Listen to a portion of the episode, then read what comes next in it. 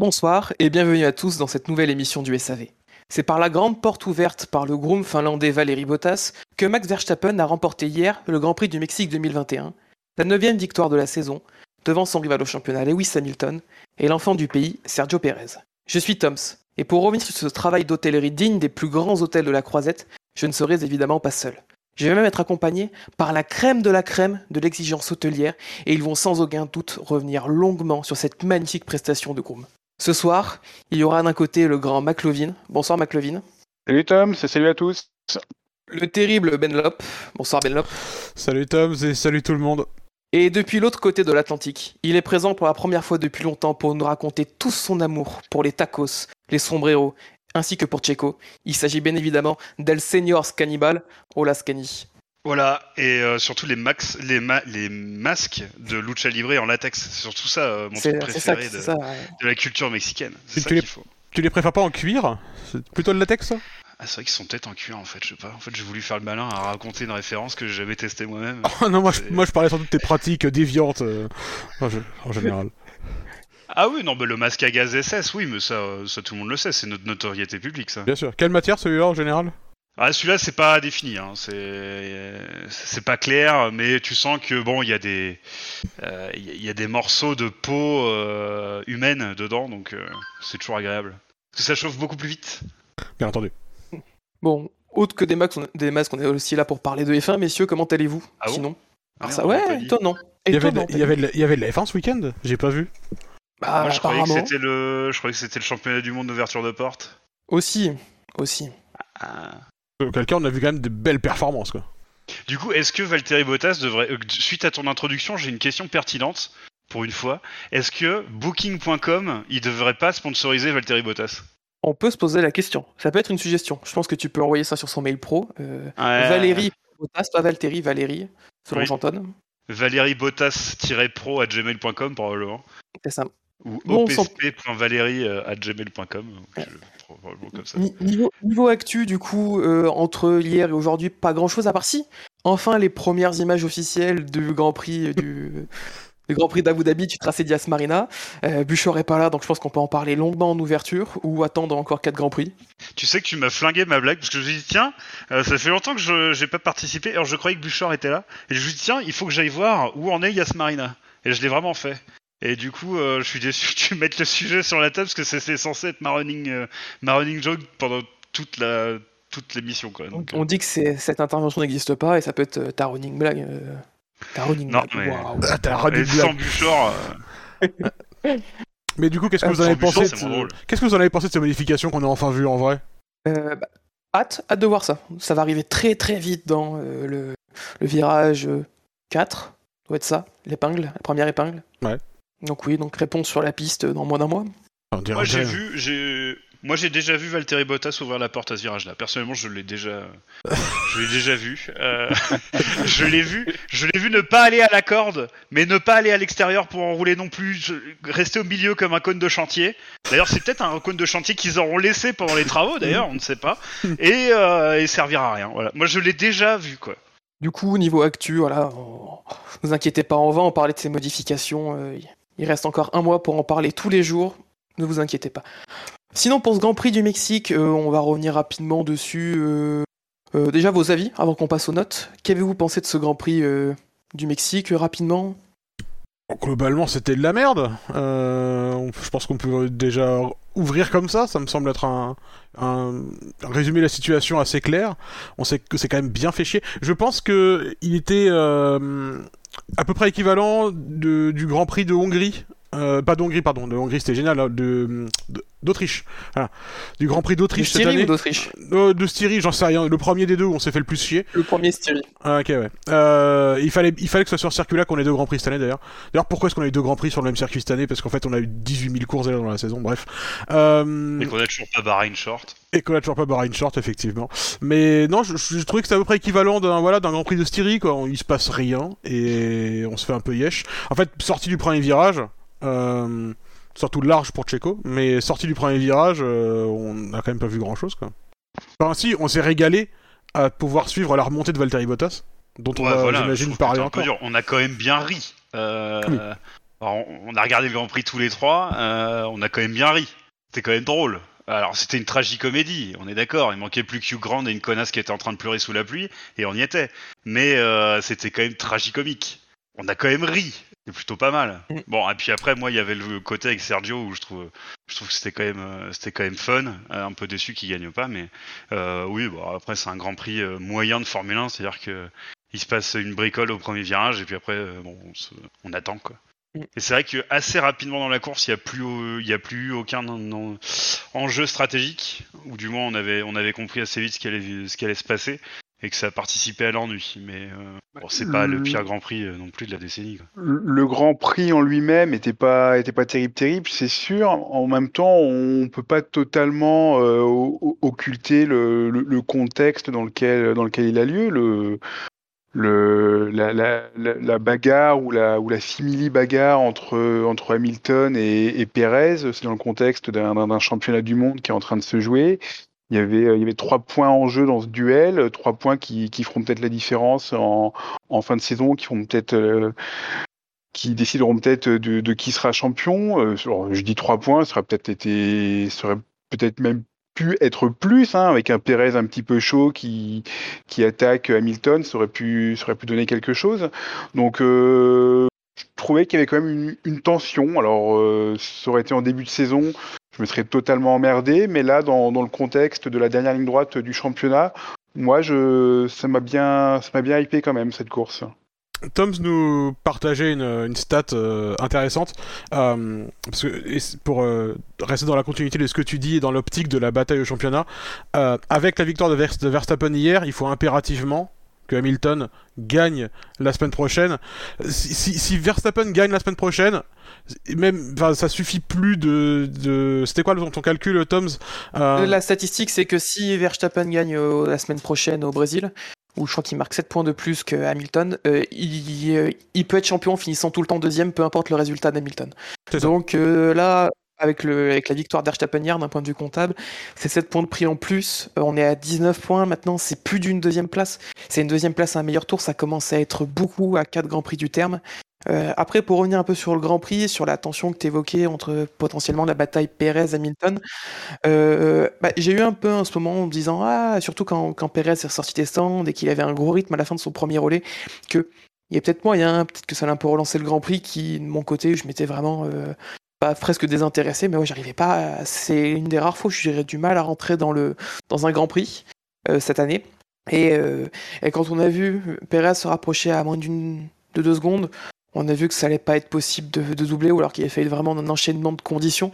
Après, c'était sûr, il mettait indirectement la pression à, à Lewis en étant à moins d'une seconde et demie, mais en piste, euh, euh, vu la, configuration du tracé ainsi que les spécificités des voitures, avec une Mercedes qui était euh, le, euh, avec DRS euh, et au speed trap 15 km/h plus rapide que la Red Bull. Euh, voilà, on voyé que, que Perez, après un kilomètre de ligne droite et l'aspiration, il reprenait deux dixièmes et demi au plus. C'est que le dépassement allait être quasiment, quasiment impossible. C'est pour ça que je me, pas, je me suis pas enflammé. Il n'y a pas eu cette étincelle de est-ce qu'il va y avoir une action, une attaque, comme on aurait pu, comme on a pu avoir il y a deux semaines euh, aux États-Unis, même si c'était il y a deux semaines aux États-Unis pour la victoire. En ce qui concerne les notes, du coup, on va faire euh, un tour des notes. Ben Lob, bah, toi, tu as bien retranscrit le sentiment que tu t'es fait chier, puisque tu as mis un 6,33. C'est ta deuxième pire note de la saison, si on compte pas la Belgique, juste devant la Styrie où c'était 6,30. Pour Esteban Ocon, sûrement, euh, euh, je non, suppose. euh, Alors non, parce que Esteban Ocon c'est 31 déjà, donc c'est évident Ah oui, pour, Julian- vrai. pour Julian Palmer comme, tout, comme chacun sait. Non, je C'est sais vrai, pas, je me c'est souviens vrai, plus pourquoi 30. J'imagine que j'ai voulu mettre 3 mais que ça convertit en 30 parce que je suis un connard. C'est ça, probablement. c'est pour Ricardo. Donc 6,33. Euh, Bilo nous a mis un 10, tout juste la moyenne. Euh, Buchor lui aussi a mis un, a mis un 6, c'est sa pire note de la saison égalité avec la Styrie. 10 comme le nombre de mètres qu'a laissé Valérie à gauche au premier virage. Il faut avouer que, c'est- une des rares courses où, où cette année où on s'est fait chier. Euh, voilà, McLevin, donc toi tu as mis 12, euh, qui est la meilleure note de l'équipe avec euh, et Yannick. Tous les trois a mis 12. Euh, Quentin a mis 10, euh, c'est sa pire note de la saison. Euh, la moyenne pour les derniers tours qui m'ont sorti du sommeil des 60 précédents.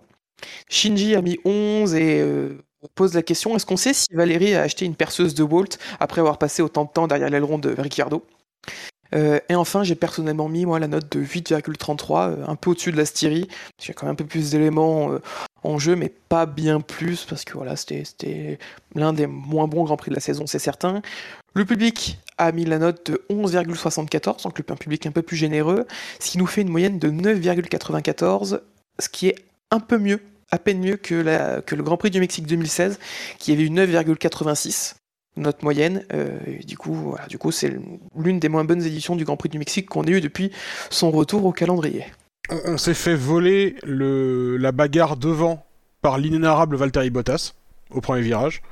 Et on s'est fait voler euh, toutes les bagarres de milieu de tableau euh, par l'intégralité des gens qui ont pris des pénalités moteurs et la sortie de Tsunoda. Et donc par le rebond euh, par Valtteri Bottas aussi.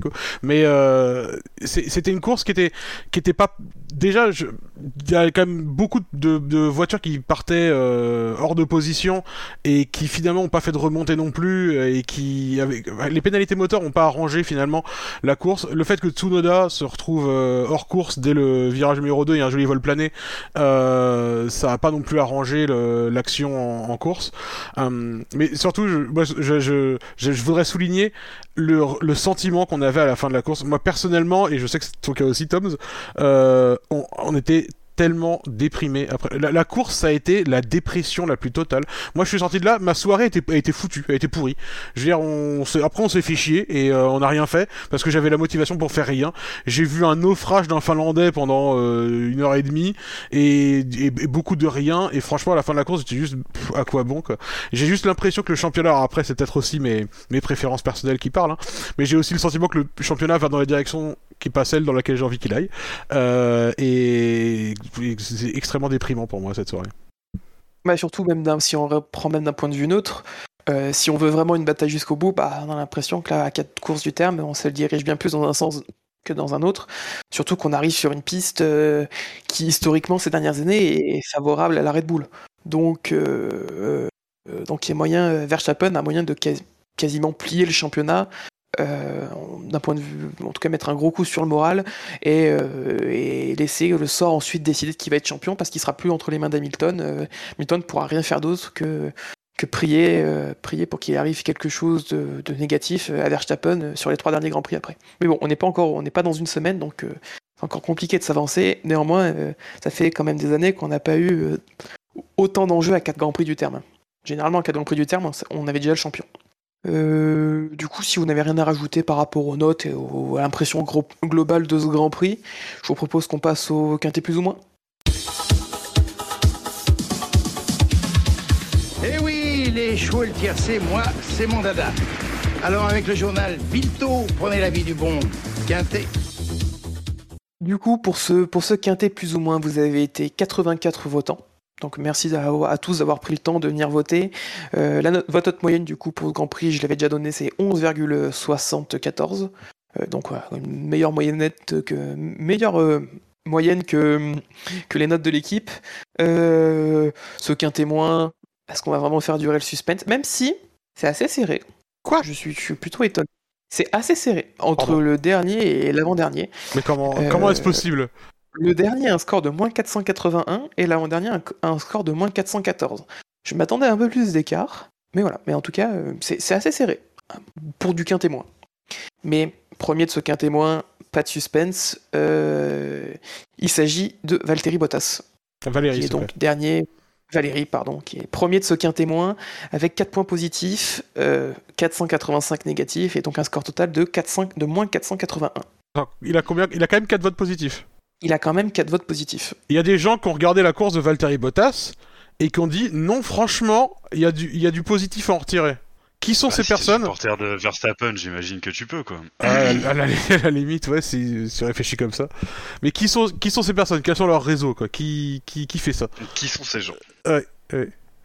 Valtteri Christian Horner, Bottas. peut-être. Ah, peut-être, ouais. Christian ouais. Est-ce qu'il y a des points positifs sur Tsunoda? Ça Hmm. permettrait, ça permettrait de détromper le fait que Horner est venu. euh, Non, il n'y a pas de point de positif sur Tsunoda. Ah merde, c'est pas lui alors. Pff, Bon, la course de Bottas, euh, écoute, je. Je sais, c'est peut-être la pire de sa saison. Peut-être la pire. ah, avec euh, Baku. Baku, c'était une, de ses pires courses de l'année, mais ça a été un peu occulté par le fait que finalement Hamilton euh, finit quand même derrière lui. Par miracle, hein, pour lui, c'est ça qui le sauve. Là, il y a rien pour le sauver, il y a rien pour le dédouaner, il y a rien qui. Euh, il se fait accrocher par Ricardo au premier virage, et puis après, il passe son temps à, à pas réussir à dépasser une voiture, quoi. Enfin, en tout cas, une voiture avec un rythme correct. Euh, c'est triste, c'est pauvre, et, et évidemment, il va falloir Ouais, sur le, son- le pire, c'est qu'il est, de- il est devant Ricardo et que Ricardo le double. Hein. C'est ça, après Oui, oui, c'est vrai, c'est vrai, c'est vrai. Et du coup, il va falloir. euh, J'ai pas vu comment il se fait passer par Ricardo, mais évidemment, il va falloir qu'on reparle de, du départ, de cet euh, affligeant, horrible, lamentable départ. euh, que, que Valtteri nous a proposé, euh, où il a littéralement, à chaque instant où il avait une décision à prendre, pris la mauvaise décision, euh, où il a jamais fait ce qu'il fallait, où tout ce qu'il a fait, c'est mettre en galère son, coéqui- son coéquipier et ouvrir la porte, ouvrir, dérouler le tapis rouge pour Verstappen. Euh, c'était d'une tristesse infinie à regarder. Il prend un départ moins bon que celui d'Hamilton et il se focalise sur Hamilton et il va vers la droite pour essayer de serrer Hamilton. Valtteri, t'es trop con. Et du coup, il laisse le passage en grand à gauche à Verstappen qui, bah, qui du coup est sur la trajectoire. Ver- euh, Valtteri, t'es trop con. Euh, et après, il freine 15 mètres en avance par rapport à tout le monde. Euh, du coup, il, ce positionnement sert à rien. Il peut même pas en profiter pour essayer de bloquer Verstappen ou défendre sa position. Valtteri, t'es trop con. Et derrière, il essaie de recouper du coup en tournant à droite après avoir plus ralenti que prévu. Et il se fait taper derrière parce que, surprise, il y a plein de voitures qui arrivent derrière. Valtteri, t'es trop con. Euh, je sais pas quoi dire d'autre sur ce départ. Il y a, y a rien qu'il a fait sur tout l'intégralité, toute la phase du départ. Il n'y a aucune décision qu'il prend qui soit euh, digne de, je sais pas, de- du champion de F3 quoi. C'est lamentable. Je je vais pas avoir grand chose à rajouter sur Valtteri, parce que l'intégralité de sa course ensuite, il n'y a rien à dire, littéralement. Euh, si, il y a le moment où il n'arrive pas à faire le meilleur tour à la fin aussi. Ça, c'était encore un Ah, moment où on a. C'était tragicomique. hein. Ah, Ouais, c'était qui, double ensuite Verstappen et qui est obligé de laisser passer Verstappen. On- J'ai avec euh, avec Ben Lop, on, donc on a regardé la course en même temps. On a explosé de rire de quand on a vu se faire redoubler, se faire prendre un deuxième tour. Oui, parce qu'il termine à deux tours de Verstappen. Et quand on, quand on l'a vu euh, faire un arrêt, ressortir juste derrière Verstappen, on était déjà mort de rire, parce qu'on savait que ça allait mal se mettre, qu'il allait pas savoir se ménager de l'espace pour euh, faire le meilleur tour. Alors oui, on a vu, euh, il y a Verstappen, il a un peu ralenti pour euh, le bloquer, etc.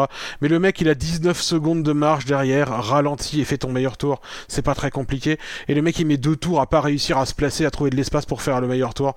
C'est ça, il y a aucune espèce de forme d'intelligence là-dedans, quoi. Il y a, pas, y a pas la moindre forme de vie intelligente dans ce casque quoi. C'est par pitié euh, le, le, le, le- le mieux que Mercedes puisse faire, pourrait faire à Bottas c'est prétendre qu'il a jamais existé. On retrouve Russell dans la voiture de la prochaine course et euh, on parle plus jamais de Valtteri Bottas parce que c'est enfin c'était c'est lamentable quoi.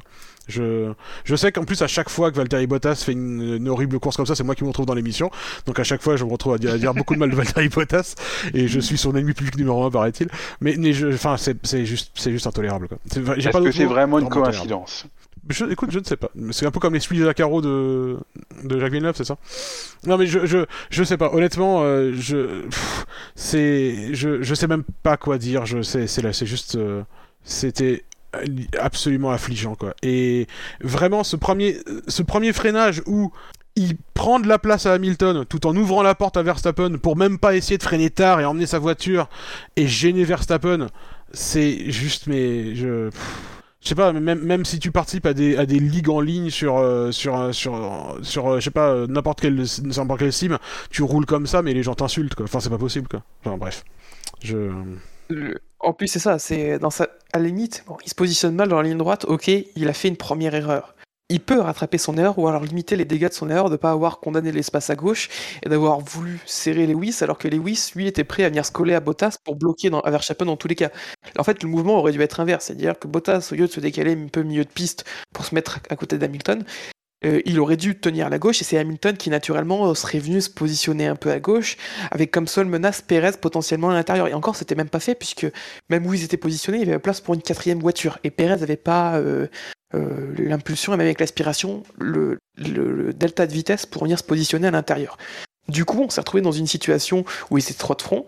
Et si Bottas, dans... Bottas pouvait rattraper un peu son erreur de positionnement dans la ligne droite, en freinant plus tard, en prenant une trajectoire similaire à Verstappen, qui aurait obligé Verstappen, euh, s'ils sont côte à côte, bah, à aller à sortir un peu de la piste, à couper le, pro, le second virage qui était autorisé, mais à rendre ensuite derrière ses positions et à se retrouver derrière les deux Mercedes. ou à devoir se recaler derrière, ou alors de, ou à devoir se Oui. recaler derrière. Mais, mais quoi qu'il en soit, essayez au moins de faire un truc défensif, quoi. C'est, c'est, tu viens, t'as fait la pole position. Pourquoi tu te retrouves 800ème au premier virage? Comment c'est possible, quoi?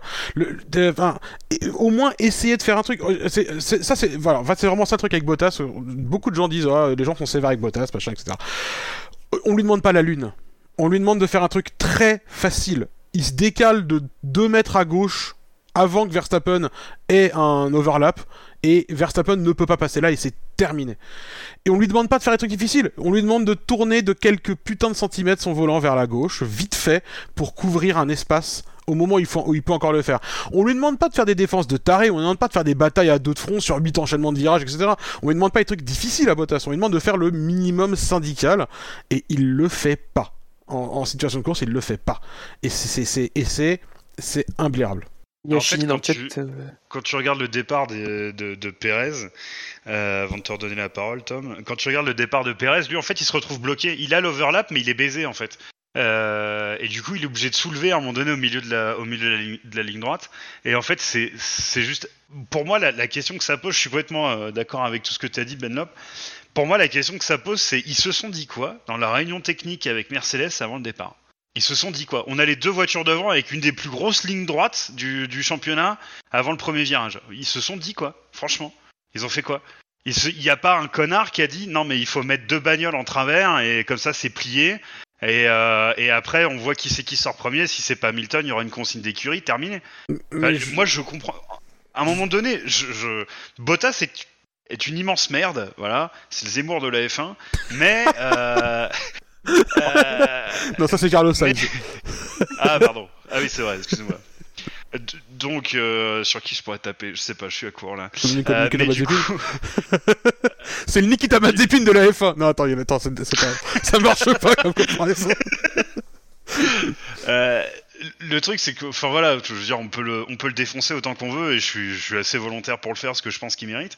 Mais à un moment donné, pour moi, il y a aussi une responsabilité de l'équipe. C'est en ça que j'ai vraiment, vraiment, vraiment pas compris euh, le fait que Tolf, euh, que Wolf a, a, a- a Tolf, c'est euh, Toto Wolf. J'aime bien, j'aime bien Tolf. Je vais- On va peut-être garder ça. C'est la street cred. C'est la street cred. Oui. Ah, c'est Tolfa, vas-y. C'est pas notre gang, on se casse. Mais du coup, euh, que, que Wolf, euh, Wolf tire gentiment sur, sur Bottas à mot couvert après la course. Donc, pour moi, il y, y a un peu une lacune technique de l'équipe là quand même.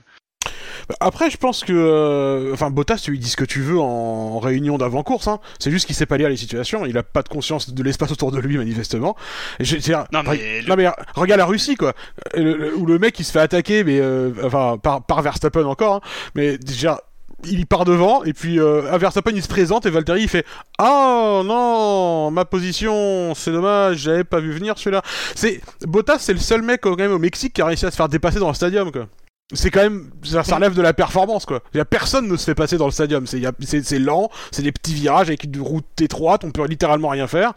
Et Je crois avoir Bottas, il a réussi à faire euh, le respect de doublé Bottas euh, dans le stadium aussi. Oui, je crois, j'ai vu, on a dit le respect Si. le doublé. Je, l'ai vu aussi le, le respect doublé Bottas au virage 1, au virage 2, Mhm. au virage 3, au virage 4, au virage 5, au stand aussi. Euh, le respect n'était pas avec lui apparemment. Non. Euh, cela dit, c'est- ils n'ont pas été obligés de finir l'arrêt au stand à walking. Ça c'est pas mal. je, c'est, c'est- honnêtement, je, je sais pas quoi.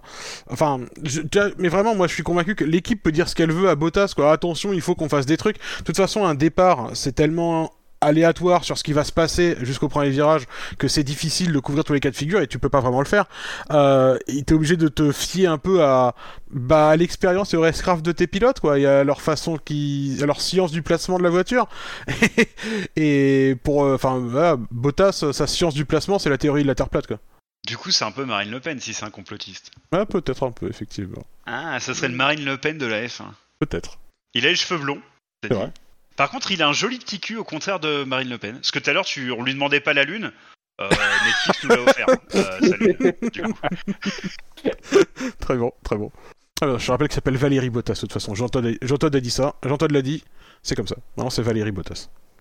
Ouais, sinon, après, il n'y a pas, pas grand chose à dire de sa course à part. euh, qui résume à son premier tour, et ensuite, bah, c'est du Bottas dans le trafic. euh, du grand Bottas dans le trafic. Alors à sa décharge, attention, euh, les Mercedes roulaient avec euh, une configuration qui était quand même plutôt faite pour mener, pour, pour être devant, avec euh, pas beaucoup de refroidissement et trucs comme ça, donc des trucs à gérer euh, quand t'es dans le trafic. Le truc c'est qu'on enfin, on sait que Valtteri est pas capable de, de faire ça quoi. Euh, il, il, il a il a pendant l'intégralité de la course, il essayait de rester collé à Ricciardo et du coup bah en fait plus t'avances dans les virages, dans les sections sinueuses et bah moins t'es collé parce que tu te fais repousser par euh, l'air sale, les besoins de refroidissement et ce genre de trucs. Euh, et du coup bah à l'entrée de la ligne droite, il était trop loin pour euh, challenger quoi qu'il arrive et du coup bah il a jamais pu monter l'attaque et il a jamais changé de plan d'action, jamais. C'est- Tu, tu peux regarder sa course entière, il fait tout le temps les mêmes trucs pendant 71 putains de tours. C'est, euh, enfin, il y a qu'au premier tour il fait un truc différent malheureusement, mais euh, voilà, c'est, c'est pas terrible. Eh, Le, le truc que moi je comprends pas, c'est Checo, il a jamais pu passer Hamilton parce que il y avait 15 km/h d'a- d'avantage pour la Mercedes. Donc dans ces cas-là, Bottas, ils sont où ces 15 km/h Ils sont dans sa lune? Ils sont où? La McLaren, le respect, ils sont morts la, Ma- la McLaren, elle va vite aussi en ligne droite. C'est toujours une voiture difficile à dépasser. Genre, on l'avait vu en Russie aussi. C'était la galère de dépasser, de dépasser les McLaren. Euh, donc la McLaren, elle a l'air d'être vite en ligne droite et difficile à dépasser, mais euh, mais tu peux pas rester bloqué. Alors, il a pas non plus été Même, aidé. même Hamilton a été emmerdé par Norris. Hein. Ouais, ouais, ouais, mais oui, oui, mais il a, il a, il a, alors, il a pas été non plus aidé Bottas par le fait que quand Ricardo s'arrête et que donc il y a potentiellement l'opportunité d'aller un peu plus vite et de- d'overcutter ou quoi, euh, bah il, il se retrouve à faire un arrêt de 11 secondes 2 ou un truc comme ça. Donc il a pas non plus aidé- été aidé par ça, c'est sûr. Ouais. Euh, mais il aurait passé Ricardo et qui d'autre? Il aurait même pas, il aurait pas pu finir dans les points, c'était trop tard pour les points déjà, de toute façon. Et il ressort dans le trafic, il ressort derrière Russell et Ocon, avec son arrêt.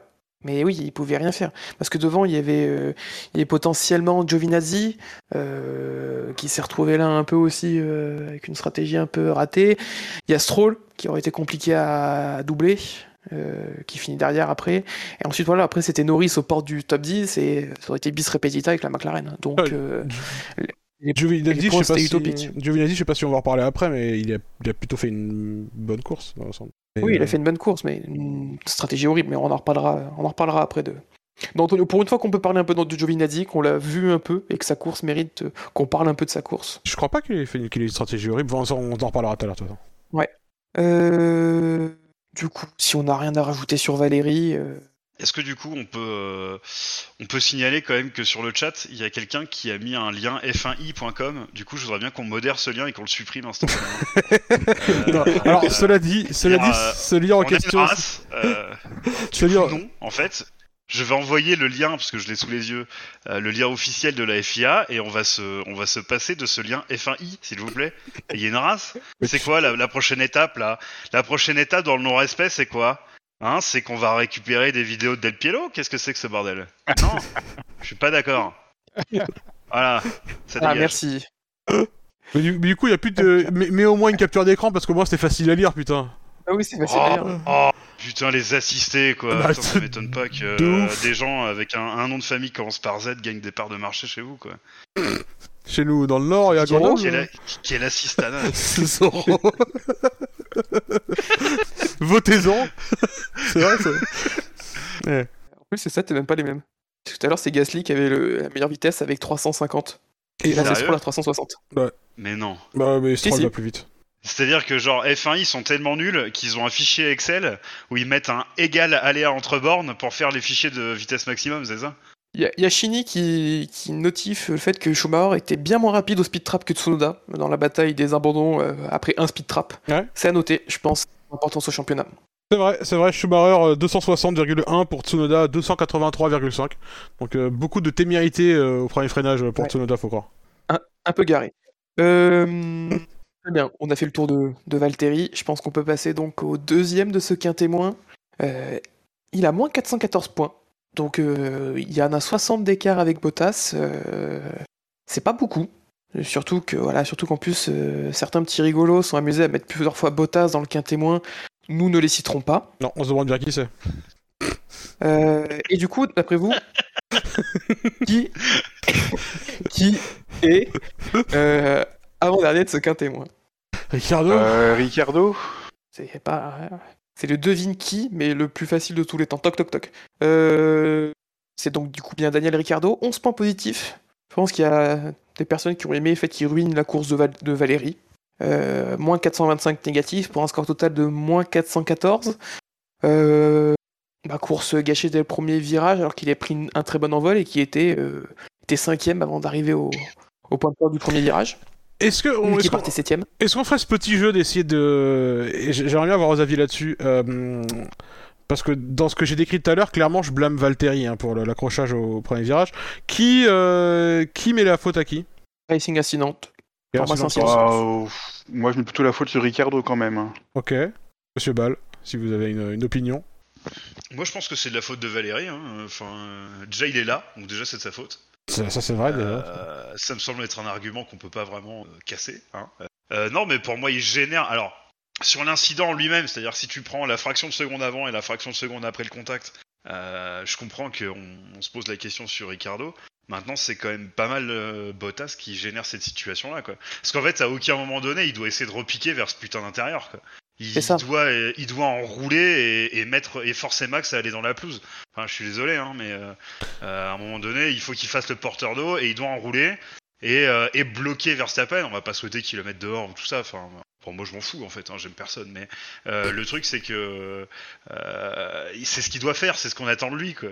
Et, euh, et il le fait pas, donc euh, je sais pas. Moi, je j'aurais du mal à blâmer Ricardo. Je comprends qu'on puisse se poser la question si on regarde pas dans l'ensemble, mais En fait, en fait, le truc qui est compliqué, c'est Ricardo, c'est le mec qui est derrière. Donc c'est à lui d'être prudent et à garder des marges suffisantes au niveau de son freinage. Je comprends pourquoi il va aller s'éclater dans Bottas, parce que Bottas, effectivement, devant, fait un peu n'importe quoi. Genre, il freine 10 ou 15 mètres trop tôt par rapport aux gens qui sont autour de lui, ce qui est pas rien quand même. Euh, allez, on va dire 10 mètres pour être gentil. Il doit freiner une dizaine de mètres trop tôt. Du coup, il se retrouve avec pas de vitesse et il repique effectivement vers la droite, vers l'inter du virage, de façon un peu inattendue. Et Ricardo derrière, lui, il avait clairement, euh, il s'était engagé dans un freinage un peu agressif. Il est un poil hors de contrôle quand il arrive et qu'il voit que Bottas euh, va repiquer vers l'intérieur. On voit que il se met debout sur les freins, il se met à bloquer et il vise carrément le vibreur pour essayer de d'esquiver Bottas euh, vers l'intérieur. Euh, et parce Il y a qu'il Perez à gauche. et il y a- et il y, a Perez à gauche. Euh, Perez qui lui dit Oh, c'est la merde, moi je me casse. Et il a raison hein, dans la situation. Euh, mais Ricardo, il, a une, part de responsabilité parce qu'il est derrière. Et euh, c'est sûr que si, je dois juger cet incident de façon neutre, etc., je vais dire Ok, Ricardo, euh, Bottas fait nimbe devant et il génère la situation. Et c'est lui, c'est lui qui, roule de façon erratique en fait devant et qui fait le truc inattendu d'un mec au départ. Donc forcément, ça génère du, chantier derrière. Mais c'est à Ricardo aussi de savoir euh, garder une marge de manœuvre suffisante pour pas s'éclater dans quelqu'un dès qu'il y a un imprévu sur un départ parce qu'un un, dé- un départ on sait qu'il peut se passer des trucs euh, inattendus donc je en, en vrai je- même si je blâmais plutôt euh, Bottas parce qu'à mon avis et je suis d'accord avec Skyline de ce point de vue là il y, a- il y a le côté euh, mouvement et roulage erratique qui fait que qui, qui prend au piège Ricardo. N'empêche que Ricardo est derrière et qu'il a quand même une responsabilité. Il a quand même la responsabilité de devoir faire attention et garder une, une marge de manœuvre suffisante quoi et du coup, je, je- je rejoins, je rejoins plutôt euh, Tom sur le côté incident de course euh, globalement, Euh, et je comprends en vrai les deux points de vue parce que euh, ça, on peut dire que c'est la faute de, Val, de Valtteri, on peut dire que c'est la faute de, de Ricardo. euh, c'est pour moi il y a une responsabilité le partagée. Le non-respect, le non-respect était encore une fois tel que l'incident n'a même pas été noté. Du coup, moi, McLovin, j'aimerais bien. On n'a même pas utilisé une pointe de stylo pour se dire tiens, est-ce qu'on ferait pas une petite enquête? Non, même pas, là, rien, là. On s'en fout, quoi. Mais on va revenir après juste sur le, Ouais. le, le témoin de l'argumentation de non- de- d'enquête ou de non-enquête, parce qu'il y a quelques mots à dire par rapport à la déclaration de Mazie. Euh, McLovin, toi, euh, pourquoi, euh, Bah, pourquoi moi, ça- ça- ça- fautif? Ça, ça rejoint un petit peu ce que, ce que disait Benlop. Alors oui, ok, euh, Bo- Bottas euh, fait un peu se po- il se positionne bizarrement, il a, il, il- a un move in- inattendu. Et derrière, Ricardo, il, est, il est quand même un, peu en survitesse. euh, il, est, euh, il, bloque ses pneus, il bloque ses, il bloque ses pneus. Il a pas l'air de contrôler grand chose, même si dans ses déclarations, il dit si, si, si, j'avais repris le contrôle, j'avais. euh, c'est pas à cause de ça que ça se joue. Voilà, je, trouve quand même qu'il y a un, excès d'agressivité de la part de, Ricardo sur, ce, sur cette action.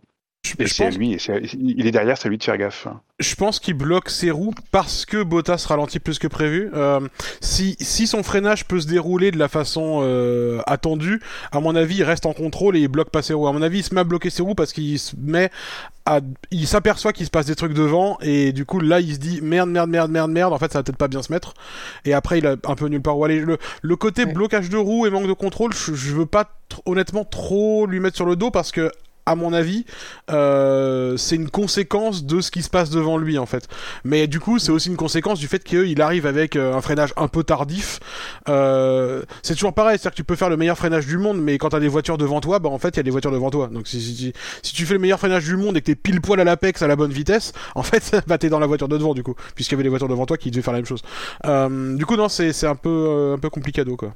Alors là, surtout, Sentier, on le voit dans son action, qui, qui dit bah, je vais essayer de suivre Lewis. C'est Lewis qui a la corde, je vais doser mon freinage pour avoir euh, essayer de suivre la trajectoire de Lewis, qui est le positionné à l'intérieur et qui, euh, dans, euh, dans ce qu'il a pensé, ce qu'il en a déduit, dans une situation où on aurait pu lire, notamment de son point de vue, bah, que les trois allaient rester comme ça, positionnés tous les trois, que Bottas allait freiner un peu plus loin et qu'il n'allait jamais recouper à la corde. Dans ce cas-là, euh, euh, Ricardo, son freinage est parfait et il se retrouve derrière Lewis et il peut continuer, euh, peut prendre un apex jamais tout ça se, se- se- arrive.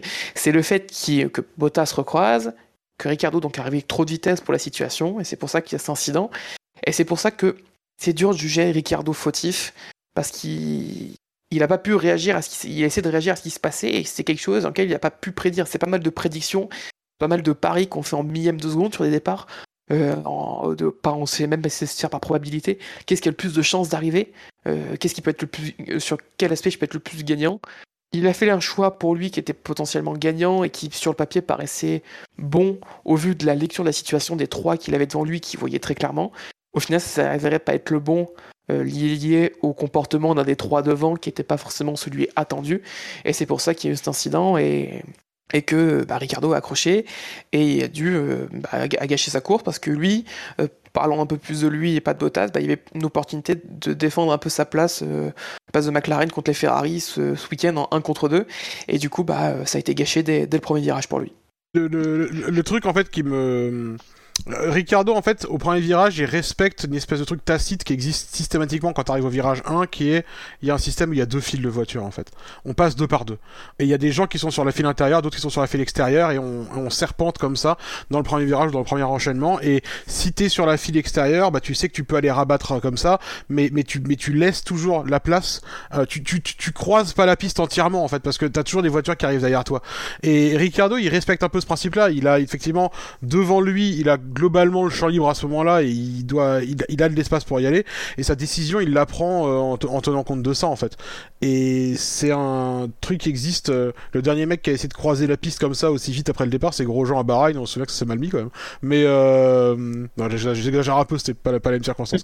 Mais euh, Non, en plus c'était en Espagne quand il était en spin. hein. Ah oui, non mais moi je, moi je repensais à Bahreïn, parce que Bahreïn c'est quand, quand il croise, quand il décide, tiens dis donc, il y a un amalgame de voitures et c'est juste après le départ, si je traversais la piste entièrement euh, pour esquiver ce petit groupe de voitures devant moi, ou une barrière. Euh, bref, mais euh, parce que bon, l'accident de Grosjean il est quand même euh, consécutif à ça quoi. Mais, euh, mais non, c'est compliqué. Mais derrière, du coup, ce qui est vraiment drôle, c'est que du coup, ils se retrouvent effectivement devant Bottas, donc euh, ils sont ils, étaient unis pour la vie pendant toute la course.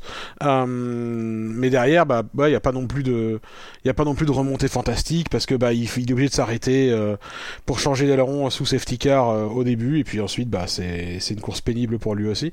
Et clairement, Ferrari reprend un, Ferrari qui déjà avait un le, de nous donner le sentiment d'avoir euh, pris l'ascendant ces dernières semaines euh, et avoir une voiture clairement euh, au-dessus de McLaren depuis quelques temps et là c'est vraiment pas la course qu'il fallait pour McLaren quoi. Après, euh, bon, euh, Ricardo, euh, il est derrière, il touche, il est fautif, ça, je, je partage assez quand même. Euh, enfin, il faut aussi qu'on revienne sur la, la force de l'impact. Il y a rien, quoi. Je sais même pas si Ricardo pète son aileron. Si si, il, Si, l'arrache totalement. C'est ce qui, c'est ce qui euh, grille sa course parce qu'il est obligé de rentrer des premiers tours et il fait un tour sans aileron avant. Toute la moustache est partie d'un bloc. J'ai pas souvenir d'avoir des morceaux orange touchés, mais euh, ah, je pensais que Si, le, je pensais que le contact était plus faible que ça. Ah Parce qu'il y a beaucoup de bleu sur fait, c'est pour ça que t'as pas une morceau orange. Et, et c'est vrai, c'est vrai en plus. Euh, il y a contact et on voit vraiment l'aileron partir, hein. l'aileron partir d'un morceau. Et, et même Ricardo, il est revenu sur sa situation. Ils se sont, après avoir vu le replay, il a lui-même expliqué qu'il se sentait mieux. Merci à Pierre Will d'avoir mis la traduction, la retranscription de l'interview dans, le chat, euh, où il explique euh, qu'il se sentait mal. Et quand il a vu le replay, il a dit que, bah, Valtteri, en fait, il, est venu trop près de l'apex et qu'avec lui et Perez, ils se sont retrouvés sans espace et que lui, forcément, était à l'intérieur. Bah, il a dû aller au contact avec un des deux et c'est forcément avec Bottas qui, est allé au contact parce que Bottas était à la corde. Euh, sinon, après course compliquée, il termine, hors des points. Euh, mauvais résultat pour lui, alors qu'il est semblé bien tout le week-end. euh, avec la McLaren qui semblait en dessous des Ferrari, était qu'à 2 millièmes de Sainz en qualif. Donc euh, quelques regrets, et surtout d'un point de vue comptable, McLaren est désormais à euh, euh, 13 points derrière Ferrari. Ferrari qui fait un 18-1 ce week-end, c'est beaucoup. C'est beaucoup, c'est beaucoup. On a aussi vu aussi un peu large à la relance avec Stroll, très très très loin de la piste en train de se battre. On a juste vu un ralenti de cette action Ouais, pas bien compris ce qui s'était passé. À la sortie du virage euh, 7 avant d'a- d'attaquer les S. On les a vus au loin, au large. euh, c'est une situation un peu bizarre. Euh, du coup, en parlant de, Stroll, vu que je pense qu'on a fait le tour avec Ricardo, on va directement enchaîner. Stroll, troisième de ce qu'un témoin. 192 points négatifs que des points négatifs pour ce week-end compliqué pour lui, entre la pénalité, son crash et sa course euh, avec une remontée inexistante. euh, il pourra se consoler d'avoir la plus grande vitesse euh, max avec 360 km/h. Bravo. Enfin, de gagner, il n'y a pas de perdant. Je pense qu'ils étaient partis sur un setup euh, pour dépasser, mais manifestement c'était pas le week-end pour ça, donc euh, dommage. Pas grand chose à dire sur le. Qui se souvient de quelque chose de la course de Stroll en vrai? Bah non, ouais, à part, à part le moment où Ricardo le- l'em- l'embarque un peu, on ouais, on n'a pas vu grand chose. Il y a eu un dépassement sur la Tiffy à un moment, je crois. Ouais. Une, bas- une baston de, de Canadiens. Ah Oui, ouais, oui, si, oui. si, il y, a- il y a eu, il y a eu un, ce passage à, à l'extérieur où il passe, peut-être même deux fois, Stroll il met ce move-là par l'extérieur au T1, là, où il la tient Joli, bien, d'ailleurs, hein. euh, joli, ouais, bah, manœuvre, manœuvre Mm. ok, quoi. Après, bah, c'est pas- c'est une course, c'est c'est sévère, hein, autant de votes négatifs et pas un seul positif, parce qu'il fait la course qu'il peut, quoi, et il fait pas une course euh, horrible, c'est juste que, bah, il y a pas de remontée, parce que, manifestement, ce Je- week-end, on pouvait pas le faire. Ouais, ça valait plutôt un quintet, un quintet mou pour moi, cette course Oui, je suis-. Je suis d'accord, surtout que je pense en fait ce qui, ce qui le met si bas, c'est le, le bon résultat de Vettel qui s'en sentir bien dans ces circonstances. Qui a une course tranquille et qui termine septième. Les gens ont un peu voté la comparaison et puis euh, son accident à qualif a pas Ouais. aidé aussi non plus. Euh, ah, ils ont dû rajouter une boîte en plus. Bon, ça n'a pas changé grand chose, il partait dernier. Mais voilà, ça fait des coups pour l'équipe euh, euh, qui n'étaient pas nécessaires du tout. Donc peut-être que les gens pénalisent ça aussi. C'est possible. Après, je- après, honnêtement, enfin, la comparaison avec Vettel, Vettel lui il part pas dernier quoi. Enfin, tu vois, c'est différent. Je quoi. suis d'accord. Les circonstances sont différentes. Après, des coups pour l'équipe, ça va, c'est papa qui paye de toute façon, donc euh, on va pas trop, on va pas trop pleurer pour eux. Et je pense que c'est bien pour ça qu'il se fait défoncer dans les votes. hein, Oui. Je pense que Euh. Stroll, il sera jamais reconnu comme. euh, Enfin voilà, c'est un pilote moyen, quoi. C'est pas un génie, mais c'est, il est bien, quoi. Je pense qu'il sera jamais, il sera jamais reconnu à la hauteur de, de, de son talent réel, quoi. Est-ce qu'il est vraiment Qui- Non, c'est sûr? Je pense même qu'il est, il a des vraies qualités. euh, Dès que, je pense que sa qualité, sa qualité principale, c'est pas son rythme pur, mais je pense qu'il est ok en bataille et dans les circonstances euh, changeantes. Euh, genre, euh, il y a de la pluie, y a du bordel, etc. Il s'adapte bien et il sait bien se battre avec sa voiture aussi. En bataille, il a l'air vraiment plutôt correct. Il est réactif, etc. Surtout sur les départs. Ces départs, c'est le moment où il faut être le plus alerte et prendre les bonnes décisions. Et même si, bon, il partait souvent dernier, c'est une stat qu'on a un peu glorifiée dernières années, en disant qu'il gagnait beaucoup de place au départ. Il a quand même une vraie lecture sur les départs de course, et même quand il est un peu plus en milieu du paquet, c'est rare qu'il perde des positions. Il s'en sort toujours avec une ou deux places de gagner, et, euh, et c'est une qualité qu'on- qu'on- qu'il faut lui accorder parce Et- qu'elle est, elle est bien réelle. il sait se battre en piste et euh, c'est des qualités que certaines pilotes dans certaines écuries aimeraient bien avoir. Euh, par exemple, une, éc- une écurie qui commencerait par Mer et qui finirait par Cédès, par exemple. Par exemple. Et puis parler de, en bien de Stroll, ça nous permet de saluer notre camarade euh, du Québec. Absolument. Euh, on, on salue, on Marco. salue- on salue Marco de d'ici loin qui m'avait accueilli si gentiment euh, à Montréal. Enfin, c'est moi qui l'avais accueilli dans mon Airbnb, mais vous avez compris le principe quoi. Il m'avait accueilli dans son pays. Merde, voilà. Cela ne nous regarde, pas. McLovin, un petit mot sur la course de, de Stroll? Bah non, non, on n'a pas vu, on n'a pas vu grand chose. Il a fait, il a, il a fait ce qu'il a pu. Enfin, sa, sa, sa course, elle était pourrie dès le départ. Ensuite, il pas, il pouvait pas faire grand chose de plus. Du coup, vu qu'on a fait le tour de Stroll, euh, je propose qu'on passe au quatrième de ce qu'un témoin. Euh, bon, il a fini à trois tours, vous savez qui c'est. C'est Valtteri Ah lui, c'est que deux tours, mais c'est pas loin. Il, il, il- c'est pas loin de se battre. Ah, je croyais que c'était deux tours hors taxe et du coup ça faisait trois tours. Ah, j'avais pas compris. vraiment. Oui, en plus, c'est taxe au Mexique, ça- marchait. Ça, ça tape. Ah, ça, ça tape. Hein. L'IVA, ça cogne. hein. Euh, bah, du coup, c'est Nikita, j'imagine. Euh, Ouais. Qui a quand même fini devant Et- Mick, du coup, pour une fois. C'est ça, meilleur rythme, meilleure vitesse de pointe, meilleur tour. euh, Il- il a- grosse amélioration. Il a quand même parcouru so- 68 tours de plus, du coup. C'est pas, c'est pas si mal. Bon, Comment dire, 67,8. 7. Non, Pas ouais. souvent qu'il finira avec 68 tours d'avance sur Mick Schumacher quand même. Non, pas tous les vraiment pas tous les jours. En général, c'est l'inverse. Euh, bah, y a pas grand. Et si, euh, il, il sort 12ème, je crois, du, du premier virage, ou un truc comme ça, enfin, des, des troisième virages. Je crois qu'il est P12 à ce moment-là, et puis après, bon. de toute façon, c'est logique. Hein. Il est P12, il part P14. Et devant, il y a deux voitures qui s'éliminent. Alors Ah oui, oui, c'est juste que Mazepin 12ème. C'est... Ah ouais. Mazepin 12ème, on, on a tous été un peu surpris, mais il faut pas oublier qu'il partait 14 ou 15ème. Et Oui, que vrai. devant lui, il y a Schumacher qui abandonne, il y a. euh, Parce que Schumacher qui abandonne, il y, a Bot- il y a Bottas et Ricardo qui sont relégués en fond de grille. Donc, euh, oui, il, il est P11 à la relance, Chini qui souligne, euh, il double une personne, euh, de façon un peu miraculeuse. Mais voilà, et ensuite, euh, ça a été une longue descente aux enfers avec une As euh, qui est euh, de plus en plus proche d'une F2, course, course après course. Ouais, Même, enfin, si, il en... même si sur un tour, Il, il, il en tire pas le maximum de sa Saint le Mazepin. hein. Il est, il est Non, c'est horriblement lent. hein. Euh, Ça, oui, c'est. Moi, je, je suis retombé sur une Le interview tarif de avec lui. Schumacher, c'est une demi-seconde. Ah bah à l'aise. Je suis retombé sur, euh, sur une interview de lui en mars quand les gens euh, bah, du coup réagissaient euh, au fait qu'il existait globalement, qu'il était dans le championnat euh, et qu'il disait qu'on disait mais c'est une horrible merde etc. Et euh, en interview il avait dit non mais moi euh, ma réponse se fera sur la piste. Voilà. Je vous laisse juge du coup de sa réponse. Bah, il vient de finir avec 67 tours d'avance sur son coéquipier. Enfin, je veux dire, euh, je pense que c'est le pire moment pour toi d'utiliser cette citation en fait. Euh, je pense que tu vas pas vraiment démontrer ce que tu veux démontrer. Bah, là. je pense que si- je pense que si on prend son, sa réponse depuis le début de la saison disons. sa réponse sur la piste depuis le début de la saison, on peut effectivement dire non, bah non, c'était bien justifié ce qu'on disait sur cette horrible personne. Pas grand chose à dire sinon sur sa course. En fait, je suis en train de voir son départ. Je pensais qu'il allait couper comme un gros enculé. En fait, pas du tout. Non, non, il prend, il prend la piste, non, il, fait son départ, mais il se retrouve là où il est. En fait, il gagne, il gagne pas de position irrégulière, il en perd pas, il est juste euh, là parce que trois personnes devant lui sont, éliminées par rapport au départ. On l'a pas vu, en tout cas, on n'a pas entendu, euh, parce que même s'il s'est pris trois tours, pas grand monde s'est plaint de son comportement sous drapeau bleu. Et c'est un axe d'amélioration. Je pense qu'il est important de le, noter. C'est après trois tours. euh, Après, il y a eu l'entraînement pendant cette course. Ça en fait des tours de prix sur toutes les voitures. Ouais. Au bout de 20 grands prix, il arrive enfin à laisser passer les mecs. C'est ça le- la note positive là qu'on va garder de Mazepin il, il s'est mieux laissé passer sous drapeau bleu? Ouais, je pense qu'elle est assez négative pour être positive pour lui. Il s'est mieux laissé passer que Jimmy Johnson sous drapeau bleu, ouais. On peut dire ça. Mais... Moi, je, je me demandais, pour As, est-ce qu'on ne devrait pas faire une règle spéciale? Parce que comme ils sont toujours à 3, 4, 12 tours, est-ce qu'on ne devrait pas leur enlever un moteur pour euh, compenser le fait qu'ils fassent beaucoup, beaucoup moins de distance que les autres? C'est une sorte de justice. Enfin, ça me semble assez logique, quoi. Non mais t'imagines quand même que j'imagine enfin ils doivent planifier leur course en se disant bah on va avoir 2 3 4 tours de retard donc ils peuvent embarquer moins d'essence aussi au début. Mais bien Mal- sûr, mais ils malgré sont obligés ça- de tenir compte, Ah ouais, ouais. Et malgré ça, ils sont garés de l'espace et c'est quand même Mais honnêtement parce que les mecs n'ont jamais regardé Fab F1 au SSC. Voilà. Fab F1 au SSC, il a fait ses quatre premiers championnats en mettant le curseur d'essence à fond. Voilà. Ouais. En embarquant le plus d'essence et je roule. Voilà. Et les mecs, ils ont jamais regardé, ils ont pas de culture de la course, ces gens-là, c'est les américains, c'est comme ça.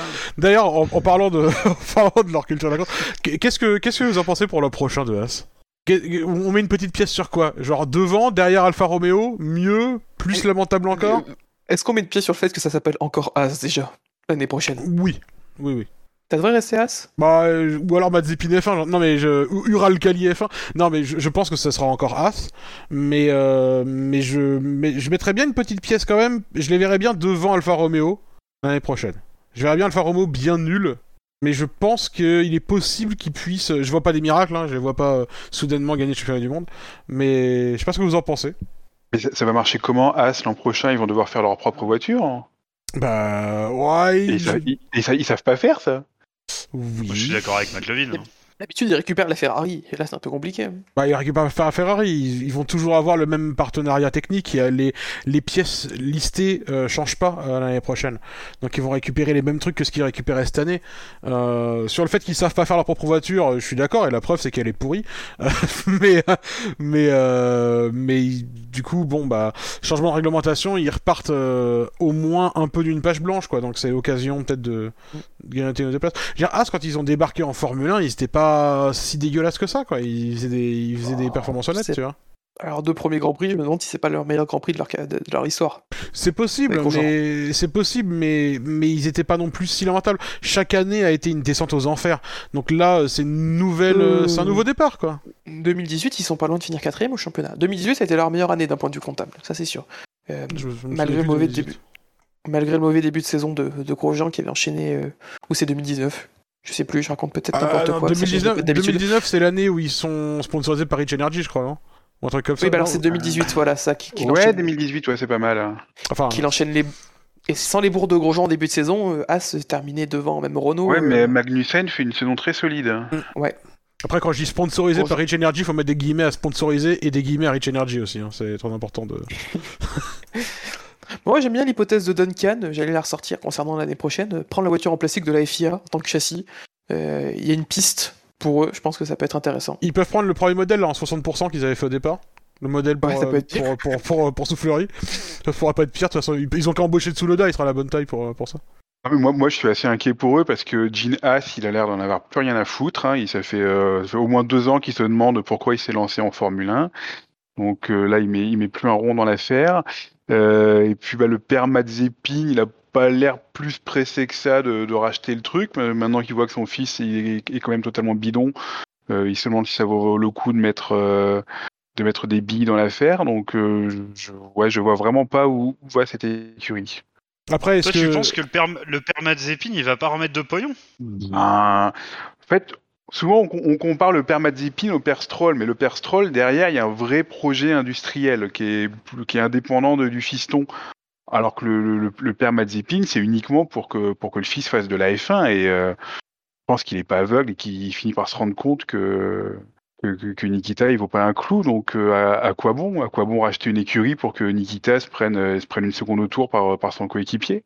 Je suis pas certain que, ça, se concrétise cette histoire. hein. mais est-ce que, tu vois, est-ce qu'ils seront bien pires qu'un Alfa Romeo l'an prochain? Parce que bon, ok, ils ont euh, le père Mazepin et Gene Haas qu'on a rien à foutre, mais euh, chez Alfa Romeo, ils ont Frédéric Vasseur. Alors je sais que ça fait toujours beaucoup de mal aux francophones quand on dit ça, mais du coup, je le sens mal aussi, quoi, globalement.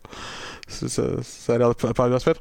Ils- en plus, ils vont récupérer Valtteri Bottas, alors je suis absolument navré pour eux, hein, mais et, et, et peut-être, alors et peut-être Guan Yuzu, mais on va en reparler, mais euh, Oh ou pas, on Dieu. sait pas. Ce serait quand même incroyable. Vous imaginez cette Ah, dream team des enfers, quoi. Mais bon, non, après, après, pour l'instant, on parle de As, on parle de de, de Mazepin, mais euh, mais ouais, non, je, je suis assez assez peu optimiste aussi, oui, pour l'an prochain globalement. Après, voilà, s'ils peuvent gagner une place sur la grille, au moins être un peu plus dans le mix, quoi, tu vois. Et ça, être un peu dans le mix et arrêter d'être le Williams euh, il y a 2-3 saisons. euh, La saison dernière, même. Ouais, c'est vrai. Du coup, euh, on va passer au dernier de ceux qu'un témoin. Attends, Euh, juste pour, euh, ouais, pour finir de souci. sur, euh, sur Mazepin, euh, moi je pense que je pense que de toute façon, que ce soit euh, l'argent de Mazepin directement ou de l'argent russe euh, d'une manière générale, euh, ils, le, ils le garderont. Il y a, il y a Saint-Pétersbourg euh, qui va arriver là. Enfin, euh, euh, je me rappelle plus du nom. Igor Drive. Igor, ouais, voilà, ça. Qui va arriver, va falloir le promouvoir. On connaît la file nationaliste des Russes. Euh, même si le mec c'est un tromblon, euh, enfin, je veux dire, ils ont subi le communisme, quoi, donc euh, ils s'en foutent, quoi. Et du coup, euh, du coup, pour moi, ils vont, enfin, Mazepin, il, il prendra, il prendra le contrôle de l'écurie si Gene Haas, si Gene Haas en veut plus. Et Gene Haas a tout intérêt à pas se montrer très intéressé depuis qu'il a des acquaintances avec Mazepin s'il veut essayer de récupérer un peu de thunes de ce projet boiteux, quoi. À mon sens. Il y a un célèbre inconnu qui nous dit que euh, Mazepin, euh, niveau russe, il pourrait presque nous faire regretter Sirotkin, qui était pas si mal en fait. Bon, Sirotkin, il a passé un an dans une Williams léthargique. Qu'est-ce qu'on en sait finalement, quoi? Enfin, Il a jamais fait rêver personne, hein, mais bon, euh, au moins il était inoffensif, quoi. Au moins il agressait pas sexuellement des gens, c'est déjà ça. À la Jet je propose qu'on. C'est vrai que Sirotkin a battu Stroll sur certaines courses. C'est vrai ça. Et il a marqué des points. Euh, du coup, euh, on passait au dernier de ce qu'un témoin. Euh, alors qu'on a décidé de, de les enlever sur, de- de les- sur le circuit, enfin à plusieurs endroits, euh, les saucisses sont de retour à l'intermédiaire d'Esteban Ocon, qui, a fini en hot dog et qui a fait décoller euh, Tsunoda et Schumacher. Il se retrouve donc dernier de ce qu'un témoin avec euh, moins 126 points, 3 positifs, 129 négatifs. euh, bon, il peut pas pour grand chose. L'Alpine est très très très très très très très très solide. Elle est plus solide que le talent de Valtteri Bottas en tout cas. Ou d'Esteban Ocon. Pardon.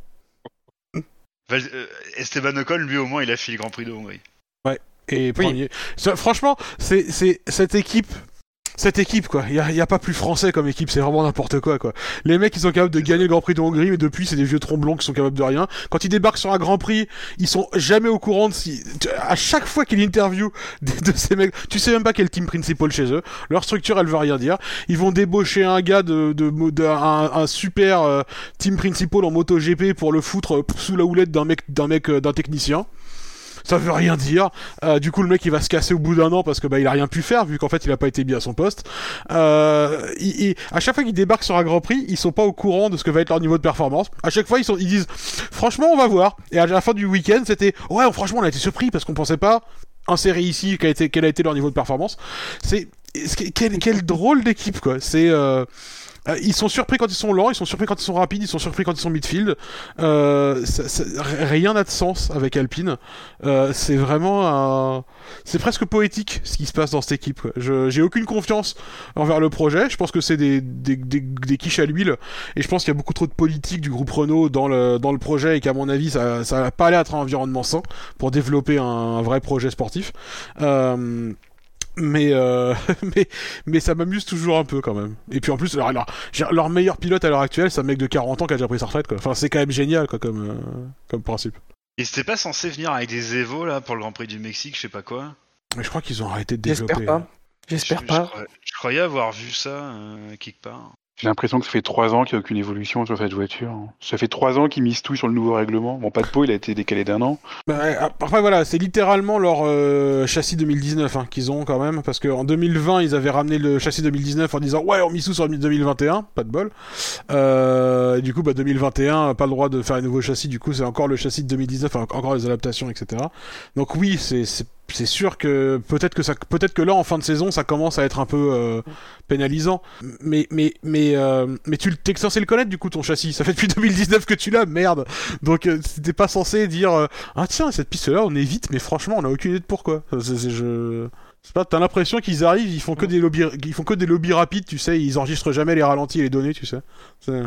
La seule vraie évolution chez Alpine, c'est pas plutôt leur frigo qu'on nous a présenté en long, en large et en travers euh, pendant la séance d'essai cette année. merci Franck Montagny hein, de nous faire euh, découvrir les Merci, cuisines Franck alpines euh, à chaque séance d'essai absolument Bah, sinon, après, pour revenir sur l'action au départ, bon, Ocon est un peu spectateur et ça sert à gauche, ça sert à gauche. Schumacher qui veut éviter euh, euh, Bottas, euh, qui fait un toupie, un petit nuage de fumée au milieu. Il y, a, il y a Tsunoda à gauche bah, qui fait peut-être pas le bon choix, aurait dû suivre tout le monde pour couper. Est-ce qu'il pouvait couper? Est-ce qu'il n'y a pas d'autres personnes à gauche qui coupaient plus que lui? Euh, C'est un peu compliqué. Quoi qu'il en soit, ça nous devait faire une magnifique caméra embarquée où les deux décollent façon euh, vibreur euh, Aki Alami dans l'avant-dernier virage. J'espère qu'on va le connaître en F1, celui-là, ce serait génial. Euh, un bon trampolin. Et puis voilà, fin de course pour les deux. Et Ocon qui repart euh, comme si c'était un, un lundi classique. Un mardi. Voilà. J'ai roulé sur un caillou. c'est oui ils ont ils ont fait un joli un joli jump et puis voilà mais bon après euh, En fait, Tsu- Tsunoda, déjà, il aurait pu couper 14 fois. Euh, Schumacher, je sais pas. Mais Tsunoda, il aurait pu couper 18 fois, quand même. je crois que Schumacher est à droite Tsunoda est à gauche Euh, Tsunoda était à gauche, oui. Oui, Ouais. c'est ça. Ouais, donc Schumacher est un peu vraiment pris au piège et il débarque là, voilà. Et Tsunoda, ouais, Tsunoda, il aurait pu euh, ouvrir son instinct et dire ah bah attends, attends, attends, c'est la merde, façon euh, je- façon Pérez, dire attends, c'est la merde, je me casse par là. Mais bon, il l'a pas fait. Mais euh, après le reste de la course d'Ocon, euh, on était tous, on était tous Piqué. surpris de le voir partir en soft. Euh, et, et honnêtement, Sauf Toms. euh, ah, Toms qui nous justifiait leur strat. Du coup, je propose que Toms nous explique la stratégie. Alors, moi j'ai vu quand ils ont mis les rouges au départ, je me suis dit, bon, ils mettent les rouges au départ, ils espèrent une safety car dans le premier tour. Comme ça, ils rentrent Voilà. premier tour et ils mettent des durs. Et Ou donc, médiums, ils font double médium. Et ben, du On coup, a ils eu une des- safety car et ils ont fait quoi? Eh ben il sera pas rentré au stand. Ah, Voilà, donc tu iras, euh, désormais tu vas être dans le groupe avec Bilo en termes des mecs qui n'ont plus le droit de parler de stratégie. Voilà. Bilo qui est avec nous dans le chat, hein, je tiens à le, à le préciser. Aussi. Ah On salue. Ah bah comme ça. Comme ça Euh, Et dans le bien. chat aussi, je voulais euh, le, le commentaire de Wiku euh, qui rebondisait sur, sur euh, ce que tu disais, Ben Lamp, en disant ils, ont- ils sont censés connaître le châssis de merde. Est-ce que la limite aussi de changer de pilote tous les ans, ça aide pas? Et leur di- la direction aussi de. Mais ils ont, ils ont, Ils ont, ils ont aucune idée de ce qu'ils font, de, de, de, à chaque, euh, sur chaque élément. Euh, je, les- vraiment, l'exemple le plus, le plus criant, c'est vraiment de ramener Brivio euh, et, et de rien en faire. Je veux dire, euh, personne, quand il y a une interview de euh, Alpine, les, les journalistes savent jamais dire qui est quoi. Alors, euh, on est avec Marcin Budkowski qui euh, euh, euh, oh, fait partie de l'équipe dirigeante d'Alpine. Enfin, je, ah, c'est alors qu'en plus vous vous souvenez quand ils ont recruté ce mec là c'était en mode ouah tu vas voir c'est un mec de la FIA il a vu les secrets de toutes les équipes. Point point point point. À chaque fois c'est des vieux tromblons les mecs de la FIA comme Mekies chez Ferrari là. À chaque fois c'est des vieux tromblons qui ont vu rien du tout parce que les équipes en fait elles montrent rien à la FIA faut croire. Les mecs qui sont au courant de rien ils arrivent ouais bah je connais des trucs. Oui en fait non. Personne sait qui fait quoi c'est Butkowski qui se retrouve à faire la communication alors qu'il est censé être technique. Euh... Oui, évidemment. Je veux dire, tu te retrouves à constamment changer tes équipes. Je veux dire, et puis ils, ont des, hum, ils ont des coups de tête sur les pilotes constamment, quoi. Ils ont des coups de tête constamment sur les pilotes. Là, la nouvelle lubie, c'était ah, on va faire revenir Alonso euh, pour communiquer. Mais communiquer sur quoi? Tu, tu, tu, qu'est-ce que tu veux Qu'est-ce que sur quoi t'as besoin de communiquer tout de suite en fait? Sur quoi t'as besoin de faire ta pub? Sur le fait que vous finissiez dans le ventre mou constamment? Vous avez gagné une course parce que Valtteri Bottas joue au bowling? Euh, mais enfin, je ils font tout dans le désordre en fait. C'est ça qui est absolument terrible. C'est ça qui est absolument terrible. C'est vrai que David Brivio, c'est un, mystère, hein, parce que son, arrivée avait commencé à fuiter en fin d'année dernière. On nous dit attention, vous allez voir ce que vous allez voir, c'est le mec qui a fait gagner Suzuki. Puis lors de la conférence de presse d'avant-saison, en janvier ou février, quand l'écurie a été présentée, c'est ouais, bon bah on vous confirme que David Brivio arrive, mais bon, on vous dit pas trop à quel poste, on sait pas trop encore. Puis finalement, il est à un poste de, de sous de, de, de on ne sait pas exactement ce qu'il ce qu'il fait. C'est c'est assez bizarre. Il y, a un, truc qui s'est passé euh, qui s'est passé en interne. Il s'est fait euh, il s'est fait court-circuiter. Il n'a pas eu le poste qui lui a été promis. Enfin ouais, ça ça respire pas là. C'est pas c'est pas sain. On sent qu'il y a des on sent qu'il y a des trucs politiques. On sent qu'il y y a des mecs qui sont à des postes qui qui devraient pas être le leur parce que ils ont ils ont été pistonnés. On on ne sait où. Ouais, ça pue ça, pue un peu cette écurie. Et pourtant, il n'y a plus Habitbull. Qui, euh, je veux dire, tout le monde s'accordait à dire qu'Habitbull, il était là parce que euh, euh, il était avec la meuf de je sais plus qui ou je sais, ou je sais plus quelle histoire sombre là.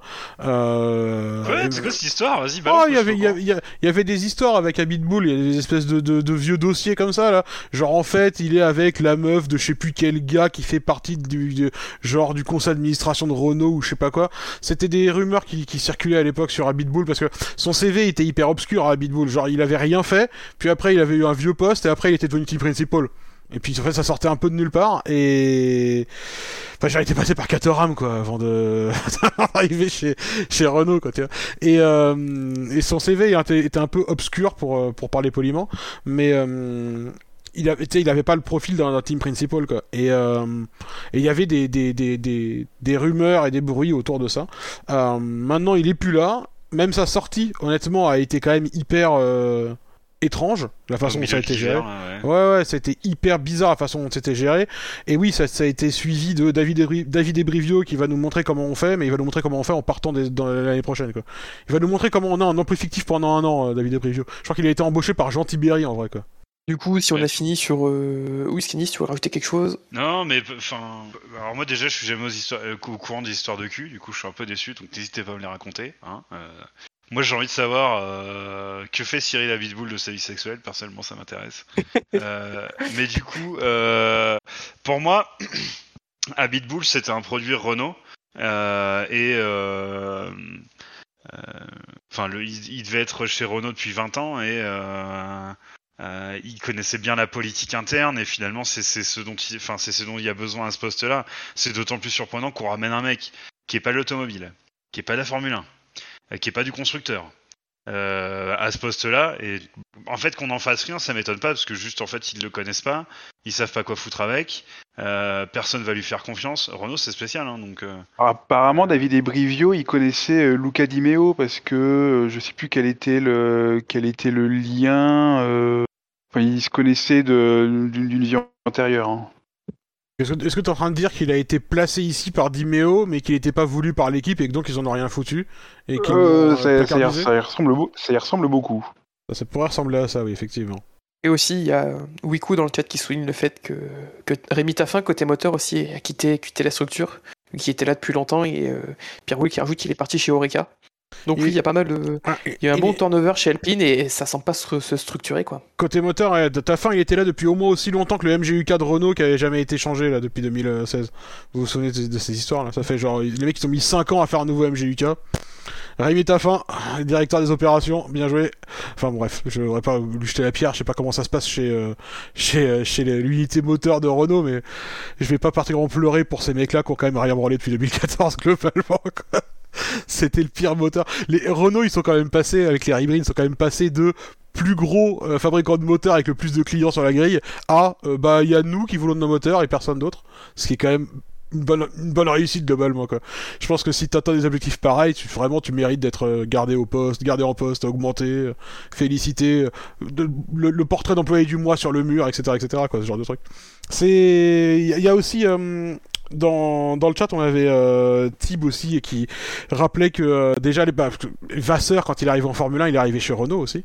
Euh, donc c'était, il faisait partie de la structure, il s'était déjà cassé et c'était déjà le- les, les, les motivations de son départ, c'était déjà un peu obscur et on ressentait déjà qu'il y avait quelque chose qui se passait derrière, genre qu'il y avait des probablement des luttes de pouvoir et des trucs comme ça euh, qui se déroulaient derrière et, que- et que l'équipe était pas claire et que Vasseur avait l'air de s'être cassé pour des raisons un peu comme ça de euh, j'aime j'aime pas les machinations politiques qui se passent derrière.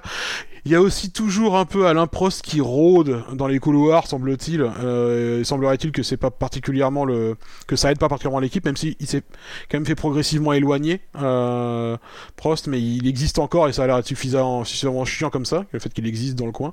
Euh, donc Il bon, ça, discret. hein. ouais, mais, mais ça, a, ça a l'air compliqué en tout cas l'environnement euh, Alpine, euh, Renault Alpine.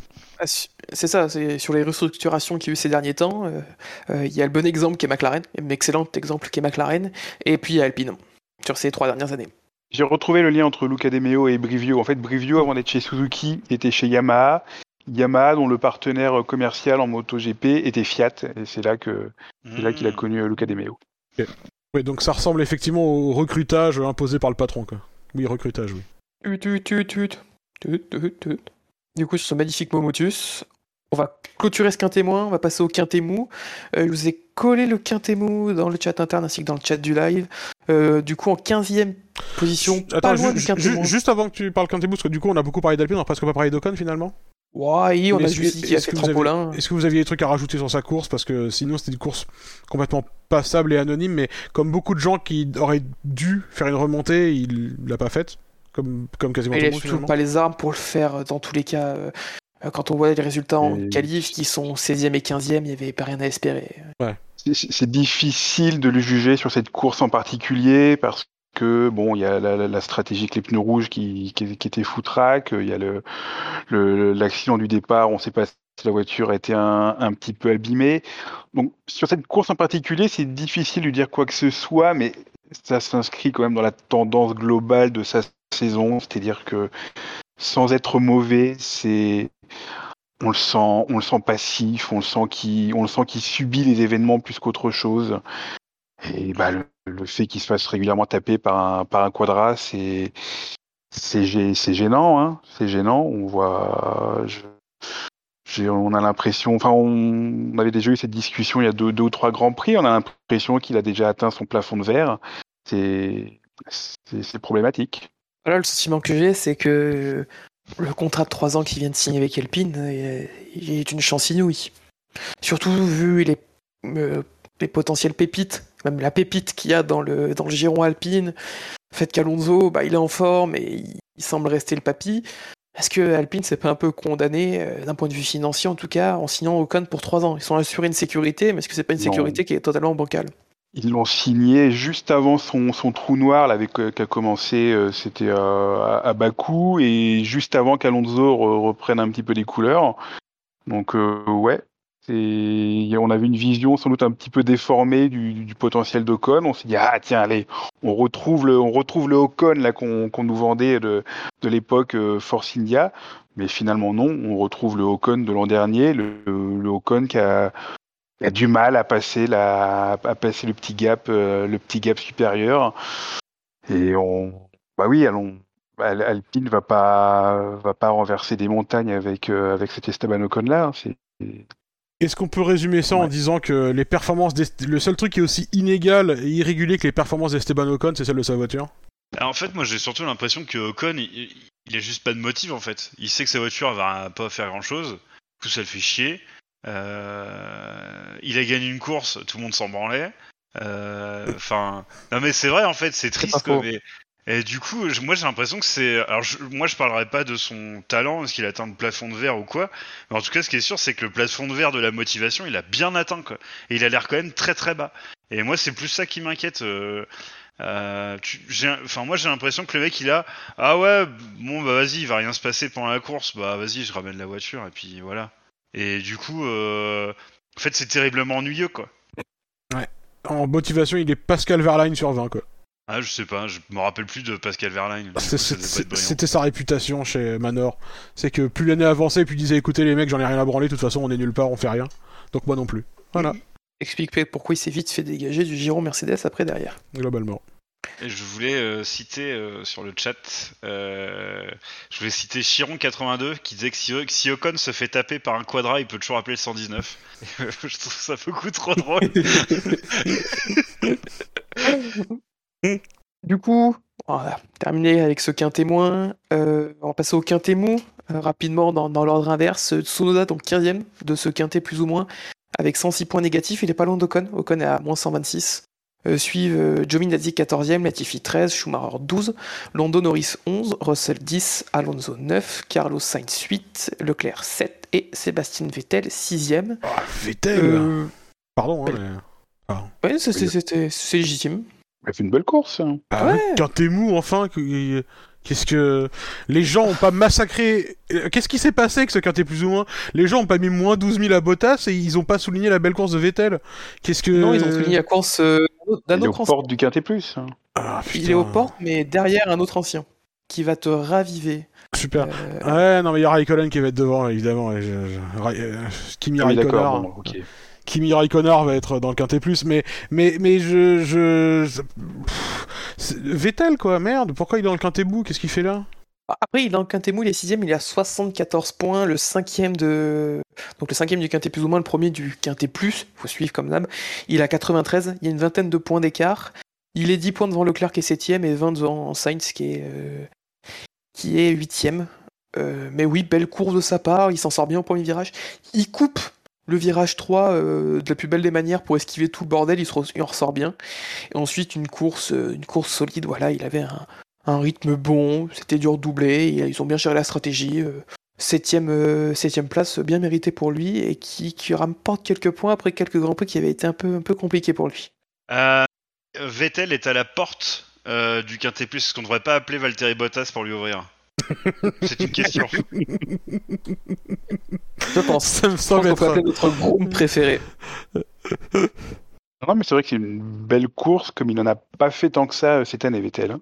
Une course où il a la perf en qualif, euh, bah, le, le- le dimanche, euh, il n'y a pas un gros spin euh, débile qui vient de nulle part. euh, non, c'est on, a vu, du très bon et du moins bon de Vettel cette année. Euh, ces deux podiums, bon, ces deux podiums, même s'il n'y en a qu'un sur le papier qui est officiel, ils sont, il fait des courses solides. En Hongrie, on peut peut-être se dire qu'il y a un peu plus à chercher, mais heureusement pour lui, c'était pas une victoire qui a été enlevée sur tapis vert.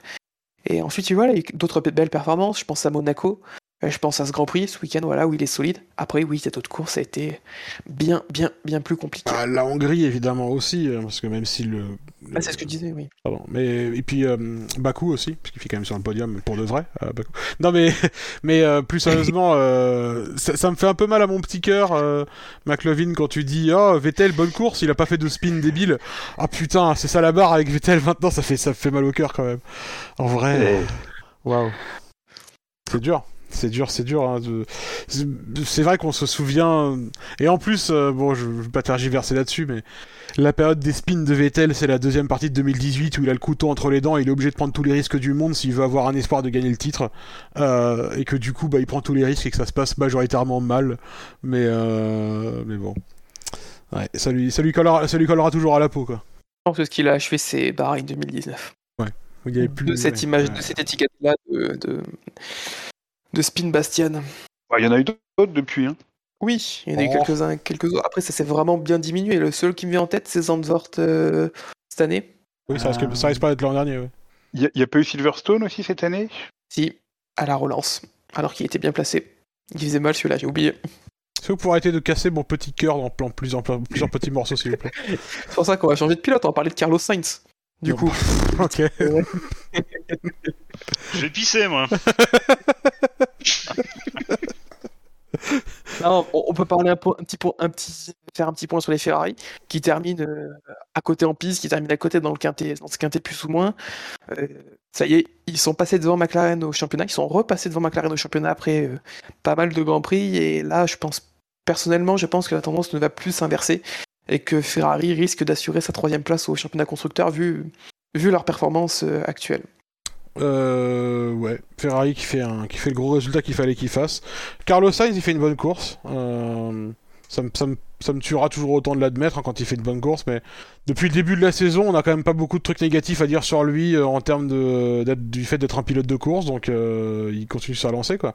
Il fait une belle course, il y a le petit, le petit bal de changement de position avec Leclerc où euh, il, se, enfin, Ferrari inverse les positions et à la fin il a l'élégance de rendre la position à, à Leclerc aussi, donc euh, il n'y a pas grand chose à dire. Il fait, il fait, il fait une, course. Surtout que, euh, comme le souligne, euh, souligne dans le chat euh, Chini, Sainz, lorsqu'il passe Leclerc, il prend 8 secondes d'avance. Donc il creuse un gros gap Ouais. et il a la gentillesse de, de l'attendre et de le laisser passer. Euh, Ouais, ça justifiait, ça justifiait pas forcément, je trouve, une inversion de position. Je suis d'accord. Une première ou une deuxième inversion de position? La, Ah, la, deuxième Ah non, moi c'est la première que j'ai pas compris. Ouais, la première, ils veulent aller chercher euh, Gasly. euh, Qui est, mais- euh, qui est une demi-heure devant. Qui est- ah, ah, au moment où l'inversion de Distancé. position se fait, ils sont à Oui. 12 secondes de distance, c'est beaucoup, mais euh, ils étaient moins loin quand ils ont commencé à vouloir faire l'inversion de position. Le moment où Leclerc a fini par dire bon d'accord je le fais, euh, fait, que- fait que euh, fait que la- l'écart s'est un peu agrandi, mais euh, mais euh, au moment où Ferrari veut mettre le truc en place, c'est encore euh, cohérent. C'est short, mais un peu cohérent. Après, en vrai, de toute façon, euh, Gasly et l'AlphaTauri avaient un rythme suffisant pour couvrir ce qu'allait faire Ferrari de toute façon. Donc, Ah, justement, Sa- Sainz il revient quand, quand Carlos passe Charles. Pierre augmente son rythme. Et en, Ouais, quasiment dans le même tour, et Sainz remonte à peine à 8 secondes et demie. Donc il n'y avait rien à aller chercher. Gasly en gardait euh, très clairement sous le pied, mais on sentait que l'AlphaTauri ce week-end était au-dessus. Euh, c'est d'ailleurs euh, dommage que Tsunoda n'ait pas pu aller plus loin que le premier virage. ce qui est, euh, ce qui un peu dommage euh, avec ces manigances d'ordre d'équipe et d'inversion de position là qui existent, c'est que du coup, on aurait pu avoir une bataille Sainz-Leclerc et Sainz aurait pu aller essayer de chercher la position. Sauf qu'il est, euh, on lui enlève ça parce qu'on essaye de lui faire euh, attaquer Gasly devant, mais comme ça marche pas, on lui fait rendre la position à Leclerc, alors qu'en fait, il aurait peut-être pu le dépasser quoi en piste, tu vois, à, la régulière, en se battant normalement quoi. Et du coup, c'est un peu dommage parce qu'à faire, des espèces de, de, switch comme ça de, de pilotes et de positions euh, qui sont orchestrées, bah est-ce que, euh, enfin, tu vois, tu tu te mets dans le, mets-toi dans les chaussures de de Carlos Sainz, putain, je suis en train de me mettre dans la peau de Carlos Sainz, ça me fait vraiment très mal à l'intérieur. Mais euh... Sky, tu lèves la main droite très très haut. Est-ce que c'est pour prendre la parole ou est-ce que c'est pour Carlos Sainz? Je te laisse choisir. Euh, J'ai rien à dire. D'accord, c'était juste, c'était juste pour, euh, voilà, pour, pour ton côté Carlos Sainz, euh, qui, qui, qui devait s'exprimer, effectivement. Mais ouais, non, je, si, si tu te mets à la place d'un pilote, genre, on, on, on te dit, tiens, euh, ton coéquipier va te laisser passer pour que tu puisses aller attaquer la voiture de devant, mais ça donne rien, du coup, rends la position, oh bah c'est con, c'est la fin de la course, t'as pas le temps d'attaquer. C'est con quand même, non? Ouais, c'est pour ça que je trouve que la deuxième inversion n'est pas justifiée, parce que à, à la régulière, c'est Sens qui est sur la meilleure stratégie, c'est lui qui est, qui est le plus rapide. Donc logiquement, cette cinquième place, c'est à lui qu'elle aurait dû revenir. hein. Ouais, mais si tu te mets dans les pompes de, de Leclerc, tu dis mais il m'a jamais dépassé quoi. Si j'avais su, je me serais battu contre lui et puis il m'aurait pas passé. Ce qui était probablement vrai en plus à Mexico. C'est aussi injuste pour euh, Leclerc à ce moment-là, tu vois. Ça devient injuste pour Leclerc à ce moment-là. Ouais, ouais. Donc c'est c'est pour ça qu'il n'y a pas c'est pas il y a pas de bonne solution, mais c'est toujours pareil. C'est-à-dire que si tu si tu organises un switch de pilote pour aller pour aller attaquer la voiture de devant et que ça se concrétise pas, c'est quoi la bonne résolution quoi? Et je suis pas sûr qu'il y en ait une en fait. Après, est-ce que c'est aussi pas une, un accord interne entre, entre les deux de pas de pas se- s'embêter en piste? Alors oui, même s'ils devraient peut-être pour leur ego entre eux, pour la bataille entre coéquipiers, parce qu'au classement il y a que 8 points d'écart entre les deux. Euh, est-ce que l'objectif numéro un, c'est pas de se dire, écoute, euh, on va essayer de maximiser la performance euh, coûte, peu importe, ouais, peu importe que ça coûte, individuellement, coûte que coûte, c'était le mot que je cherchais justement, quitte à ce qu'on passe un peu, mette un peu sous le tapis nos positions personnelles au championnat, dans l'optique d'aller battre McLaren définitivement et prendre zéro risque. D'un hypothétique accrochage qui pourrait arriver par accident Bah, toute euh, façon, et qui serait dévastateur. De toute façon, Ferrari, ils en sont pas encore au point où ils vont aller commencer à se battre euh, en interne entre les deux pilotes. hein. Ça, c'est ce que tu fais quand, euh, toi tu te bats pour le titre, pour la victoire, pour des trucs comme ça. Euh, là où ils en sont, ils ont intérêt à essayer de maximiser. Et je pense que les deux pilotes en ont bien conscience. Euh, et Sainz peut-être plus que Leclerc, mais ils ont intérêt à maximiser la, la performance de l'équipe quoi au global. Mais si je pense que Leclerc a ce petit, euh, ce petit surplus d'égoïsme qui fait que le jour, le jour va venir où il y aura le bon choix à faire pour l'équipe et il y aura le bon choix à faire pour Charles Leclerc et Charles Leclerc fera le bon choix pour Charles Leclerc. quoi. Ça, j'en suis convaincu. Alors que Sainz sera peut-être le bon choix pour l'équipe. Oui, parce qu'il a plus de Il a plus de trucs à prouver à l'équipe. Il, a une, position moins, pas, forcément parce qu'il est int- intrinsèquement plus intelligent ou plus malin, mais parce qu'il a une position moins confortable dans l'équipe et du coup, lui, par contre, il, est, il, a, il a besoin de, de, de faire plus de cadeaux à l'équipe, à mon avis. Euh, sinon, dans ce quintet mou, donc on a Lonzo Est-ce qu'on peut, re- termine- est-ce qu'on peut revenir, excuse-moi Tom, sur la, la stratégie de, de Leclerc? Parce que moi, je regardais le Grand Prix sur, euh, sur Canal, où je je sais pas, et euh, régulièrement, on entendait Febro qui insistait sur « Ah, mais qu'est-ce qu'ils ont fait avec Leclerc? Pourquoi ils l'ont arrêté si tôt? Euh, Peut-être qu'il y avait une, une crevaison lente, mais c'est bizarre, pourquoi ils ont fait ça ?» Euh, moi, de mon côté, j'ai j'ai trouvé la, la stratégie de Leclerc assez, euh, assez compréhensible. hein. Ils, sont, ils sont deux Ferrari contre, contre une AlphaTauri. Donc l'idée, c'est euh, on, on anticipe l'arrêt pour obliger euh, Gasly à couvrir et donc euh, permettre à Sainz de dérouler une stratégie décalée derrière. Ou alors Gasly ne couvre pas et dans ce cas-là, Leclerc fait l'undercut. Pour moi, la stratégie de Leclerc, euh, de, de Ferrari, c'était la stratégie logique d'une écurie qui a deux contre un et qui essaye de, de prendre au piège euh, le, le- le pilote devant qui est isolé. Alors, au final, ça n'a pas marché, mais ça n'a pas marché non pas parce que la stratégie était mauvaise, ça n'a pas marché parce que bah, tout simplement euh, Gasly avait un, avait un rythme qui faisait qu'ils n'ont pas réussi à le piéger. Mais sur le papier, j'ai trouvé que Ferrari avait plutôt bien joué le coup. Non, je suis d'accord. Ils ont fait une bonne stratégie avec. euh, En tout cas, ils ont tenté ce qu'ils avaient à tenter. Euh, Sainz euh, a encore prouvé une fois qu'il était bon quand il fallait amener les pneus loin. C'est pas la première fois qu'il fait ce, ce schéma-là de, de, de s'arrêter plus tard et, et en fin de course revenir assez fort. Il aime- semble bien aimer cette stratégie. C'est pas la première fois cette saison. Je pourrais plus dire où exactement, mais on a eu une situation similaire où il était plus Ouais, rapide ouais, que. Sainz. Mais j'arrive plus à, à retrouver quel Grand Prix c'était. C'était peut-être euh, en Autriche. La deuxième course en Autriche. Euh, donc la course, le Grand Prix d'Autriche, pas de Styrie, où cette situation euh, a eu lieu. Et il avait fait une. euh, une- ouais, plutôt bon pour emmener les pneus loin.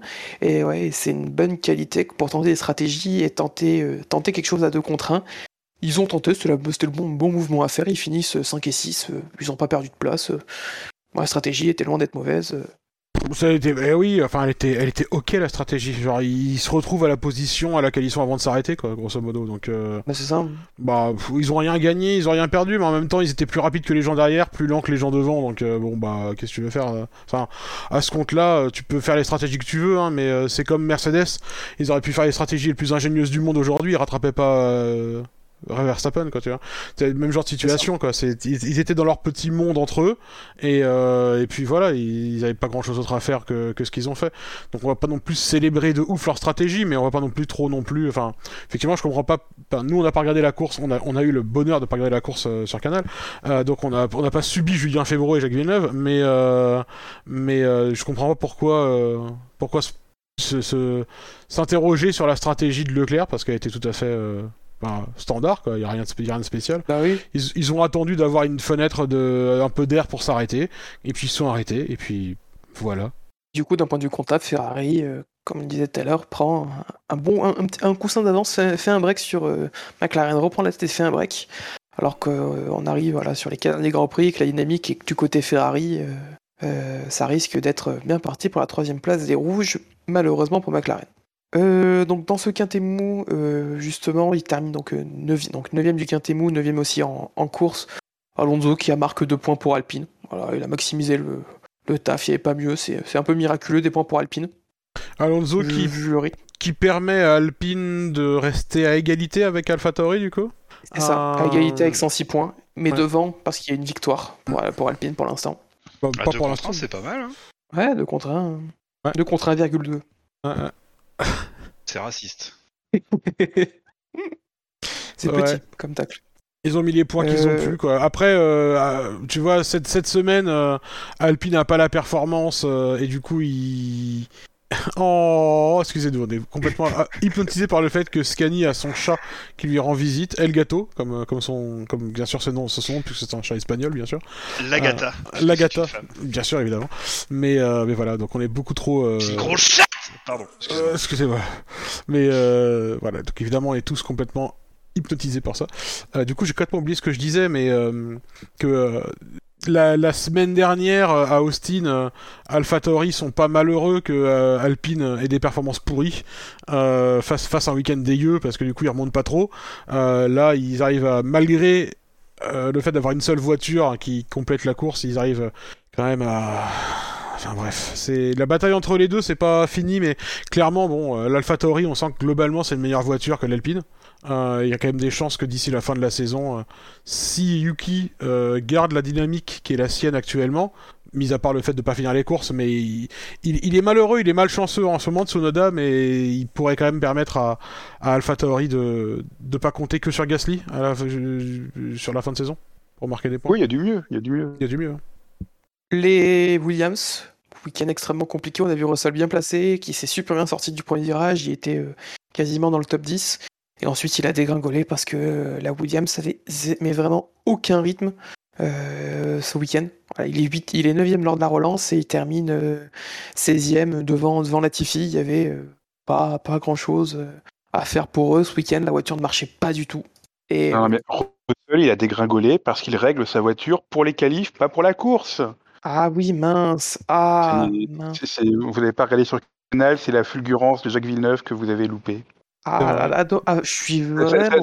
Ça, ça venait de nulle part. Hein. C'est, on- un moment, on l'a vu à l'écran et oui, mais bon, Russell, euh, il règle sa voiture pour la qualif, pas pour la course. Il va falloir que ça change chez Mercedes. Bon, c'est Au- aucune nuance, aucune discussion. Voilà, c'était, c'était asséné comme ça les, les grandes vérités de Jacques Villeneuve. Au- Aucune, aucune nuance, aucune discussion et aucun élément factuel pour appuyer ses dires. hein. C'est Jacques Villeneuve dans toute sa splendeur. Quoi. Mais je sais que c'est pas la première fois qu'il ramène cette, euh, cet argument euh, sur la table, Jacques Villeneuve. hein. Il a, c'est une marotte qu'il a inventé, qui, qui, lui- qui, lui, a- qui lui prend depuis quelques, depuis quelques temps déjà. hein. C'est, c'est son truc, quoi. Mais alors que bon, euh, Latifi a pas fait mieux et enfin. C'est, je, voilà, c'est, la nouvelle marotte de Jacques Villeneuve pour dire non mais vous allez voir, Russell est pas si fort que ça. C'est, uniquement, c'est uniquement ça. Du coup aussi, donc dans ce quintet mou, on a les, les deux gymnastes qui ont décollé sur le trampoline, euh, sur le trampolin Ocon, Schumacher et Tsunoda. Bon, il n'y a pas, pas grand chose à dire de leur course à part que elle n'a pas duré longtemps et que pour Tsunoda, il avait potentiellement euh, euh, à faire. C'est celui en tout cas qui était le plus susceptible, euh, vu la performance de sa voiture, d'espérer de faire une remontée. Bah, du coup, on n'a pas pu. C'est un élément qu'on n'a pas pu voir dans la course. Donc voilà pour ces deux-là. Et enfin, dernier, avant-dernier de ce quintet, de ce quintet mou, Antonio Giovinazzi, qui, qui, pour, une fois, on, pour une fois, on peut parler un peu de lui, euh, Ouais. parce qu'il a eu une course euh, euh, totalement détruite par la stratégie de son équipe, et il a même été le premier à le dire à la radio. Il a été très très énervé en disant que c'était leur faute à l'arrivée. Euh, il a aussi dit euh, une interview qu'il pensait pas qu'on pouvait, euh, il pensait pas que son écurie pouvait lui vouloir du mal, mais en fait si, il s'en rend compte. Euh, parce que euh, Ouais, un peu bah, mauvaise foi quand même. Mauvaise foi quand même, on est d'accord, mais parce qu'il était, il était septième, il était bien placé, il avait un bon rythme, et ils l'ont fait arrêter, ils l'ont fait sortir derrière Bottas et Ricciardo, et impossible de doubler, course détruite, deux qui marchaient Bon, plus. C'est vrai que vrai que Giovinazzi, souvent on dit euh, bel qualif, mais il s'effondre en course. Là, il s'est effondré en course, peut-être pas de sa faute, effectivement, pour une fois. Euh, le problème, c'est que euh, son après son ravitaillement, euh, il est ressorti derrière derrière le petit peloton Ricciardo Bottas. Il était un chouïa plus rapide, mais pas de quoi les attaquer, mais suffisamment pour être un petit peu emmerdé, perdre du temps et, bouffer ses pneus. Donc forcément, il l'avait très très mauvaise à l'arrivée. Euh, le chef stratégie euh, d'Alfa Romeo euh, s'est expliqué. Il a reconnu qu'effectivement, c'était, il y avait eu une mauvaise stratégie. Mais en même temps, et son explication, elle tient la route, on peut pas lui en vouloir. Il dit quand quand vous avez une Alpha que vous ressortez derrière une McLaren et une Mercedes, vous imaginez pas que vous allez être euh, bloqué. Donc euh, quand Giovinazzi dit on m'en veut, on m'a sabordé, faut peut-être pas déconner. Il y a eu une erreur d'Alpha, certes, mais une erreur qui est quand même largement largement excusable. Après, donc, euh, pour rebondir sur Giovinazzi, comme, comme on a pu l'entendre aujourd'hui, normalement, Alfa Romeo devrait annoncer leur pilote euh, le mardi 16 novembre, si je dis pas de bêtises au niveau de la date. Alors, je sais, je sais pas s'ils annoncent leur pilote, mais en tout cas, ils ont des annonces à faire sur euh, des trucs. Voilà. Mais euh, je- ça se trouve, ils vont juste dire euh, Giovinazzi sera plus avec nous. Bon, donc on sait pas s'ils vont nous annoncer euh, fermement quelqu'un.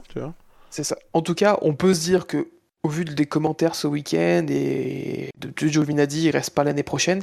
Et surtout, on a vraiment l'impression que bah, l'ambiance actuellement, elle est malsaine chez, chez Alfa Romeo. Entre un, guest, entre un Giovinazzi a qui Raikkonen sent, qui sent Ouais, pas du tout à sa hein. place, un Raikkonen qui dit j'ai qu'une envie que ça, se- si ça se termine. Et bah, euh, l'ambiance, elle doit être euh, géniale euh, aux réunions. euh. Euh, Oh. Fred Vasseur, qui je crois s'est pris un petit scud aussi en interne. Ouais. J'ai cru voir passer ça. Il a pris un petit scud de la part du, euh, je sais plus comment il s'appelle, enfin du, euh, du, du propriétaire de l'écurie. Le beau-père de. de. comment il s'appelle, euh, mec? Ah putain. Lui-même. Oui, lui. Euh, si, non, mais c'est. Euh, Win Capital, c'est pas un truc comme ça? Putain. Je vais chercher pendant ce temps-là. Pendant, que tu cherches, ouais, de toute façon, l'avantage avec Raikkonen, c'est qu'il, vu qu'il est jamais là, il peut pas trop pourrir l'ambiance aux réunions. Hein. C'est, euh, c'est quand même le mec qui vient jamais à l'usine, donc euh, il vit en hélicoptère quand il a besoin de venir, littéralement, et, euh, sinon il est jamais là. Donc, alors, alors qu'il habite en Suisse aussi, là, où il y a son équipe. Mais c'est, ouais, c'est pas une équipe qui fait rêver, quoi. hein. C'est, c'est pas une équipe qui fait rêver, mais euh, ouais, le pauvre Giovinazzi, c'est sûr qu'il a pas l'air d'être. Enfin bon, son sort a l'air complètement scellé. Ça, c'est c'est certain. Euh, vous mettez une pièce sur qui pour euh, l'année prochaine? Ça semble se diriger vers Zou. Ouais, moi aussi. Joe, je sais plus comment, comment on le prononce de, la bonne manière. Joe. Joe. C'est ça, ouais, c'est ça. Ouais. Parce que pour Cher, ça semble. En tout cas, c'est pas du tout le favori, même si peut-être pas forcément dans la liste. Euh, on a parlé un moment de De Vries, euh, on oublie. Euh, Ailot, c'est pareil, surtout qu'il a signé pour, pour rouler en IndyCar l'année prochaine. Et euh, Alpine, Euh, ils, ont, ils ont abandonné l'idée de soutenir euh, leur, euh, leur jeune pilote euh, qui va faire championnat, euh, qui va faire champion F3 F2 en deux années consécutives. Ils ont, ils ont, ils ont, ils ont lâché l'idée de, je sais pas, mettre des sous sur sa carrière pour lui trouver un baquet. Bien que c'est la, la route, pour l'instant. De toute façon, si c'est pour finir chez Alpine, autant qu'il change vite d'orientation, j'ai envie de dire. Pauvre Oscar. c'est quand même triste, c'est quand même triste de dire que, que Piastri, d'un talent de calibre de Piastri, qui est pas loin d'un Russell ou d'un Leclerc sur ses années jeunes, euh, bah, va pas accéder à la fin l'année prochaine. Et c'est flou pour 2023. C'est ça le pire. T'es content Gasly, par exemple, quand il était champion, déjà, sur ses années jeunes, c'était pas le niveau d'un Leclerc ou c'est pas, pas du niveau de Piastri pour faire une combinaison directe. On savait qu'à un moment ou à un autre, il y avoir un baquet qui allait se libérer chez Toro Rosso. Là, pour Piastri, ça semble compliqué de d'avoir une vision euh, à long terme. Après, pour, pour Joe, est-ce que ça va être euh, une année, euh, une année de cash en attendant de préparer le terrain pour un pour cher qui pourrait définitivement éclore l'année prochaine? Est-ce que c'est pour s'instaurer de façon un peu plus longue d'un point de vue financier parce que Alpha ont besoin d'argent et que le rachat d'Andretti a capoté Par Andretti plutôt que d'Andretti? Je regrette que- que, ce, que ce rachat est, est capoté parce que ça aurait, euh, bon, ça aurait mis un petit peu de peps de voir, euh, de à la tête euh, du d'une écurie de F1, ça aurait donné une vraie identité à cette écurie avec un une vraie personnalité du sport automobile euh, à, sa tête parce que là, euh, bah, on sait pas trop, on sait pas trop ce que c'est que cette écurie, écurie Sauber là qui est, qui est dirigée par un fonds d'investissement. Je, je sais pas, t'as si t'as retrouvé qui, qui c'était. Enfin, je suis en train de chercher justement. Euh, ça temps. euh, voilà, on sait pas, on sait pas bien qui est à la tête de cette écurie, quelle est, quelle est son ambition, ce qu'il ce qu'il veut en faire. Bon, au, au moins avec un type comme Andretti, ça aurait été un petit- peut-être un peu plus, euh, un, un peu plus carré, un petit, puis un petit, un petit supplément d'âme, puis un petit côté, euh, un petit côté ricain qui aurait été, euh, qui aurait été sympa. Là, c'est vraiment une écurie qui, Et qui en plus euh, ramène deux pilotes tellement charismatiques qui vont retourner les foules. Bah, Bottas, Zou, ouais, ça envoie pas du rêve. Hein. Non, même l'inverse. Le nom que je cherchais, c'est Longbow Finance. Et Ah, ouais, il- De souvenir, c'était lié à Magnussen, non C'était pas ça? Ericsson? Non, c'était lié plus ou moins à Ericsson. hein. Ah, c'est Ericsson, oui, c'est ça, tu as raison, exactement. Oui, oui, tout à fait. C'était Ericsson, je me suis mélangé les pilotes. Et donc, oui, c'est ça. Et donc, c'est Longbow Finance qui est euh, la belle famille d'Ericsson, je crois, euh, de souvenir. Le... Ça être son beau-père, je crois. qui eux, du coup, ils sont, ils sont toujours dans les bails, quoi. Ils mettent toujours du, ils mettent toujours du pèse alors que, alors qu'il n'y a plus leur poulain, quoi. Ah, ça, a toujours été un... ça avait toujours été présenté à l'époque comme un... comme un investissement, quoi, pas comme un cadeau. euh. Ok. Donc, Ah ouais, euh, peut-être que. À voir. Et là, en 2022, Alfa Romeo, ils font une voiture incroyable et c'est Bottas et Joe, et, et Joe qui se battent pour le titre. Ça peut moi, arriver. j'arrête la F1, c'est bon. J'arrête la F1, bah les couilles. Non, bon, on peut prendre une résolution. On peut dire qu'on parle pas d'Alfa Romeo l'an prochain parce que parce qu'il y a Bottas et Joe. c'est- c'est- c'est- Ça me paraît être une bonne raison, quoi. À Miss Monoplace, on les met derniers, enfin tout, quoi. on- la totale. Même si la voiture est la plus belle, on dit non, mais de toute façon, elle sera conduite par des vieux tromblons, donc euh, c'est pas, c'est pas possible. On dit qu'une voiture est belle si elle est performante. Si elle est conduite par Bottas et par Joe, on sait qu'elle ne le sera pas à l'avance, de toute façon. Moi, je suis impatient de voir Bottas en midfield euh, se bagarrer avec d'autres pilotes et en situation de course régulièrement. Ça va être fantastique à regarder. J'aurais beaucoup rigolé, je pense. Du coup, pour Après, ce euh, c'est quand même une équipe euh, où il y a Kel ou Milot en pilote d'essai, en pilote d'essai quoi. Si la voiture de l'année prochaine c'est pas une fusée, moi je comprends pas. Hmm. Il y a Robert aussi, je crois, qui aide. Eh, il y a toujours Robert, mais que pour un côté de la voiture. Le bandit manchot. ouais. Ah bah Elliot, il est là parce que Ferrari, quoi. Parce qu'il est sous de Ferrari, quoi. Donc il a un emploi fictif chez, chez Sauber, hein, payé par Ferrari, quoi. C'est c'est de Mhm. bonne guerre. Du coup, avant qu'on passe au quintet plus, un plus un, moins un, une envie, un délice. Moi je propose un moins 1000 à Valtteri Bottas. Même on peut pas, Alors, il est dans le quintet moins. Et alors Je Tiens, on reste un moins peu un. ouais. Oh, je me souviens. Moi, c'est. Je me Attends, souviens attends, jamais, eh, je me souviens jamais n'y des règles. Il n'y a pas Buchor, enfin tous les pisserons là, les Fab, les Buchor, les Gus Gus, ah, les mecs dès qu'il y a un règlement ils commencent à se branler, ils sont pas là, donc on fait ce qu'on veut. Moi je dis on lui met moins 712. Ah, ça me paraît bien. Allez, c'est parti. Et c'est mon numéro, En ça. plus, c'est son numéro de course à, à Tom, 712, pile poil. non, c'est bien. Moi, ça me paraît bien. Non, moins un pour Bottas, je suis d'accord. Alors, si on, peut t- si on peut tout faire et qu'on peut tout se permettre parce qu'on est contre nous. McLovin allez-y, allez-y. Ah oui, Ah, voilà. Est-ce que est-ce est-ce que t'avais un autre une autre proposition McLovin Euh, J'ai déjà oublié les mecs du Quintet mou, les guides du Quintet moins. Euh, Il y avait Ocon, Mazepin, Stroll, Ricardo et donc Bottas. On nous propose Ouais, de mettre non, allez, plus Bottas. un. On nous propose plus un Vettel à la place. Ce qui est une Plus un proposition Vettel. euh, Euh, alléchante. Je suis pour qu'on soutienne le positif. McLovin Pour qu'on soutienne le positif, j'essaie de comprendre la phrase. Cela dit, les- cela dit, Vettel, il leur fera d'autres des bonnes courses. Bottas, celle-là, elle était Euh. vraiment tellement incroyable. Il y a, il y a aussi de ça, quoi. Euh, Je- franchement, on l'a- on l'a regardé ensemble cette course et on n'a pas arrêté de dire, mais ça c'est peut-être la pire de la carrière de Bottas, quoi. Non, évidemment, c'est Turquie 2020, mais mais mais mais, mais celle-là, c'est peut-être la. Ouais, La- la plus il y avait la. Russie qui était gratinée quand même. Hein. oui, mais aussi. oui, mais Non, il a fini cinquième. cinquième. Je rappelle qu'il Et- a, il a gagné des points de Racecraft sur F1 2021 parce qu'il finit cinquième quand même. Je rigole pas, il a gagné par Racecraft. McLovin regarde la F1 avant de parler, je pense que c'est très important. euh, le résultat, c'est- Regarde-moi, il tape Moi, je regarde pas les résultats. Et C'est l'inverse bah, de tout le sinon, monde. on- tout le monde, vu qu'on pisse sur le règlement Shkubu, plus un moins un. Oh, ça, c'est c'est un peu exagéré. je sais pas si ce sera entériné par le conseil supérieur de Buchor, mais euh, c'est comme ça que ça s'appelle. Il va dormir, il va Ouais, dormir mais on va lui dire que c'est ça ou on lui pète son fichier. Tu vas voir, ça va être ça du coup. Ça- Ah putain, moi, je- moi, franchement à sa place je ferais des cauchemars. Si quelqu'un me menaçait de péter ce fichier, N'oubliez pas que Bouchard, il a arrêté l'émission après la troisième minute quand on a parlé des changements du Grand Prix d'Abu Dhabi. Du coup, on peut. on est tranquille. Et Cette émission ne sera jamais écoutée par Bouchard. C'est vrai, Mais bon, c'est vrai. sur le chat, on nous dit Bouchard il pionce. S'il y a moyen, c'est possible. Il est quand même 15h51, c'est son heure. hein. On est soutenu hein, pour le moins un Bottas et plus un Vettel. Hein. Je- on, est, on, a, on a Allez. du soutien dans le chat. Moi, je pense que voilà pour le, la, la vindicte populaire, euh, le- les- c'est les, c'est les réseaux sociaux, comme on dit, comme dirait Christian Horner. C'est ça. Et du coup, Le euh, peuple a voilà. parlé, du Le coup, peuple a c'est des parlé. plus un. Voilà. Vettel, plus 1. Hop là. Fait casser le tableau. je sens que ça... vas-y, fais ta plaisir. Casser là, où, là où on en est, de toute façon. Hop là. Et du coup, on va passer au, au Quintet Plus. Bah, vas-y, fais- faisons ça. Allez, 5 pilotes. Qui est cinquième d'après vous? Raikkonen. Euh... Ah ouais, c'est pas mal ça. Ah, ça pourrait être pas mal. Attends, faut que je reprenne. parce que, McLovin euh, Ouais. Il reste qui en fait? Euh, Pérez. Checo, il est premier. Ça, c'est sûr. Non, Non, Checo, non, il est Ok. non, non, Un non, Pérez non. premier, un Pérez troisième, un Raikkonen cinquième. Non, Pérez cinquième. Et bah, c'est- l'un d'entre vous, a ra- l'un d'entre vous a raison. C'est déjà un bon point.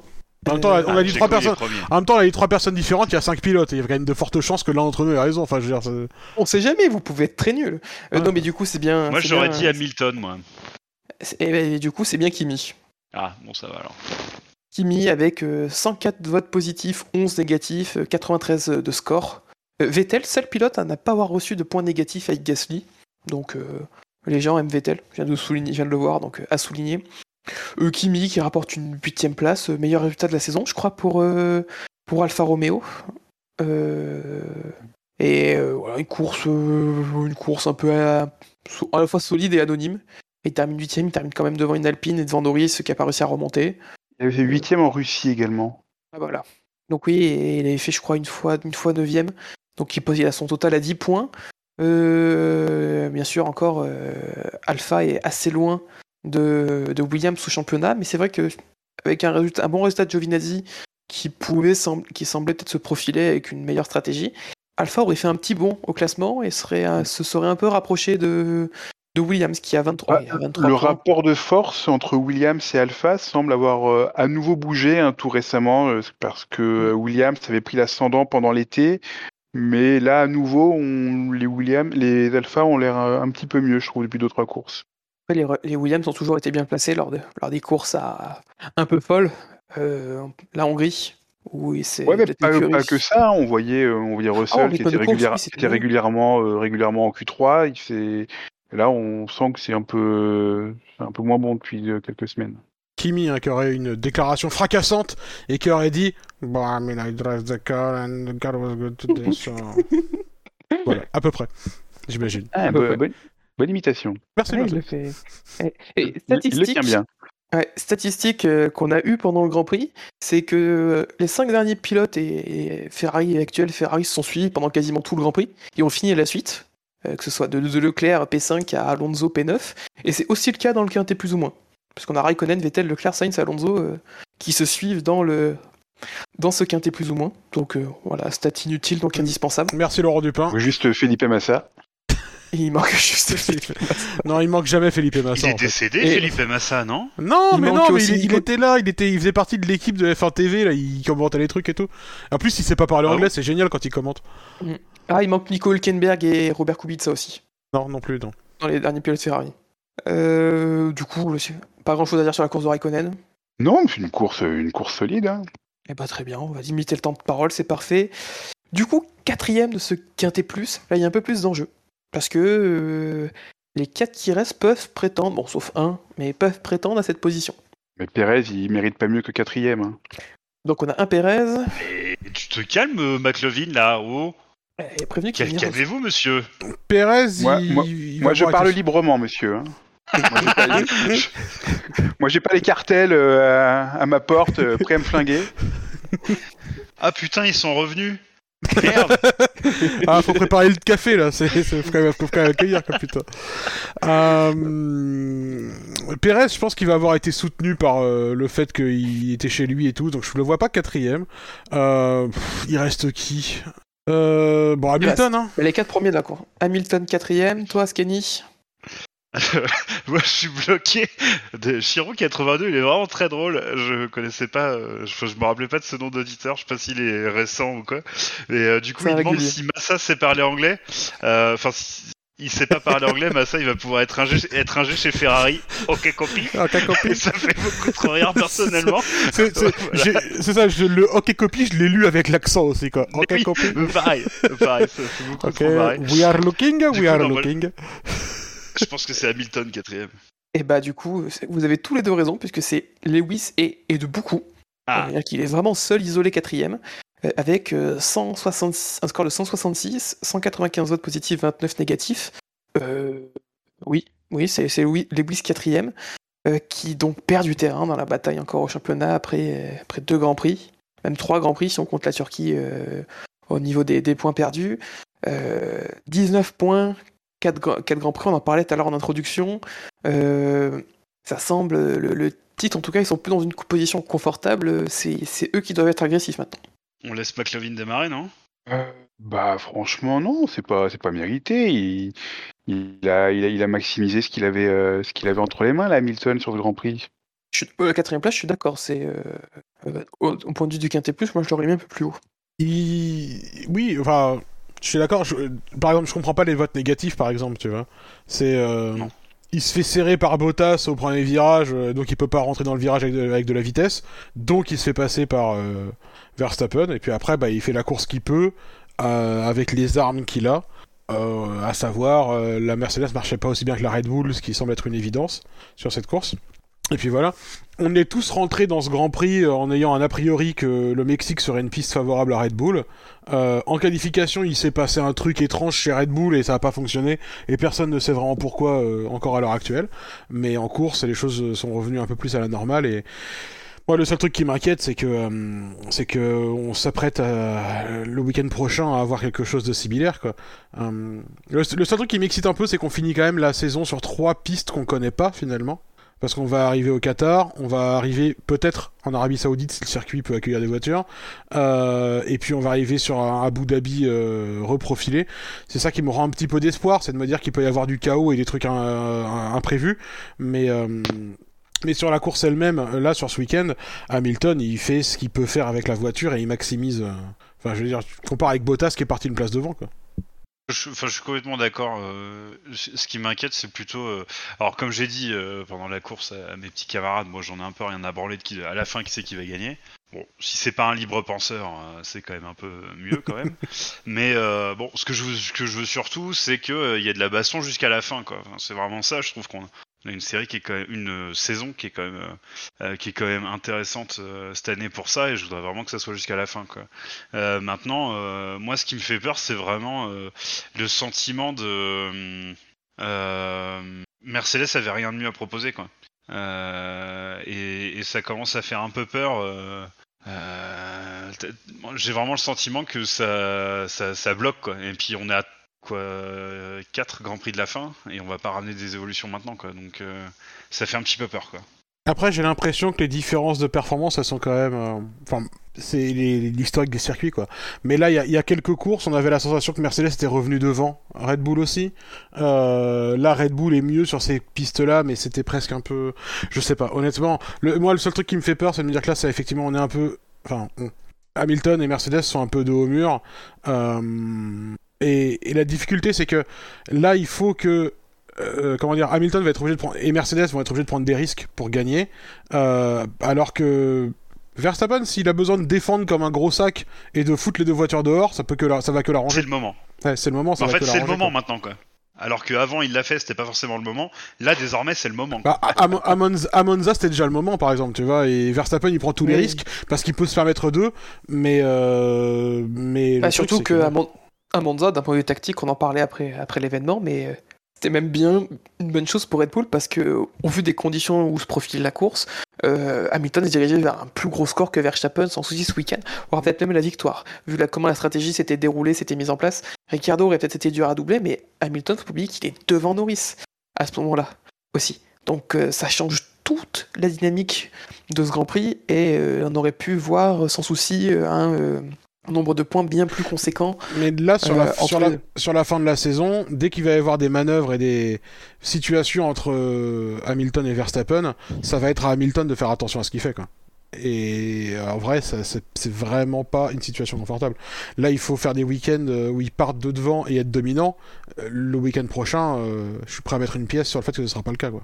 Moi, il y a une chose qui, dans cette danse duel qui, qui m'interroge et qui me fait peur, qui risque peut-être même de gâcher la fin de ce championnat. Si tu l'évoquais tout à l'heure, c'est euh, l'évolution du Grand Prix d'Arabie Saoudite. Euh, imaginez que euh, un enchaînement d'événements font que, au final, le Grand Prix ne peut pas avoir lieu. Bah, euh, l'avant-dernier Grand Prix d'une saison aussi serré ne peut pas avoir lieu et relance toutes les clés, donne un avantage Euh, conséquent au ça, leader. ça fausserait, ça fausserait totalement serait- la saison. ouais. Ce serait catastrophique. Non, mais c'est Catastrophique. impossible, hein. C'est impossible. Moi, je pense que s'il y a un problème avec euh, l'Arabie Saoudite, ils trouvent un plan B. Ah, ils vont Non, un- mais un je problème avec l'Arabie Saoudite. Le, le Grand Prix, ils ont- il aura quand même le, le grade A, t'inquiète pas. Enfin, c'est c'est Aramco, euh, le sponsor Euh, titre de la il- F1. hein. Ici, Euh, Aramco, un c'est l'Arabie Saoudite, littéralement. Oui. Il va se faire le Grand Prix, vous inquiétez pas. hein. Par contre, la sécurité, on va se la mettre bien dans le fion. Mais le Grand Prix, il va, il va se faire. hein. Ça sera, pour moi, il y a, ils ont posé du goudron, c'est bon, on peut rouler quoi. Il est même pas encore posé partout. En tout cas, la dernière fois qu'on l'a vu, il était même pas encore posé partout. Putain. Ah, mais je, je comprends les inquiétudes, mais clairement, Aramco, euh, si, enfin, si l'Arabie Saoudite, ils arrivent pas à livrer leur Grand Prix, euh, enfin, euh, ils vont se prendre une, enfin, non, ça, ça, c'est Ouais. pas possible. En fait, euh, pour moi, ils, ils sacrifieront la sécurité pour, euh, pour quand même avoir le Grand Prix. Enfin, là, à mon avis, on sera clairement dans le business, mais euh, Ouais, Il ou alors un il plan B le- ailleurs, un plan B ailleurs, tu fais, euh, tu fais Rerez ou Nürburgring, il y, a- il y a toujours un circuit Et il y a à la con qui Sakir. est... Il y a loin. Short, Ah, Bah ouais, c'est ça, il Sakir qui- ça doit, être C'est à, pas ça loin. doit être à 80 bornes. J'exagère peut-être un peu quand même. Peut- Peut-être un Je petit peu. pas la géographie très bien des deux. Je crois que Bahreïn, ça- le pays fait à peu près 80 bornes de hauteur, ouais. Mais euh, non, peut-être pas non plus. C'est peut-être un petit peu plus grand que ça. C'est pas très grand, ça. Mais euh... mais ouais, non, c'est honnêtement, j'ai pas trop non plus d'inquiétude hein, sur le fait que le Grand Prix se tienne. Je pense que effectivement, euh, le truc que je comprends pas, c'est comment ça se fait que ce soit autant le bordel euh, aussi près du, dé- du- de, de la date, parce que genre, ça, f- enfin, ils ont pas annoncé hier qu'ils allaient organiser un Grand Prix, quoi. Donc ça, c'est le seul truc qui me surprend un peu, euh, c'est que ce soit aussi euh, tardif, mais Il y a, euh, il y a moins de, de, de, de 1000 km entre Bahreïn et le centre de l'Arabie Saoudite. Euh, de Jeddah exactement, doit y avoir, je vais vous dire ça. Oui, t'en as un qui est sur la mer Rouge et l'autre sur la... le golfe Persique en fait. Ouais, il y a, mis- il y a- pardon, il y a 1400 km. Donc euh, oui, quasi 14 heures de route. Au pire, si on doit changer au dernier moment, Sakir il serait prêt à accueillir en pas longtemps. Et... Mais c'est vrai que je te rejoins. Pour la crédibilité d'Aramco, il y aura forcément un Grand Prix. C'est obligé. C'est obligé. Il faudra voir si les conditions de Ouais. sécurité basiques sont respectées. Sinon, pour revenir un peu plus sur la course d'Hamilton et pas la bataille, euh, bah, il n'y a pas grand chose à dire. Il n'avait pas le rythme pour aller, euh, pour aller chercher Verstappen, ça c'est une certitude. Par contre, il avait juste suffisamment le rythme et les caractéristiques de sa Mercedes lui ont permis de, de rester devant Pérez. Bah, rapidement, chez Mercedes, ils ont fait leur course non pas en fonction de Verstappen, mais en fonction de Perez. hein. Oui, et pour une fois, ils ont, ils, ils ont fait, ils ont pris la bonne décision euh, par rapport à la semaine dernière où ils s'étaient un peu emmêlés les pinceaux au niveau stratégie. Enfin, la semaine dernière, il y a deux semaines plutôt. Ils ont essayé de. Enfin, ils se sont arrêtés euh, avant que Perez s'arrête pour éviter de se faire euh, grignoter euh, à l'undercut. C'est déjà ça, effectivement, c'est déjà un progrès par rapport aux États-Unis. Mais euh, après, bon, de toute façon, ils n'ont pas eu grand-chose d'autre à faire. À noter quand même que c'est pas passé si loin hein, pour que Perez puisse challenger Hamilton à la fin, même si avec toutes les difficultés que, que présentait le circuit pour dépasser, Perez était quand même, enfin. S'ils avaient tous les deux roulé en mode fantôme, euh, Perez, Perez finissait devant. finissait. Clairement, il y avait plus de rythme à la fin pour Perez que pour Hamilton, mais c'est dire à quel point la, la Red Bull était plus performante. D'ailleurs, j'ai lu beaucoup de gens qui se s'en prennent à Hamilton, qui a eu cette tournure de phrase. Euh, Hamilton, grosso modo, après la course, a dit euh, la Red Bull euh, avait clairement plus de rythme que nous et pouvait voir ça euh, avec Sergio. Quoi. Et tout le monde a interprété ça comme oh vous avez vu comment il est injurieux envers Sergio genre si Sergio est rapide c'est vraiment que la Red Bull est incroyable et il y a actuellement encore des paquets de merde qui, tombent sur Hamilton parce qu'il aurait été irrespectueux. Il a répété en plus cette euh, phrase et cette idée plusieurs fois en interview, ce qui est normal, hein, parce que quand tu finis deuxième d'un Grand Prix, bah, t'es interviewé 800 fois ensuite, avec toujours les mêmes questions, donc bah, c'est toujours les mêmes réponses que tu donnes. Euh, et je, je, je, pense que des, les gens font beaucoup euh, de juste une phrase qui voulait dire, euh, genre il nous, il nous challengeait, euh, genre Sergio me challengeait, et vu comment il me remontait dessus à la fin, clairement ils avaient du rythme. Et les gens ont choisi d'interpréter ça comme Hamilton manque, manque, de respect à Sergio Perez c'est souvent ça, comme ça avec les propos, propos d'Hamilton. Combien de fois cette saison, euh, euh, on a fait une montagne, une taupinière, une phrase d'Hamilton euh, alors que bah il n'y avait rien de rien de particulier et Hamilton bah, est obligé derrière de faire une story Insta pour s'excuser auprès de ça, pour s'excuser aussi des propos qu'il y a eu contre Valtteri, disant que Valtteri avait ouvert la porte en disant qu'il aurait pas dû dire ça parce qu'il doit penser au nom de l'équipe. Là, pour une fois, je suis d'accord avec Christian Horner quand il dit que c'est la faute aux réseaux sociaux. C'est les réseaux sociaux. Attendez, euh, la, la, phrase d'Hamilton, même si elle est interprétée telle qu'elle a été interprétée, bah, c'est pas irrespectueux. enfin, c'est pas, d'aujourd'hui qu'on va découvrir qu'Hamilton il est, il est meilleur que Perez et que donc si Perez fait jeu égal avec euh, Hamilton, c'est forcément que sa voiture est meilleure. Enfin, c'est pas, c'est, c'est pas non plus le. Enfin, c'est un, c'est un, ouais, c'est un constat, c'est un hein. constat logique. Hein. Bah, bah, oui. Je, moi, je, je suis d'accord. Hein, c'est juste que les gens ont choisi de, les gens ont choisi que Hamilton était un mec irrespectueux et arrogant. Et donc, euh, tout ce qu'il dit doit être euh, interprété comme irrespectueux et arrogant. Tel Aviv, comme on dit en Israël. Du coup, si on a fait le tour sur Lewis, rien à, rien à, vous voulez rajouter rien du tout? Eh bien, très bien. Du coup, je... enfin, non, juste pour revenir sur le sur le rapport de force Red Bull, euh, Red Bull Mercedes. Euh, effectivement, le Mexique largement en faveur de Red Bull, ce qui était attendu. On s'attend plus ou moins à la même euh, à Sao Paulo. Voilà, il y, a, y a 15 jours à Austin, c'était beaucoup plus serré, donc euh, rien n'est en, termes de rapport de force, rien n'est figé, rien n'est euh, vraiment totalement à, l'avantage de, Red Bull, si, ce n'est le, décompte des points qui commence qui commence à faire mal. Mais, euh, mais Mercedes a encore des armes. Mercedes peut encore, euh, Mercedes peut gagner euh, à, à, Jeddah, peut gagner à, Abu Dhabi. Après aussi, on parle d'un point de vue constructeur, on l'a pas évoqué, mais Red Bull a fait une sacrée remontée sur sa dernier Grand Prix. Et il n'y a plus que un point d'écart entre les deux. Il y avait même égalité avant que Bottas, du plus profond de son talent, arrive à sortir le meilleur tour là en dernier tour. Ils étaient à égalité même. Euh, du coup, oui, du coup, on a aussi un championnat constructeur qui est extrêmement serré. Et on va peut-être arriver dans une phase où on va peut-être voir les écuries sacrifier le championnat constructeur pour le championnat pilote. Ou l'inverse. Ou l'inverse. Et ça, ça va être encore une donnée en plus qui va, qui va encore rendre cette saison encore plus dingue. Parce que le championnat pilote, ok, mais championnat constructeur, il a jamais été aussi serré depuis, euh, depuis 10 ans. Ouais, même ouais. plus depuis, depuis l'époque, euh, depuis 2008, j'ai envie de dire. Et encore Bravo. même en 2008, c'est plié depuis. Bravo Valtteri, hein, quoi. Valtteri qui a fait beaucoup d'efforts pour qu'on ait un championnat aussi serré niveau constructeur hein, quand même. Ça, Après, bon, Valtteri, il a plus de points que Checo. Hein. Ouais, Valtteri, ouais. plus de points que Checo. C'est vrai. C'est fini là la statistique en bois. Euh, Bottas, euh, pilote qui a le plus de points depuis qu'il a euh, signé chez Alfa Romeo, le truc qu'on nous avait sorti il y a 2-3 semaines. ah oui, oui, oui, oui, oui, la même statistique sur laquelle on t'a dit que Bottas il, a fait une sublime course en Russie. Exactement. Oui, oui, oui c'était ça. Ouais. Voilà. Le fameux thread, incroyable. Les, les, les fameuses statistiques qui tiennent sur deux courses parce que bah en fait c'est un échantillon insuffisant quoi. ça s'appelle oui, comme ça. ça. Et si on prend pas en compte les courses d'Hamilton et de Verstappen, parce que c'est vrai que si on les prend pas en compte, euh, c'est plus facile d'établir qu'il a fait mieux que les autres, vu qu'on les prend pas en compte. Ouais, ouais. Bref, c'est un autre sujet. Troisième de ce quintet plus ou moins. Euh, d'après vous, qui est-ce? Je sens que McLovin est à deux doigts de s'ouvrir les veines, si c'est pas Perez. Mais d'après vous, qui Non, mais c'est Perez, c'est Perez, là. C'est Perez. Non, mais là, c'est Verstappen. C'est forcément Perez. Ça va être Verstappen-Gasly, 1 et 2, tu vas voir. Ou Gasly, non, mais c'est Gasly premier, euh, Perez deuxième et euh, Verstappen. Non, non, ça va être Verstappen 1, Gasly 2, Perez 3, j'en suis sûr. Mais non, cas, mais arrêtez vos conneries. Il... Pilote troisième à 262 points. Il en a 100 de plus qu'Hamilton, quasiment. Et 200 de moins, par contre, que celui qui est deuxième. Et effectivement, posez vos rasoirs. C'est bien Sergio Perez. Qui Mais est, non, mais euh, c'est nul. Putain, mais qui- votent toujours avec le cul, les auditeurs, là, putain. qui est troisième hein. de ce quintet plus. Euh, Ça m'étonne ce pas que vous allez vous taper Zemmour pendant 5 ans avec des mecs qui sans déconner.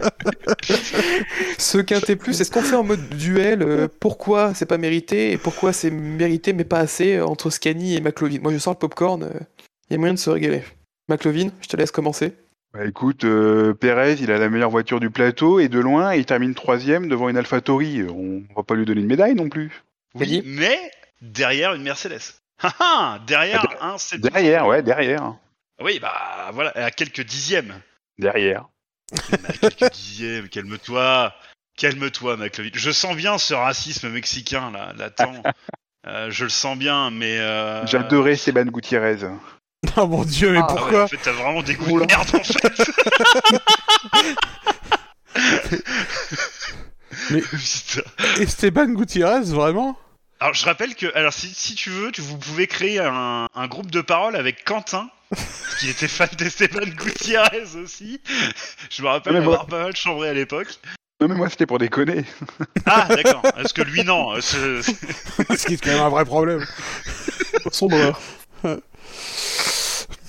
Non, mais en fait, en vrai, j'ai vu ce que t'as écrit, euh, McLovin, sur, euh, sur Twitter, parce qu'apparemment, t'aimes te faire mal à parler avec des avec des gens euh, pas très pas très intéressants. Mais du coup, je pense que t'as raison.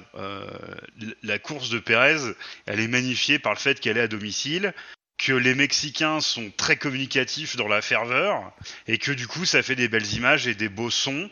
Euh, et du coup, euh, c'est ça qui met qui met en avant euh, son résultat. Alors qu'intrinsèquement, c'est pas la grosse folie. Honnêtement, je suis d'accord avec toi. Ensuite, non mais ensuite je vais nuancer moi-même ce que ce que j'ai dit.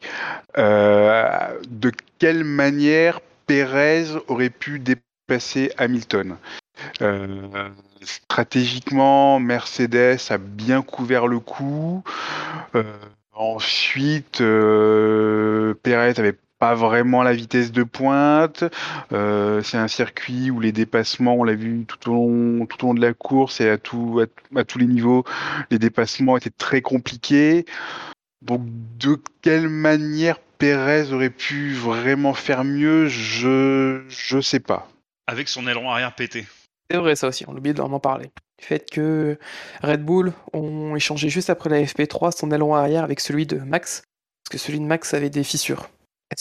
Quel était l'impact sur les performances? On le sait pas, mais c'est un argument vers la défense de Perez. Je vous l'accorde, maître Scannibal. Moi j'aime bien Red Bull qui après la qualif, qu'il y a quand même des gens qui ont posé la question, mais du coup les problèmes que, que, Max a avec, avec son euh, est-ce que c'est ça euh, qui a causé le manque de performance en qualification? Et Red Bull avait juste répondu un truc du genre euh, non non c'est pas ça non et, ils a... par contre à aucun moment ils ont dit non mais de toute façon euh, l'aileron il est sur la caisse à Perez maintenant euh. Genre ils avaient juste éludé la question genre non non non non non c'est pas vraiment un sujet non on va pas parler de ça non et après c'est Perez lui-même qui dit non mais en fait c'est moi qui ai l'aileron pourri euh. Ah Beaucoup d'honnêteté de la part de, du, cor- de- Bull comme, comme à leur habitude. Mais ouais, non, Perez, sa course, euh, bah ouais, ouais, non, il fait, il fait une course ok, quoi. Ça, ça, ça, ça, fait, ça faisait plaisir de le voir euh, sur le podium euh, dans son pays, et puis, euh, puis voilà, quoi. Après, euh, Je pense que le, le- quitte à ce que quitte à ce que Verstappen gagne, je préfère que je préfère que Perez soit troisième, histoire que Hamilton soit deuxième pour que la bataille euh, continue en, au championnat. C'est, je préfère ça.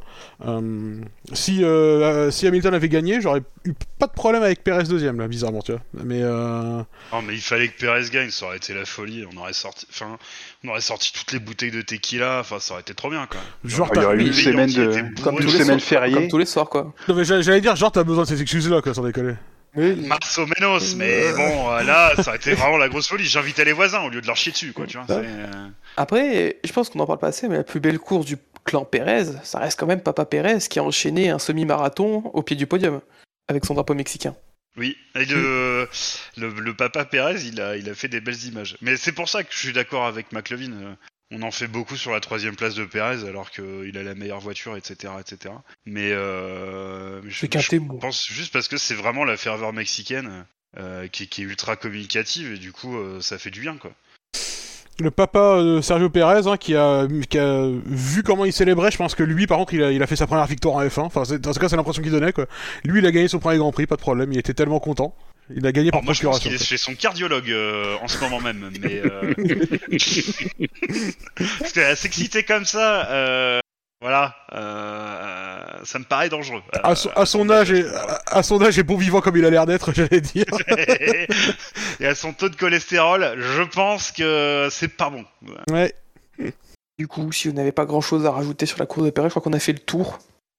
Ça me Je propose qu'on Ça passe. s'inscrit dans une bonne euh, dans une bonne tendance. Hein, Pérez, il est euh, ça fait trois quatre courses qu'il est euh, qu'il qu'il est pas mal. Il enfin il, fait- le job quoi. Il fait, le job en qualif, il fait le job en course. Il y a, y a rien de génialissime, mais euh, ça n'a pas toujours été le cas cette année.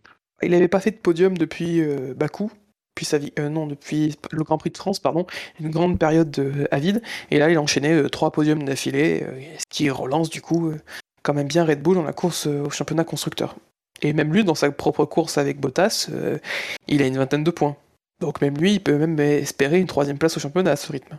Du coup, deuxième de ce, de ce quintet plus, 442 points. Excuse-moi, euh, euh, Toms, mais quand même, quand ta compétition c'est battre Valtteri Bottas, t'as intérêt de trouver des sources extérieures euh, de pression, tu vois. Euh, Oui. Parce que là, sinon, t'en as pas. Enfin, je veux dire, clairement, le mec, il va en slip au Grand Prix, quoi. C'est ah, c'est bon, je dois battre Valtteri Bottas, c'est bon, tranquille, quoi. Je veux Bah, dire, il faut trouver des, sources de motivation externes.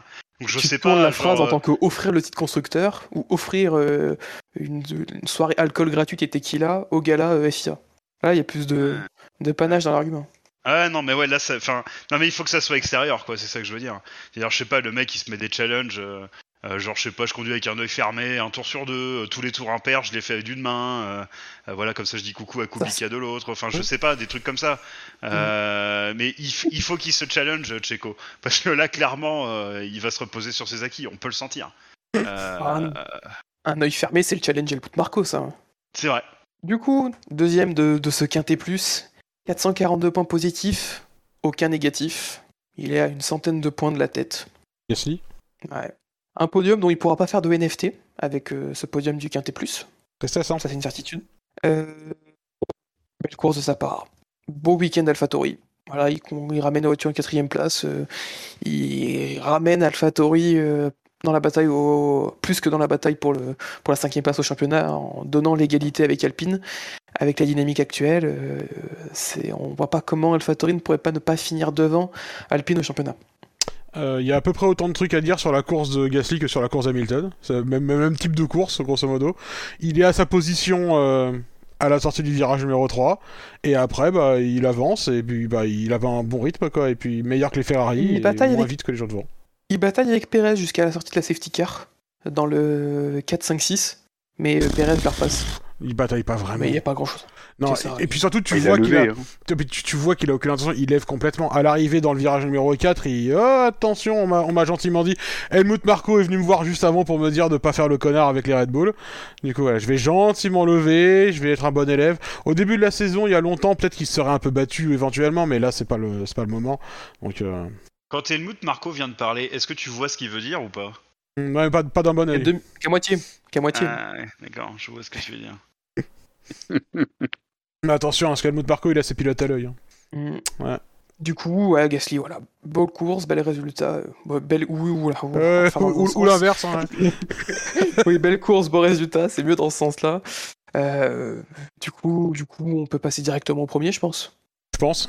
Bah ouais, Du parce coup- que Gasly, c'est un peu, euh, je sais plus sur, qui on disait ça tout à l'heure, euh, c'est-à-dire qu'il allait euh, beaucoup plus vite que les mecs de derrière et beaucoup plus lentement que les mecs de devant. Euh, C'est ça. Et puis, c'est pas Valtteri Bottas. euh, c'est pas comme si, non, euh, Valtteri Bottas n'allait pas beaucoup plus vite que les mecs qui étaient derrière. Hein Valtteri Bottas, il était garé. Valtteri Bottas, c'est le prochain nom de l'assistance au parking de Mercedes. Hein On en est là. Le truc euh, I drive mes couilles là, ça va être le bouton 77 sur la classe A là de pétasse et la voiture elle va se garer toute seule. C'est de ça qu'on parle. Ce sera ça l'héritage le, le, le, de, de Valtteri Bottas chez Mercedes. Ce sera beaucoup trop beau. Ouais, sur Legacy, Valtteri. euh, euh, Ah, I, I am a parking- I am a park assist.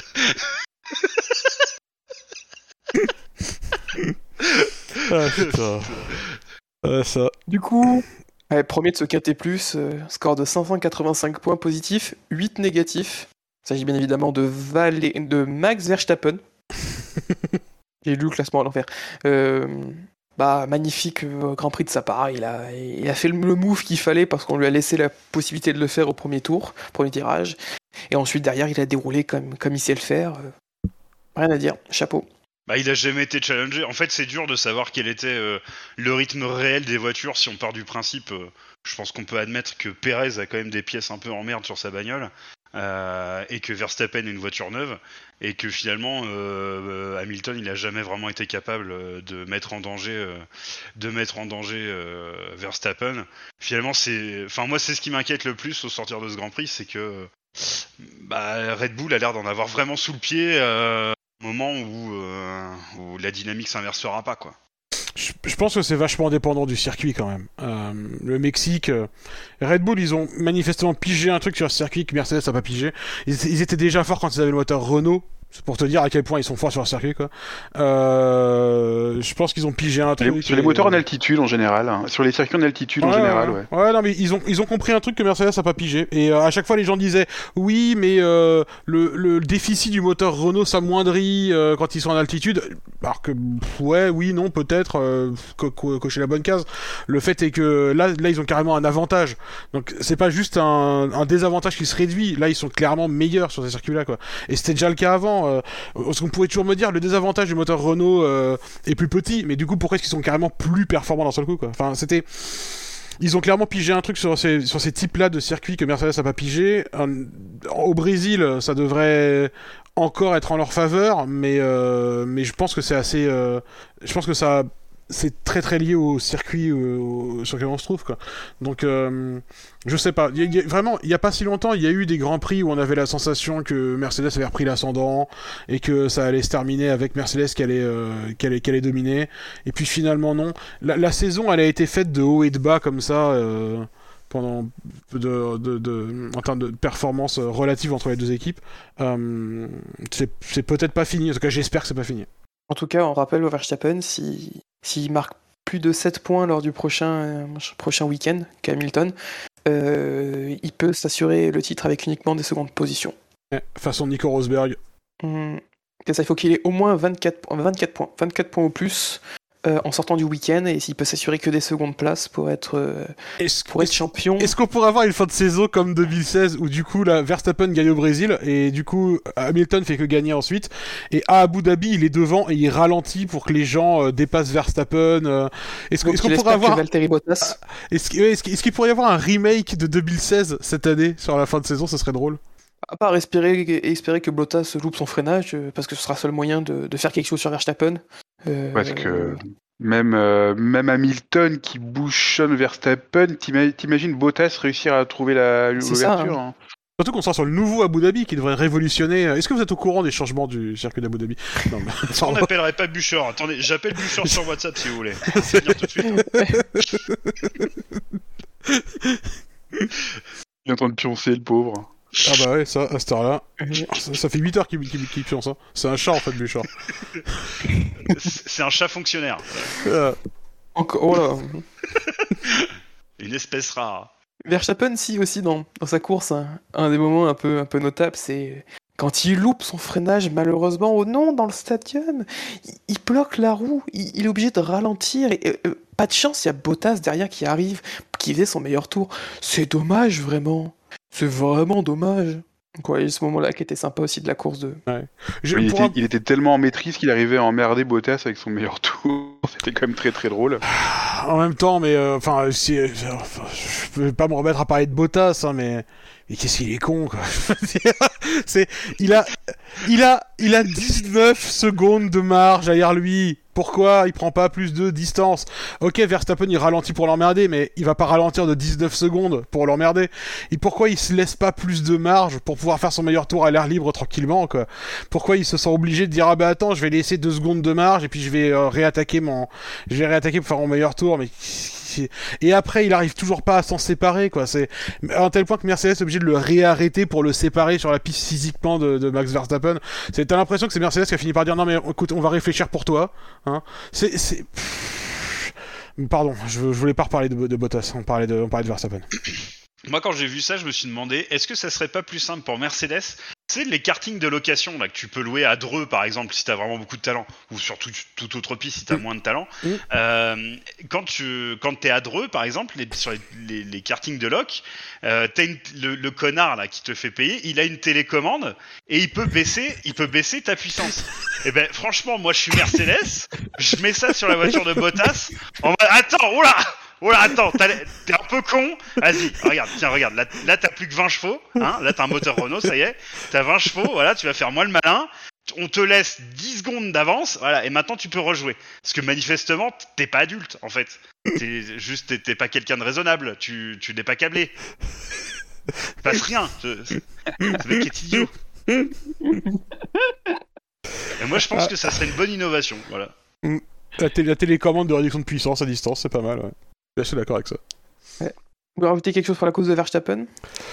Non, bah il fait, enfin voilà, il fait une, euh, il fait une grosse course dominatrice qui rappelait un peu les années Vettel. Genre euh, dès le début de la course, je pousse à fond et j'enchaîne les, les records autour euh, pour créer du gap. Et puis une fois que j'y suis- une fois que je suis assez loin devant, euh, j'y reste et puis puis y a plus besoin quoi de, de, de, de changer les trucs. Ça rappelait un peu ces années-là chez Red Bull quoi. Eh bah très bien. Du coup, je vous propose qu'on clôture ce, ce quintet plus ou moins, qui aura été quand même assez dense. On en a dit des choses. Est-ce que c'était bien? Je sais pas. Euh, euh, Est-ce Moi, je voulais revenir sur Bottas, parce que je pense qu'on en a pas parlé assez. c'est vrai C'est vrai.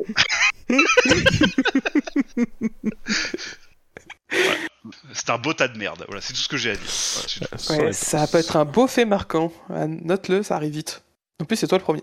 Euh, du En fait, coup, au je- niveau des. Bot- Bottas, Bottas, il a réussi à prendre un, un point à Verstappen, alors que Perez, il a pris aucun point à Hamilton. C'est vrai. Du coup, du coup est-ce que Bottas a pas fait une meilleure course que Perez Ah, c'est un sujet intéressant. hein. Mhm. Mm. C'est vrai. Vous Du avez coup, deux plus heures. un pour Bottas, Moi, je plus pensais- un pour Bottas. Moi, personnellement, je pensais que McLovin allait me péter les couilles dans le jeu, tu vois. Mais pas, euh, pas sur le fait que Bottas, c'est un gros tromblon. je pensais qu'il y avait une sorte de consensus là-dessus. Je... Non, Mais d'accord. oui, je te rejoins, je te rejoins. Cela dit, c'est bien vendu. Tu te fais très très bien l'avocat du diable. Bah, sinon, allez, rapidement le classement du SAV. Euh, du coup, bah, comme au classement euh, FIA, euh, c'est Max Verstappen qui est leader avec 91 points devant Lewis Hamilton 59, Norris 3ème 48, Leclerc 28, Perez 27, Sainz 22, Alonso Vettel à 19, Ricciardo 16, Esteban Ocon 14, Valtteri Bottas 13, qui est que le moins 1 passe derrière Esteban Ocon, c'est dire. Euh, Pierre Gasly, pardon, qui monte, euh, qui passe devant Ricardo parce qu'il a 18 points, le classement n'est pas à jour. Bravo Bouchard de nous faire un fichier fonctionnel mais pas trop. Euh, suivre Russell avec 11 points et clôture ce classement Nikita Mazepin avec moins 1 point. A noter que Raikkonen a marqué son premier point positif de la saison. Sinon, dans le classement constructeur, donc c'est Red Bull qui est leader au SAV devant Mercedes, McLaren et Ferrari. Dans le classement FIA, donc on a Max Verstappen qui est leader avec 312,5 points. Euh, 19 devant Hamilton avec ses 293,5, suivent loin derrière et ne peuvent plus être officiellement, ne peut plus être officiellement champion. C'est Valtteri Bottas avec 185 points. Moi, je suis surpris. Je suis choqué. Quelqu'un de tant de valeur et de talent. Putain, mais franchement, ça. je suis choqué quoi. La F1 mais mafia quoi, comme on dit. Non, mais clairement. Enfin. Après, voilà, on connaît le racisme ambiant contre les Finlandais. Je veux dire, euh, je suis Ouais. pas étonné. Voilà, on sait que On les va pas laisser un Viking gagner. On Voilà. sait, on sait que les décisions des commissaires sont prises en fonction de la nationalité. Valtteri Bottas, bah voilà, ils, voilà, les Finlandais, on sait que ils ont, ils sont pas, voilà, ils sont pas bien vus par les, par les Australiens dans la direction de course, quoi. C'est sûr, Non, mais c'est sûr. C'est Ah. sûr. évidemment. Valtteri Bottas, fait- du coup, tout- Pardon, Oui, je fait- pète le conducteur parce que parce qu'en fait je Ah, viens une fois par an donc je dessus, j'en ai rien à branler. Euh, du, du coup, du coup tout à l'heure vous avez dit il va falloir qu'on revienne sur une déclaration de Michel Moisy, mais du coup j'ai pas vu la déclaration donc je sais pas de quoi vous parlez, ça m'intéresse qu'on en c'est parle. vrai en fait. qu'on a oublié, ce sera, ce sera un Bon tu bah veux, t'en parles après, mais qu'on n'oublie pas le point parce que ça m'intéresse, j'ai pas vu le truc. Mmh. Hmm, C'est une bonne, c'est c'est une bonne intervention pour une fois. Euh, Valtteri Ah, Bottas, merci. Troisième avec 185 points, Perez quatrième 165, qui se rapproche donc de, du Finlandais coulant. Euh, cinquième, euh, Norris avec 150 Ah, points. Ça c'est drôle. Leclerc 138, Sainz 130.5, Ricardo 105 et Gasly 88, euh, 86, qui permet donc avec ces points-là de, de recoller au classement constructeur Alpine, avec 106 de partout. Devant, euh, un point d'écart entre Mercedes et Red Bull, 13,5 entre Ferrari et McLaren, donc il y a encore de l'enjeu un peu à tous les étages euh, euh, au classement FIA. On va donc pouvoir passer au, au drive-through. Euh, je pense que tu peux lancer un petit générique, on va intervenir sur, sur le cas Michel Moisy. Le c'est pas possible. C'est pas possible ça. Ça c'est un- non mais c'est inconcevable. Alors pourquoi faire un drive-through sur Michel Moisy? Bon, c'est ok, on sait que c'est un processus habituel ces dernières semaines au SAV, ces dernières années même. De- depuis sa Mais, naissance, euh, je dirais Michel Moisy. De- depuis sa naissance. Euh, le, pourquoi ce drive-through Ce drive-through, il est par rapport à euh, l'incident Ricardo Bottas. Il n'est pas par rapport au fait, donc euh, voilà, l'incident, il n'y a pas eu de pénalité pour Ricardo, ce que je trouve totalement, titre personnel, logique. Voilà, c'est un incident de course, il n'est pas vraiment fautif.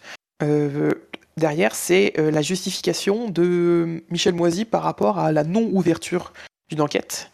Quand on lui a posé la question par rapport à la- l'action qu'il y a eu sur Gasly au départ, euh, qui a amené un contact avec Alonso Grand Prix de Turquie, une pénalité de 5 secondes euh, de Gasly, avec ensuite des changements de dénomination d'incident, bref, ça c'était une autre histoire, on vous laisserai écouter euh, l'émission si vous voulez en savoir plus. Euh, il y a ce point où, quand on a posé la question du coup à Michel Moisy, sa réponse a été de dire Ah ben on n'a pas ouvert d'enquête euh, euh, sur Daniel Ricciardo parce qu'il faisait sec alors qu'il pleuvait en Turquie. D'accord, mais c'est quoi le rapport avec la choucroute du coup? Bah, mon, mon- alors mon, mon interprétation, mon avis personnel sur la question, parce que du coup euh, Michael Mo- Michael Masi se justifie de pas avoir, euh, alors qu'il pas, eu- alors déjà il se justifie qu'il n'y ait pas eu de pénalité pour Ricardo parce que il faisait sec, Euh, alors qu'effectivement en Turquie il pleuvait, et déjà déjà la réponse elle est pourrie parce que c'est même pas qu'il n'y a pas eu de pénalité, c'est qu'il n'y a pas eu d'enquête. Donc Mhm. Vu qu'il n'y a, a pas eu d'enquête, c'est qu'il n'y a pas de raison à donner pour le fait qu'il n'y ait pas eu de pénalité. La, la bonne réponse à la question, c'est eh ben, le problème n'a pas été rapporté au commissaire et du coup, bah, il n'y a pas eu d'enquête. Il n'a pas été noté par les commissaires, du coup, il n'y a pas eu d'enquête et du coup, bah, il y a n'y a pas eu de pénalité. Voilà. Après, euh, je, je- le truc dont je, dont je suis à peu près certain, à force d'entendre Michel Moisy euh, répondre euh, en interview, c'est qu'en fait, quand il n'a pas de réponse, il, il dit le premier truc qui lui passe par la tête et c'est la pire connerie imaginable à chaque fois. Et là, typiquement, euh, il se retrouve à dire euh, oui non mais c'est parce que euh, la différence qu'il pleuvait pas. Alors qu'en fait la bonne réponse c'est en fait j'en sais rien ou alors en fait il n'y a pas eu d'enquête ou alors il aurait pu dire bah en fait euh, il y a eu le ralentissement devant et il était déjà commit dans son freinage. Il aurait pu dire ce qu'il voulait. Mais le premier truc qui lui est venu en tête parce qu'on lui a parce qu'on lui a posé la question et que dans la question il y a la comparaison entre la Turquie et aujourd'hui, euh, bah du coup le premier truc qu'il dit c'est euh, euh, euh, bah euh, il y en avait un il pleuvait et l'autre non. Alors que là, si ça devait être une euh, raison pour quoi que ce soit, ce serait dans l'autre sens. C'est qu'on devrait être plus indulgent quand il pleut normalement. Mais euh, Bah ouais, ça. bah ouais, ouais, mais donc, mais c'est pour ça que c'est pas une bonne raison. Mais je pense que je pense qu'il faut même pas aller chercher la justification. Faut, je pense qu'il faut même pas aller chercher à se dire euh, euh, il comprend pas la course au point où il pense que euh, on devrait être plus sévère euh, sous la pluie. Je pense qu'il en, en fait c'est c'est pas son opinion. Je pense juste qu'il raconte n'importe quoi parce qu'il est en panique quand on lui pose des questions et que il, il a peur de répondre des trucs. Il a, il a peur de pas savoir répondre en fait et donc il répond des conneries quoi. C'est moi c'est ce que j'entends chez Michael Masi c'est ça quoi. À chaque fois qu'on lui pose une question challengeante, il, il, il répond énorme connerie. Donc au bout d'un moment, je peux pas croire que ce soit systématiquement parce qu'il pige rien. Chaque, à chaque fois, j'ai l'impression qu'il dit le premier truc qui lui passe par la tête, et qui était un truc plus ou moins contenu dans la question, et que du coup, bah, il est hors sujet et qu'il raconte n'importe quoi, mais c'est juste qu'il est en panique en fait, et, et sous, sous, le, sous l'effet de, de la panique, il raconte des conneries quoi. Mais c'est même pas son opinion personnelle. Avec Mazi, c'est souvent le, souvent le double effet qui se coule. C'est-à-dire que d'abord, il y a la décision à la con. Bon, je parle pas forcément d'hier, parce que de toute façon, c'est pas lui qui est, qui est, qui est décisionnaire sur les pénalités des, des, des pilotes. Mais bon, sur d'autres, d'autres faits euh, de, de direction de course par le passé, on a souvent eu des, des, des décisions, des interventions à la con. Et puis derrière, il y a l'explication à la con. Alors, la décision à la con, bah, quelquefois, on peut, on, on peut la comprendre. Hein, on est, c'est c'est un humain, il prend des décisions dans, dans le feu de l'action, on peut, on, on peut se tromper, c'est voilà, j'ai envie d'être indulgent. Mais l'explication à la con, ça veut dire que même à froid, il n'a pas l'air de comprendre les choses. Donc ça, ça pose vraiment, ça pose vraiment question sur la, sur la compétence du bonhomme. c'est c'est toujours euh, enfin à chaque fois oui il a, il a une explication euh, bidon et comme tu dis le pire c'est qu'il a il a jamais l'air de comprendre c'est comme quand on lui disait au Mugello l'an dernier est-ce que c'était pas un problème euh, que la safety car relâche les pilotes Enfin, que la safety car éteigne ses feux aussi tard, euh, et du coup, ça a provoqué, ça a amener les conditions qui ont provoqué l'énorme accrochage qu'il y avait eu au, restart euh, au Mugello l'an dernier. Et Michael me dit non mais je vois pas de quoi vous voulez parler, c'est la procédure normale de toute façon. euh. et à chaque fois il a des réponses de merde comme ça, soit à côté de la plaque, euh, soit euh, fermé sur son sur son opinion, ou en Turquie l'an dernier quand euh, il relance la séance alors qu'il y a encore un engin de levage euh, quelque part sur la piste et qui dit non mais normalement ils auraient dû avoir le temps de l'enlever, hein, on m'avait dit qu'ils auraient le temps de l'enlever. Non mais enfin Michael Masi, euh, casse-toi quoi. Je, je pense, je pense qu'il, je pense, je pense qu'il est naze. Hein, je pense que, je pense qu'il est vraiment naze. Je pense qu'il est complètement débordé par ses responsabilités globalement. Il a aucune idée de ce qu'il fait et c'est effectivement assez problématique quoi. Et euh, Scani, t'avais aussi l'observation de ouais. son, de son accoutrement sur les chantiers aussi?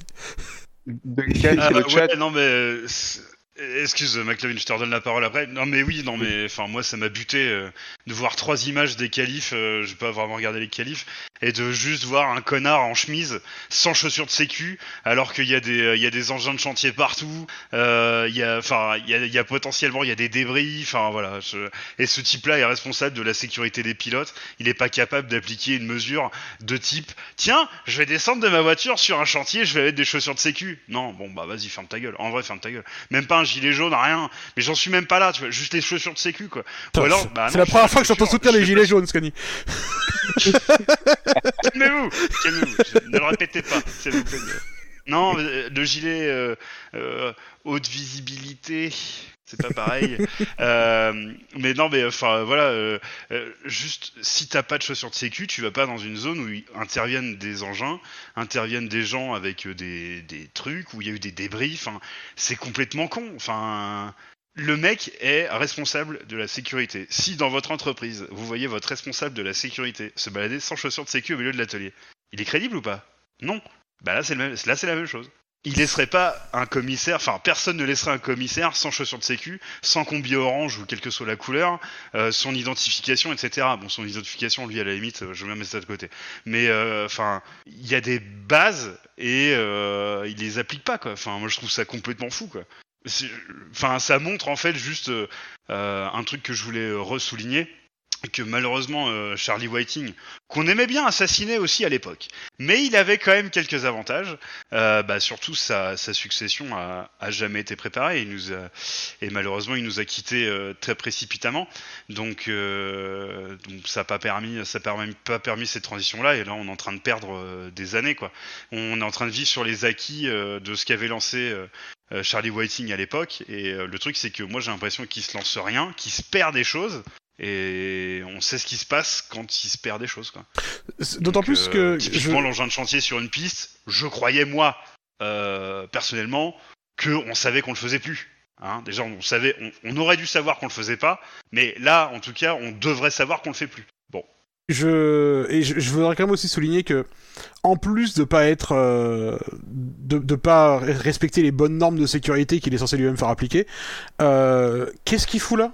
Dire, il est pas il est pas directeur de chantier il est pas directeur de travaux je sais pas comment ça s'appelle qu'est-ce qu'il fout là? Genre il a on a besoin que le que le directeur de course il vienne contrôler les travaux euh, et le fait de poser les tech pro genre il a pas des mecs dont c'est le taf qui sont en train de le faire il a besoin d'être là en conducteur de travaux c'est hyper euh, chelou. Enfin, on voyait. on- on- avant, j'avais jamais vu le. Avant que Massy, que Massy soit là, j'avais jamais vu genre le directeur de course venir vérifier. euh, Si. Toi, tu, tu, tu Si, te souviens si, ça si, Moi, j'ai déjà vu Whiting. euh, je crois que c'était en Chine avec Montoya. euh, alors là, c'est le moment où McLovin, il est, euh, euh, il, il est dans son élément. Euh, c'est que je crois que c'était en Chine quand les, quand les boules, il y a une bouche d'égout qui s'était barrée et Ah Montoya oui, avait oui, abandonné oui. à cause de ça. Whiting était. Non, non, de Malaisie, c'était avec Grosjean. Moi, je Ah. parle bien de. Parce que je me rappelle plus facilement du début des années 2000. C'est Alzheimer. Tu te, rappelles, tu te rappelles pas de ce qui est près, mais ce qui est loin, tu t'en rappelles bien. Euh, et du coup. Euh, De je me 2005 rappelle ou que- 2006, ouais. Un truc comme ça, ouais. Euh, je crois que c'est 2005, je suis pas sûr. Et du coup, euh, du coup, je me rappelle qu'à cette époque-là, euh, Whiting, il était allé voir. Et j'ai aussi des souvenirs de Whiting qui va voir des trucs euh, à Monaco, par exemple. Euh, j'ai j'ai des souvenirs, moi, de Whiting sur la piste. Ah oui, les bouches d'égout à Monaco et tout, je me souviens. Mais pourquoi pas Je veux dire, pourquoi pas Mais dans ce cas-là, euh, tu, tu, tu, tu, tu te prépares en conséquence. Si tu veux le faire, bah, tu mets au moins des pompes de sécu. Quoi. Après, tu gardes la chemise blanche et FIA. euh, bon, je veux bien. Ok, euh, allez, pourquoi pas moyen, quand même bien moyen, mais chaussures de sécu, c'est quand même le minimum, quoi. McLevin, tu voulais nous partager euh, un truc avant qu'on. Ouais, c'était Duncan sur le chat qui disait qu'il il nous fait regretter euh, Charlie Whiting. Et, Charlie Whiting, c'est vrai qu'on sou- souvent, on, souvent on lui tapait dessus parce qu'il a, il avait des décisions parfois, parfois controversées, parfois qu'on qu'on comprenait pas. Mais la différence, c'est que Charlie Whiting, après, quand il s'exprimait, tu le sentais ouvert à la discussion, tu sentais qu'il il faisait l'effort d'argumenter ses choix. Alors, on était d'accord, on n'était pas d'accord, mais toi, il y avait il y avait tout un, processus intellectuel, tu, tu, tu sentais qu'il y avait, euh, des, justifications par, derrière. Alors que Mazi, mais rien de tout ça, Mazi, il est, il est perdu de chez perdu, il est... Donc oui, c'est oui, dix, fois qu'on le regrette, euh, Charlie Whiting. Une, une- différence fondamentale, et, et merci de souligner ça, parce qu'une différence fondamentale entre Whiting et, et, et, Massey, c'est que Whiting, à l'époque, j'adorais l'écouter parler. Tu l'entendais parler d'un sujet, tu vois qu'il connaissait ses, il connaissait ses, ses sujets, il avait, il savait de quoi il parlait tout le temps. Quand il parlait avec les pilotes, il écoutait, euh, et il répondait, et il- quand un pilote avait une suggestion ou un point euh, intéressant, eh ben, il, il le disait, et il le notait, et, et il en faisait quelque chose. Euh, et, vraiment écouter parler. bon, Je me souviens, j'avais vu il y a, un certain temps, avant un Grand Prix de Hongrie, j'avais vu une, euh, un- un- une avant-course de Sky Sports à l'époque où ils avaient euh, invité, ils avaient euh, fait un reportage avec avec Whiting et et Whiting il expliquait. Euh, genre la- le placement des zones DRS et de différents trucs en fait sur le circuit. Genre dans, dans le même truc il expliquait euh, l'impact et le et la façon de concevoir et de placer genre les zones d'astroturf et ensuite la distance pour les zones DRS et tout comme ça. Et il était capable d'expliquer hyper simplement. Euh, genre pourquoi est-ce que les zones étaient faites comme ça? Et c'était quoi la raison qui avait amené à? Et, euh, et l'effet qui était recherché quand tu faisais des trucs? Et c'était des- Whiting il pouvait te parler de ça et quand il parlait de de, de, de, bah, de diriger la course euh, il était hyper intéressant à écouter quoi. Et t'avais l'impression que oui c'était fait de de, de, de réflexion de, de, il y avait une démarche derrière qui existait une démarche intellectuelle qui existait derrière. Alors que Massy bah non t'as as juste l'impression qu'il est tout le temps sur la déjà, il est tout le temps sur la défensive quand quelqu'un lui pose une question. Constamment il répond de façon un peu euh, sur la défensive et un peu agressif. Et, euh, et du coup bah t'as jamais l'impression qu'il est en maîtrise en fait quoi. C'est c'est un peu dommage. Donc oui on regrette Waiting euh, de, sur- sur- de ce point de vue là clairement. Du coup, drive-through bien complet, euh, clos. Je propose qu'on passe au, au fait marquant. Enfin. Elle est presque là, cette victoire! Accélère! Accélère! Oui, il va aller la chercher! Ne lâche pas! La victoire de Pierre Gasly Il l'a fait Oula, j'en perds ma voix. Avant de passer au fait marquant du, de ce Grand Prix, on va revenir rapidement sur le fait marquant du Grand Prix des États-Unis, qui est extrêmement serré. La victoire se joue à un vote, et le, le- les trois se tiennent en, moins de 7 votes. Donc on est vraiment sur, euh, sur les faits marquants les plus serrés depuis longtemps. En troisième position, avec 30% des voix et euh, 36 votes, on a euh, Hamilton Verstappen, tout simplement, qui était la proposition de Dino. Euh, en deuxième position, on a limite de piste et radio. Alonso a joint les actes à la parole. 35%, donc euh, 42 votes. Euh, C'était une proposition, la proposition de Buchor qui a failli gagner un fait marquant, c'est à noter. Mais il perd ce fait marquant pour un point. Euh, c'est Quentin qui le gagne avec la proposition Verstappen, une victoire sacrément méritée, avec 36% des voix et, euh, et 40 pour un total donc 43 votes. À noter qu'on a un magnifique total de 101%. Euh, vous avez été 121 à voter et bien sûr nous vous remercions de venir voter à chaque fois pour le fait marquant. Du coup pour cette semaine, euh, l'ordre va être assez simple puisque c'est Scani qui va commencer. Ensuite, Benlop et McLovin, vous êtes, vous avez exactement le même nombre de participations, le même nombre de victoires, mais c'est McLovin qui a participé la fois la plus récente. Du coup, c'est toi Benlop qui va faire en deuxième, McLovin en troisième, et du coup, moi je passerai, je passerai en dernier avec mon, mon total euh, colossal de victoires. Je dis ça comme ça en toute modestie. bien sûr avec la, la modestie qui, qui s'impose C'est ça. Du coup, Scanny, euh, tu m'as déjà envoyé ta proposition, je vais écrire dans le chat, je te laisse euh, gentiment la dire euh, aux oreilles du monde. Alors je- j'ai un léger doute sur le fait que je vais garder ça. Parce qu'en fait le truc c'est que la pression est énorme. Parce que si je gagne, je vous baisse tous et j'ai gagné, euh, j'ai gagné le, le classement de la FMILU. Non, Ah, parce non, que non. Fab, Fab a deux victoires et pour deux participations. Alors on sera 100% tous les deux qui sont bat les couilles. Ouais, mais lui a plus de victoires. Donc, mais tu peux faire premier ex aequo. Et toi, t'auras plus d'arguments pour faciliter ton absence que lui. Donc, euh, vas-y. Alors, il a des En vrai- bonnes raisons pour son absence. Bah, le titre. Vraiment que, évidemment, le championnat n'est pas gagné pour Lewis Hamilton, donc il ouvre moins sa grande gueule, hein Journalop, on les connaît, hein Après, moi, je dis, ta, ta proposition que tu m'as envoyée, elle est solide pour gagner. Non, mais je, moi, je vais prendre ça, ouais. Je, donc ma proposition, c'est Valtteri. La porte, tu la prends, tu l'ouvres pas. Ouais, c'est bon. C'est bon ça. Bon, pour Valtteri, j'avais choisi un truc plus, euh, plus cruel, un peu, un peu plus droit et cruel. J'avais juste dit Driver of the Day, deux points, Valtteri Bottas. Parce que parce que c'est vraiment juste complètement hors de propos. Euh, écoute, j'ai pas beaucoup réfléchi. Pardon. Je veux dire, Pérez, pilote du jour, euh, bon, ça sort un peu de nulle part. C'est heureusement qu'il est à domicile, quoi. Oui, de ouf. Oui, Euh, si, oui, en vrai. Oui, en même temps, enfin, il y y a eu de. Enfin, en fait, je vois pas trop à qui il l'a volé, en fait. C'est ce qui me met. euh, Bon. Son coéquipier, au hasard, au pif. Au on hasard. s'en bat les- Ouais, mais enfin, c'est bon. Il l'a, euh, il l'a 4 fois sur 3. Du coup, Ben, Je suis en pleine, euh, en pleine réflexion parce que tu vois, tel que j'ai envie de faire un truc sur Gasly puisque, puisque la P4 est bien. En même temps, j'ai un peu envie de me foutre de sa gueule avec les NFT. Euh... euh, j'en ai un et c'était les deux.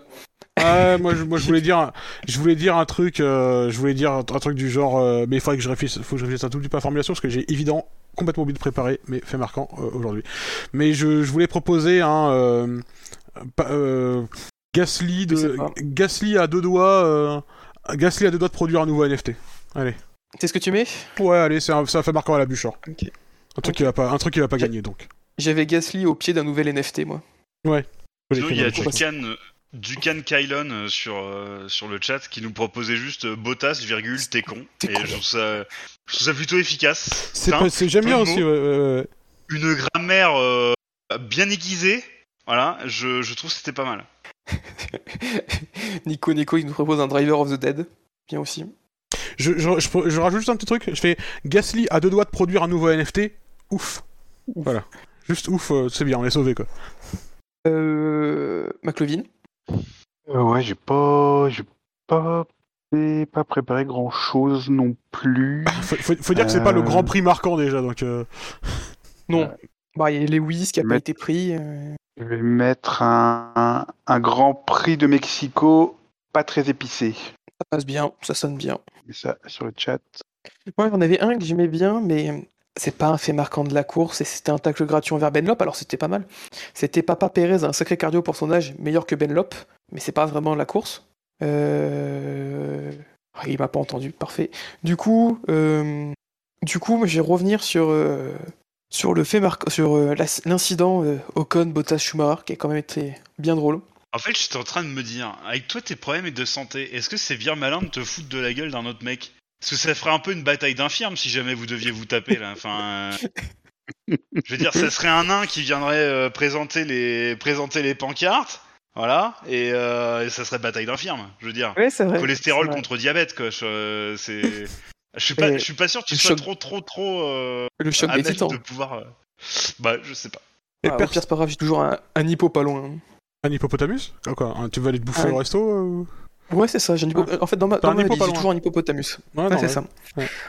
Du coup, moi, mon fait marquant, ça va être sur euh, l'incident Ocon Tsunoda Schumacher, avec euh, comme fait marquant, deux jeunes rookies se font sauter par un grand Normand. Entre parenthèses, ça tourne mal. C'est pas mal ça, j'ai- j'aime bien. Il y a pe- Par contre, on a rien sur Verstappen quoi. C'est la domination de Verstappen n'était pas un fait marquant de la course. Bon, après, c'est pas grave, on n'a pas besoin d'être exhaustif, hein, mais, mais j'aime bien. Du coup, on va vous rappeler les faits marquants pour ce Grand Prix de Mex- du Mexique euh, 2021. Euh, vous aurez donc la proposition de Scani, euh, Valtteri Laporte, tu la prends, tu l'ouvres pas. La proposition de Benlop, Gasly a deux droits de produire un nouveau NFT. Ouf, McLovin. Un Grand Prix de Mexico pas très épicé. Et enfin, ma proposition, deux jeunes rookies se font sauter par un grand normand. Entre parenthèses, ça tourne mal. Euh, le fait marquant sera disponible donc euh, sur le site, euh, comme à chaque fois sur savf1.fr. Vous pouvez venir voter dès la sortie de l'émission en podcast. Ce soir, il sera pas en ligne pour ceux qui sont sur le live, donc voilà. N'hésitez pas à repasser demain ou à voter juste avant la prochaine émission pour votre fait marquant préféré. Messieurs, je propose qu'on ne traîne pas trop, on enchaîne rapidement par un petit coup d'œil dans le rétro. Ça peut être sympa.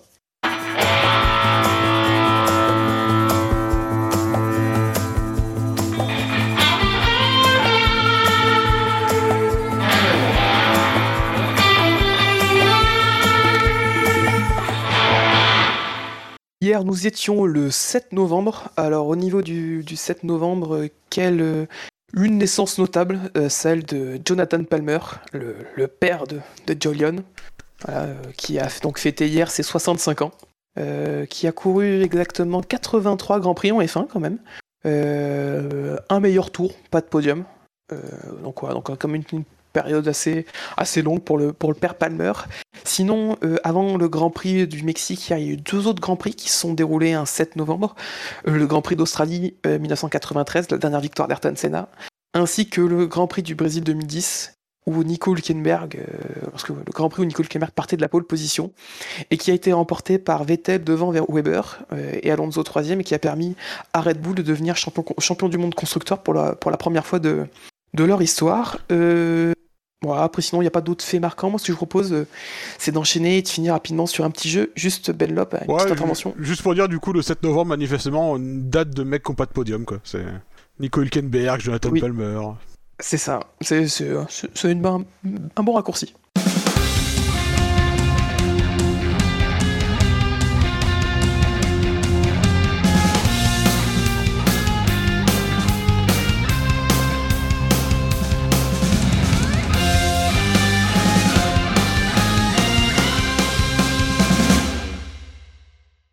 Comme vous pouvez l'entendre, nouveau générique. Donc qui dit nouveau générique dit nouveau jeu.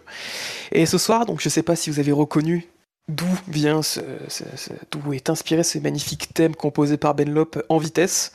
Euh, vous pouvez, vous pouvez l'applaudir et, et aller le- l'applaudir chaudement parce que c'est il est vraiment top ce générique. Du coup, nous allons jouer ce soir à qui veut gagner des pignons? Et oui, euh, le qui veut gagner des millions spécial.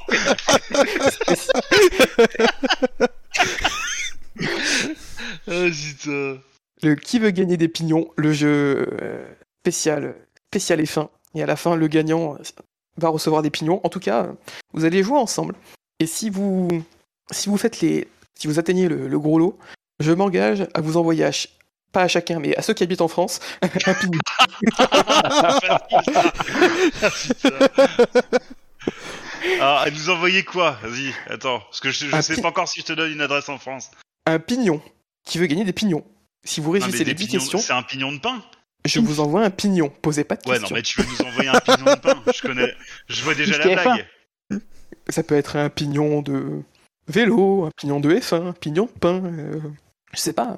Un mot avec écrit pignon Ça, dessus. ça peut être François Un Pignon. morceau de maison aussi. Ah, ouais, Oui. François Pignon. Le morceau de maison qui s'appelle le pignon. Voilà. Ça peut être Mais pour cela, ça, finalement. Pour cela, il faut réussir euh, les 10 questions.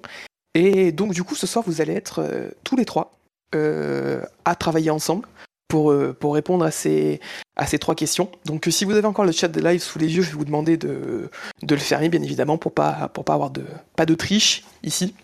Et du coup, les règles sont simples. Donc, on joue ensemble. Il y aura 10 questions qui vont être assez rapides. Il y aura peut-être malheureusement pas encore de musique d'ambiance. On va essayer de voir un peu plus intense. À chaque fois, les questions vont essayer de s'intensifier un peu. Deux jokers vu qu'on est sur qui veut gagner des pignons, il y a la boîte séquentielle, qui lui laisse qu'une que deux, deux possibilités. Ah, vers le haut, Ah, vers le bas, du 50, coup. classique. Mhm. Oui, et du coup, vu que vu qu'on est en live, il y a aussi la boîte du public. Donc vous pouvez faire appel au public à tout moment, et à dans ce cas-là, je ferai un, un sondage et le public pourra voter pour la proposition qu'il pense euh, pour la bonne proposition, selon eux. Ça vous va? Ok. Ah, du coup, il faut qu'on ferme le chat alors. Ouais. Euh, Du coup, sur faut que vous fermiez, interne. Le chat des lives, c'est ça. le chat interne, du coup. Hop là. Du coup, on va passer par une première question. Donc, ça, les premières questions, donc qui veut gagner des millions, sont toujours extrêmement compliquées. Euh, donc, du coup, première question. Comment s'appelle vraiment le pilote de la Mercedes numéro 77 Réponse A. Valérie Bottas. Réponse B. Le paillasson finlandais.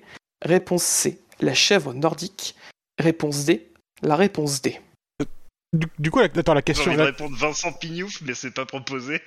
C'est comment s'appelle comment s'appelle vraiment le pilote de la Mercedes numéro 77 Du coup, la question est pour nous tous et on. J'ai rien compris. Dis-moi. La question est pour vous tous et J'ai vous écouté, devez euh, me dire quelle est pour vous la bonne réponse. Il faut qu'on le dise à l'oral ou, dans le, ou dans le- on l'écrit dans, le- dans le bidule? Non mais vous, tra- vous ensemble, vous Ah devez réfléchir ensemble. C'est en équipe, de trois, tous les trois, il n'y a pas de Ah, compétition. Ok, ok, eh, pas de compétition. vous. Du coup, Benlop, euh, Oui. est-ce qu'on nommerait pas McLovin capitaine tout de suite? Déjà, Oh, on l'a pas entendu beaucoup. Si, Et en plus, il rocks tous les jeux. Donc, euh... Celui-là, je propose, je pense que le vrai nom, c'est le paillasson finlandais, non? Le paillasson finlandais. C'est son. On parle de son vrai nom ou de son vrai nom intime? Genre. euh, Comment cercles- vraiment le pilote de la Mercedes numéro 77 Mais c'est une question piège, y a Les pas de quatre, les pilote. quatre réponses étaient bonnes. Toutes les réponses sont bonnes, c'est ça, McLovin? Et puis en plus, en plus non, c'est une question piège, y a pas de pilote dans le numéro 77. Il y a un gars, mais euh, il y a un type là qui est foutu dans la caisse. Bon, du coup, vous me répondez quoi euh, Vu que toutes les réponses sont bonnes. La réponse D. Le paillasson La finlandais. réponse D. Ouais, la- Et bah, eh bah, bonne réponse. Étonnamment, euh, le pilote de la, de, euh, le- le- la personne assise dans le baquet de la Mercedes numéro 77 s'appelle la réponse D. La personne assise dans la voiture.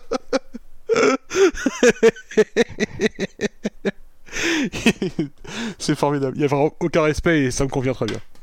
Du coup, première bonne réponse. Quand on pense que Mercedes a Esteban Gutiérrez en pilote de réserve et qu'il l'utilise Mais oui, pas. voilà, quel gâchis, quel gâchis.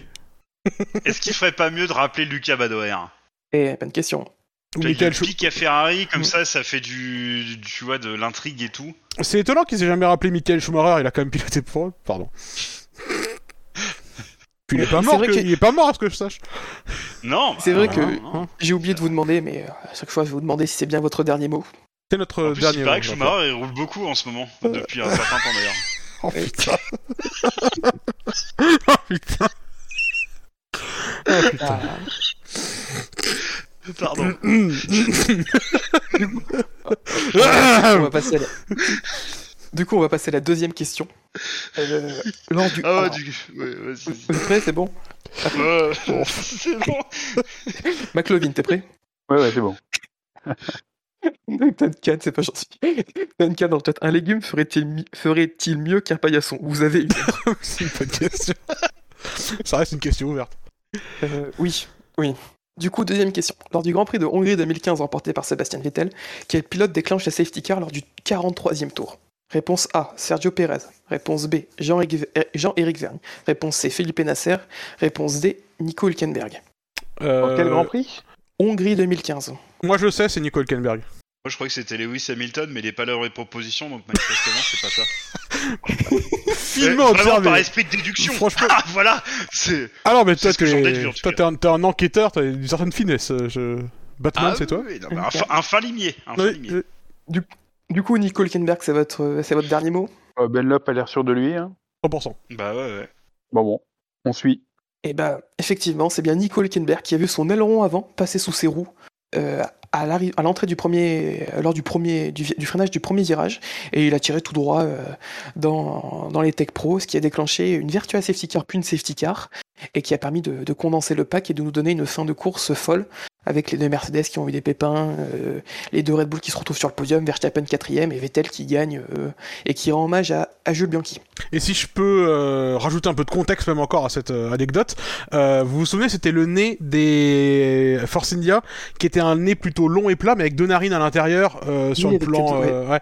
Et c'était un nouveau nez qu'ils utilisaient, et du coup ils étaient revenus temporairement sur l'ancien design suite à, cette, suite à ce problème. Ok. Une anecdote dont vous allez pouvoir vous servir en soirée pour briller, ou vous, faites, ou vous faire foutre à la porte. Parce que vous êtes vraiment Ouais, pas c'est intéressant. une, c'est une anecdote sur Nico Hülkenberg, c'est ça le problème. Sur Force India, on va dire, sur Force India. Ok, ça me va. Troisième question. Parmi ces champions du monde, lequel a remporté le plus de grands prix? Réponse A, Juan Manuel Fangio. Réponse B, Nico Rosberg. Réponse C, Damon Hill. Réponse D, Nelson Piquet. Fangio, non? Ouais, je pense que c'est Fangio. C'est Il Fangio, doit être à ouais. 24, euh, Attends, 24 ou 25. C'est quoi la question de, Le plus de courses, il a le plus de grands prix? A remporté le plus de grands prix parmi Fangio, Rosberg, euh, Nico Rosberg, Damon Hill et Nelson Piquet. Je suis obligé de préciser parce qu'il y a des doublons après pour les autres. Moi, j'aurais dit Nico Rosberg. hein. Ouais, Rosberg, il Ah, a pu gagner beaucoup des, des- des grands prix parce que l'époque est pas la même et Fangio à l'époque il y avait deux courses par an donc. euh, Ah, c'est un peu ça. Après, peut-être, mais on s'en rappelle plus, euh, peut-être que du coup, enfin, par exemple, Bottas, il peut gagner plein de courses. Pour autant, il le fait pas. Et c'est gentil de sa part pour son coéquipier. Mais euh, du coup, est-ce que Rosberg c'était pareil? Je sais pas. Rosberg il challengeait Moi, plus quand dis- même, il gagnait plus de courses. Ah, j'ai l'impression aussi, ouais. C'est quoi la période Rosberg? Après le truc il a pris sa retraite relativement tôt finalement parce qu'ils ont vraiment gagné. Euh, il a gagné en premier dans la Mercedes euh, en 2013 avant Hamilton. Euh... Il a même 2012, gagné- sa première Il victoire. a même gagné l'année d'avant quand il avait Ouais. Schumacher comme coéquipier. En Chine. exactement. en Chine, ah oui ouais. c'est ça, c'était en Chine. ouais. Mais euh, pour moi, il s'est arrêté à 21 ou 22 seulement Rosberg, alors que Fangio, je crois que c'est 24 ou 25. Ah, je Moi, crois je que midi. chef. hein. Là, Il faut suivre le chef. Non, je vais, Moi, je je vais suis faire, assez... si- Je vais faire confiance au capitaine, ouais. C'est votre dernier mot assez, assez confiant pour Fangio. Monsieur McLovin, est-ce que c'était votre dernier mot? J'ai un peu C'est peur de la question. J'ai un peu peur de la question piège parce que c'est lui qui a le plus de titres et donc c'est lui qui est évident, donc c'est pas lui. Mais euh, faisons ça quand même. Allez, Fangio. Fangio, ok. Damon Hill a 22 victoires. Nelson Piquet a 23 23. victoires. Nico Rosberg a 23 victoires. Et Juan Manuel Fangio a 24 victoires. C'est effectivement Juan Manuel Fangio qui, est le, qui a le plus de, de victoires parmi ces champions du monde. Quel talent. Un- il a un Bra- bravo taux à de lui. victoire de, quar- de, quar- de 47%, euh, ce qui est le plus élevé de la F1. Euh, deuxième, c'est euh, c'est Hamilton avec plus de 35, euh, 35%. Et encore, je dis même bêtise, je crois qu'il y a même Jim Clark entre les deux. J'ai j'ai plus la stat exacte, euh, mais voilà. C'était une info presque sûre. On, on lui Question enverra 4. une carte de félicitations. Oui, et- et question 4. Quel pilote a eu pour surnom Johnny Carwash? Réponse A. Jenson Button. Réponse B. Johnny Herbert. Réponse C. Johnny Dumfries. Réponse C. Giovanni Lavaghi. McLavin, t'es Est-ce le que seul. c'est Johnny Herbert qui, qui pissait dans son baquet? Unique Carwash. McLavin, t'es le seul à pas avoir ta caméra allumée. On verra pas si tu triches. Ah oui, bien vu Bien vu Euh, Ça me, dit, ça me dit rien du tout, franchement. Vous avez des jokers, oubliez pas. Est-ce que c'est Johnny Herbert qui pissait dans son, dans, dans son baquet? Ah, parce que du coup, ça C'est pourrait être son surnom, ouais. ouais. Ah, ou c'était Mika Salo, je m'en rappelle plus. Mais c'est Button qui l'avait fait, non Le jour où il avait remplacé Alonso chez McLaren euh, quand Alonso Il avait dit la blague ouais, 500. euh, à la Oui. radio, effectivement. En tout cas, il avait dit à la radio qu'il. Ah oui, oui, oui, il avait fait la vanne. Il avait fait la vanne I'm gonna pee in your seat. Je vous répète les propositions ou pas Attendez, pire, sinon vous l'écrire dans le chat interne. Comme ça, le, vous- le, Mais le le, dé- truc, c'est que le. le dernier, avec son nom italien, il a, ça pourrait être juste un jeu de mots avec son, avec son, avec son blaze en fait. Si c'est vraiment un gars qui a existé, parce que j'en sais rien en fait. Giovanni l'avait dit, ouais, ouais, il a, il a existé. Ok, ok. moi, j'en, moi, j'en suis là. hein. Ah non, mais c'était genre euh, tout le temps, enfin, il, il accumulait les non-qualifications. C'était c'était Minardi, c'était euh, c'était les 107% son objectif, lui. Du coup, t'as dit, il a Vous avez des un- jokers, si- Il a plus un nom à faire des centrales vapeur qu'à conduire des F1. enfin. n'oubliez pas, vous avez deux jokers si besoin. Oui, mais les jokers, c'est quoi? C'est on nous enlève deux propositions alors que là, on n'a aucune idée. Mm. Et puis l'autre, c'est demander à des gens qui s'y connaissent moins que nous la F1. Oui, mais oui, qui ils ont accès à Internet. ils ont internet, ils ont internet, ils ont internet. Ils peuvent tricher, putain, c'est bien vu. Quoi, Ouais. Je suis naïf quand même, hein. Putain, ah ouais, moi je suis vraiment Bah, naïf. eux, ils trichent pas, eux, ils sont là, ils, ils font Oui. leur vie. Oui, ils sont pas tenus par la moindre règle. Voilà. Et du coup, euh, vu. Ouais. Allez, le vote du public. bah, Moi, je dis le public, hein, qu'est-ce que vous en Allez, pensez le- Ouais. On le public. public. Non, mais vas-y, vas-y. Ok, eh ben, le public, euh, je vais vous faire une réponse et je vais rajouter des réactions. Donc vous allez pouvoir voter. Ordinateur Ah non, ça c'était le 55 ans, je me je, je, je, Oui.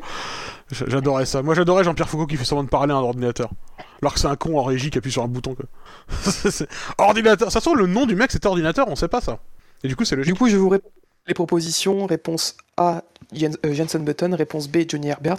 Réponse C, Johnny Dumfries. Réponse D, Giovanni Lavaghi. Lavaghi, Lavaghi, Lavaghi. Davadji, de C'est Oui, toi qui as fait italien LV2, hein. Grave la honte. Euh, oui. Allez, bim Hop là. Il y a Kazluc qui rajoute euh, dans le chat on n'est pas non plus d'être euh, d'être tenu honnête pour les. Pour les... Est-ce que c'est pour les dormir rapidement c'est ce qui me faisait peur. Euh, c'est un peu ce qui me faisait peur. Ouais. Du que- coup, Parce que moi, à leur place, je réponds n'importe quoi. hein. J'en ai rien à branler. le public est unanime sur la réponse. euh, non, 5 réponses sur la réponse D et une réponse sur la réponse C. Donc 5 réponses pour Lavaghi et une réponse pour Dumfries. Quoi? Est-ce que- putain, est-ce qu'ils répondent Lavadji juste pour rigoler parce que ça fait un peu la voto comme nom, euh, lavage. Écoutez le public, ils ont le. Ils ont le. Qu'est-ce qui se passe si on a tort Ça s'arrête là ou juste on a perdu cette question-là? Ça s'arrête là. Mais Ah, ensuite, ce les autres serait- questions, je voulais, je voulais fait pour, Ah je voulais fait ouais. pour le plaisir, mais serait dommage. pas, pas de pignon. Et il y a de l'enjeu. Ah ouais, moi, je veux un pignon. moi. Est-ce qu'on est-ce qu'on combinerait avec un Je veux lui 50-50 coûter 350 balles, moi. De, de- Après, vous avez plus de joker et c'est- il y a des questions plus difficiles qui arrivent après. Ouais, mais parce que. Vrai, Non, Voilà. Et Mais c'est c'est quoi le niveau de fils de puterie des questions qui sont à venir? Parce que là, déjà, celle-là, franchement, c'est un truc d'enculé. Ah Et bah c'est que vous la êtes en troisième équipe. question, enfin. euh, ouais, non, Quatrième, tu oublies d'accord. celle sur Bottas. En vrai, elle est un peu dure celle-là. C'est vrai que je l'ai placée. Ah, un peu j'ai oublié Bottas, mince. Du ouais, coup, bah vas-y, on suit le public, allez, allez. eh bah vous suivez le public. Donc du coup, vous avez choisi la réponse C, Giovanni Lavaggi. C'est pas Et la réponse D effectivement, si si, réponse D. C'est bien effectivement Giovanni Lavaggi qui avait pour surnom Johnny Carwash parce que la traduction de son nom c'était Johnny et c'était Johnny Carwash. Eh, C'est Johnny vois, Washing, Comme quoi, je- comme quoi, ce que j'avais dit au début, qui était une théorie à la con, j'aurais dû, j'aurais dû faire confiance en mon instinct à partir du moment où je savais que c'était une personne réelle. Donc voilà, donc grâce au public, vous pouvez passer, vous cette question. Merci le public. Bien, merci le public. Ouais, Voilà, merci. Bravo, le- bravo le public. Euh, c'est vrai qu'il y a l'appel à un ami. Normalement, qui existe dans les règles, mais c'était un peu compliqué de faire un appel à un ami. Ah, on n'a on n'a pas d'amis en fait. Bah, du coup, on peut dire que vous avez un. Ouais, du coup, Par ouais, contre, moi, ça. je veux bien appeler Bouchard pour le faire chier, euh, même s'il n'y a pas de question. C'est juste, juste c'est un appel répété à Bouchard. On parle même pas au téléphone, c'est juste pour le réveiller en fait. L'appel- Appelle-le et tu dis que t'es avec, euh, t'es avec Jean-Pierre Toms dans Qui veut gagner des pignons et que t'as besoin d'une réponse F1. Alors, Normalement, on va c'est toi qui la- dois faire l'introduction. Mais bonsoir, c'est Jean-Pierre Foucault. Faut le faire finir avec cette voix-là normalement. Oui, mais tu connais mon niveau en imitation, donc on va éviter pour vous et pour le bien de la Terre entière, je pense. Euh, cinquième question. Pour quelle raison Lewis Hamilton a-t-il connu sa seule disqualification en carrière? Réponse A. Échantillon d'essence insuffisant. Réponse B. Non-respect d'un feu rouge. Réponse C. Mensonge au commissaire. Réponse D. Aileron avant non conforme. La réponse C. Mensonge au commissaire, ouais. C'est ça que tu disais, Benlop Ouais, ouais, ouais, réponse Unanime. au commissaire, ouais. en, en- en Australie, ouais. Ouais, c'est ça, ouais. Moi, je Vous veux bien semblez- le contexte, j'ai aucune idée. C'est votre dernier mot? Vous semblez confiant? Pense, ouais. tu vas tu voir Il avait sur- été disqualifié ou il avait pris une pénalité Je me souviens plus. Je crois me souvenir qu'il avait été disqualifié. Les commissaires n'aiment pas qu'on leur mente. Ouais. C'est une embrouille avec mot Trulli. Après, regarde, les trois autres propositions, c'était quoi déjà? Échantillon d'essence insuffisant. Non. Non-respect d'un feu rouge. Mensonge au commissaire. Aileron avant non conforme. Aileron avant, L'échantillon d'essence, c'était en qualif. Le Ouais. non-respect du feu rouge, moi, je me rappelle d'un truc au Brésil, non? C'était pas avec lui Euh, non, au Canada. Ah, mais non, il se fait cartonner, en fait Bah oui, oui, oui, donc c'est- il se fait pas Ah disqualifier. oui, exact, et- ouais, ouais. je me souviens. Ouais, ouais. Non, c'est lui qui cartonne. C'est pas lui Ouais, qui cartonne c'est lui euh, qui cartonne. Raikkonen, hein Ouais, c'est peut-être ça, ouais, c'est peut-être En ça. évitant Kubica. Ah bah, il a, il a eu raison, il a, bien, il a, il a mieux choisi sa Ah cible. bah, non. Il fait une concentration de génie, là, à cet endroit. Et du coup, bon, vous avez validé la réponse. Du coup, c'est effectivement, il a bien été disqualifié pour mensonge au commissaire. On rappelle l'histoire Grand Prix d'Australie 2009. euh, Sous safety car, il laisse passer Trulli. Et ensuite, il dit à la radio que Trulli l'a doublé. Et Trulli est pénalisé pour l'avoir euh, passé sous C'est safety moche car. quand même. Quel fils de pute Et à l'arrivée, bah, il est allé présent, il est allé au commissaire et il a continué de, de mentir devant les commissaires parce qu'il a honte. Et il a ensuite avoué dans les médias. Du coup, euh, du coup il a été disqualifié de, de ce Grand Prix. C'est son seul, euh, sa seule disqualification en carrière en Grand Prix, sachant qu'il a été disqualifié euh, du Grand Prix, euh, des qualifications du Grand Prix de Barcelone euh, d'Espagne en 2012 pour échantillon d'essence insuffisant ce jour-là. Il va faire la pole à Maldonado. Absolument. C'est ça. Et la victoire, du coup. Et la victoire. Hop là. Donc on a passé la cinquième question. Il vous en reste cinq questions, même si bon, la première c'était un peu une question troll. Quelle nation a le second plus grand nombre de présences en Grand Prix? Au moins un pilote.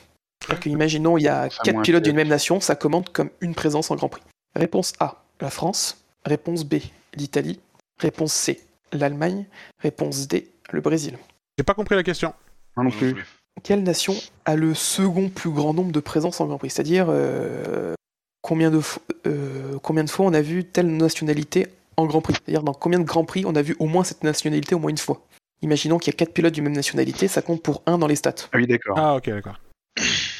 Le premier, c'est juste que j'ai pas, pas inclus la première place, la première place c'est- la Grande-Bretagne, et de loin. J'hésite entre allemand et finlandais, qu'est-ce que vous en pensez? Il n'y a pas un finlandais, c'est France, Italie, Allemagne, Brésil. Ah, mais j'hésite quand même avec la Finlande, connard. Je fais ce que je veux. non, rappelle-moi les propositions, pardon. France, quoi? France, Italie, Allemagne, Brésil. Allemagne, c'est bien, non? Euh, Allemagne, euh, ouais, il y a eu des périodes sans Allemands. Dans les années 80, il n'y en avait pas tant que ça. Ouais. Ouais, bon, depuis 91, c'est en, ouais, c'est en discontinu. Il y a, enfin, c'est en continu. Il y a que des- il y a toujours des Allemands. Et au moins un, Pilote. Ouais. pour que la stat avance. Ouais. Brésil- c'est vrai que l'Allema- c'est vrai que l'Allemagne, ça sonne bien. Brésilien, il y a eu des interruptions plus grandes que ça, plus longues que ça, non? Bah là, ça fait plusieurs années qu'il n'y en a plus. Puis il n'y en avait pas dans les années 50 et 60. Ouais. Ou alors très peu. Vous avez besoin, de- s'il y a des jokers, vous pouvez les prendre au cas où. Il reste, reste le. C'est quoi C'est la France, l'autre? France, Italie, Allemagne, Brésil. France, Ah, l'Italie. euh, L'Italie, Ah, c'est pas mal aussi. Hein. l'Italie, bah, L'Italie, il y en a quasiment toujours eu aussi. Hein. À Ouais, part là, une petite mal. période euh, récemment. euh, L'Italie, c'est pas mal aussi, ouais. Moi, j'aurais mis une pièce sur l'Italie, perso, mais... euh, les années 50, il y avait tout le temps des Italiens. Dans les années 60. euh, Sachant qu'il en suffit d'un seul, en fait. hein. Ouais, ouais, ouais. Au moins C'est ça. un, c'est ça. Ça se joue entre Italie et Allemagne. hein. Je pense qu'on est un peu d'accord là-dessus. Ouais, ouais. Il y a le 50-50 pour vous décider si besoin. La boîte séquentielle Ouais. Est-ce qu'on dépense notre joker là-dessus Après, là, j'avoue qu'on en a aucune idée, qu'on en vrai, part quoi. Moi, ce que je peux Euh, faire, c'est que vu qu'il manque, que- vu qu'il manque un joker, je vous offre une seconde boîte séquentielle. Pour aller jusqu'au bout. Normalement, que il y si a on, la- claque deux, si on claque deux boîtes séquentielles, on a la bonne réponse. Oui. Non, mais on peut pas claquer les deux sur une question. Ah. Hop là. Ah, le truc, c'est que là, s'il nous reste Italie-Allemagne, on n'est pas plus avancé, quoi. Ouais, mais on peut le tenter quand même. Ça, Tom, il va pas nous faire ça. Regarde-le, regarde ses yeux Euh. innocents, là. Et sa caméra qui perd la Eh. boule. J'ai j'ai mis la bonne réponse de côté et j'ai fait un tirage au sort à côté pour choisir une des trois. Donc, allez-y. Vous, avez- vous en avez deux au pire, boîte Faites, séquentielle. faites- faites comme genre, allez-y. Ouais, on fait ça, une boîte séquentielle? Qu'est-ce que vous en pensez? Allez. Allez, faisons ça. Allez, or- ordinateur euh, personnel, euh, enlève deux mauvaises réponses. Siri, enlève les mauvaises réponses. Et du coup, vous avez le choix entre la France ou le Brésil. on a bien fait de pas choisir. Bon, bah, le Brésil, non, la. France, la France, non? Ah non, non, la, bah, la France, du coup, Ouais. la France. Unanime sur la France? Ouais. Est-ce que c'est votre dernier mot? Ouais. Eh ben, vous avez bien fait d'utiliser votre boîte séquentielle, puisqu'effectivement, c'est la France. Euh, la France qui a été présente sur 917 Grands Prix, contre 841 pour l'Italie, 834 pour l'Allemagne et 793 pour le Brésil. Ouais, bah, heureusement Mec, que c'était ça les, les, les possibilités restantes sans déconner, hein, parce que putain. La France, on- on a eu dans l'imaginaire collectif le fait qu'ils ont été absents souvent, sauf qu'en fait, il y a juste une période de creux à la fin des années 2000. Non, il y a toujours eu au moins un Français. Ouais, et puis en plus, on compte euh, Grosjean dans les Français alors qu'il est suisse, ce qui nous aide aussi. Il y a aussi. oui. Bah, que que Et on pour compte 2000. Jean Alési dans les Français alors qu'il est gitan, quoi. Donc, euh, Je croyais que t'allais dire alors qu'il est con, mais. Est-ce qu'on compte Olivier Panis dans les Français alors que c'est alors qu'il est con? Ce qui ne Oui, serait oui, que je ça, vais bah, non, prendre Panis sur les. euh, Bah, il fait des belles onomatopées, donc c'est cool. hein. C'est vrai, c'est vrai. Et du coup, les, nu- les numéros 1, Pierre Will, c'est euh, la Grande-Bretagne qui a été représentée sur plus de 1041 Grands Prix. Donc quasiment tous, en fait. euh, avoir quelques exceptions, euh, notamment, je pense, les Grands Prix, euh, les, les Grands Prix d'Indianapolis, dans les années 50, où ils n'ont pas été présents. Euh, bah, c'est bon. Du coup, vous accédez à la sixième question. Euh, Il y en a combien la question? quel est le record? Hein? 10 Oh, pff, Ok, on va jamais y arriver. Euh, Allez, au les cœurs. Quel est le record officiel de vitesse d'une Formule 1 homologuée par la FIA T'as besoin des virgules ou pas? A. Oui, je vais vous donner les virgules. Réponse A, 372,6. Réponse B, 378,4. Réponse C, 397,5. Réponse D, 413,2. 372. Hom- homologué par la FIA, c'est pas forcément dans un Grand Prix? Homologué par la FIA, ça, dit, ça veut dire ce que ça veut dire. Bah, euh, 372, non, là c'est celle, c'est euh, 372, c'est euh, Mexique, euh, je sais plus quel euh, Williams ou euh, ou Force India là.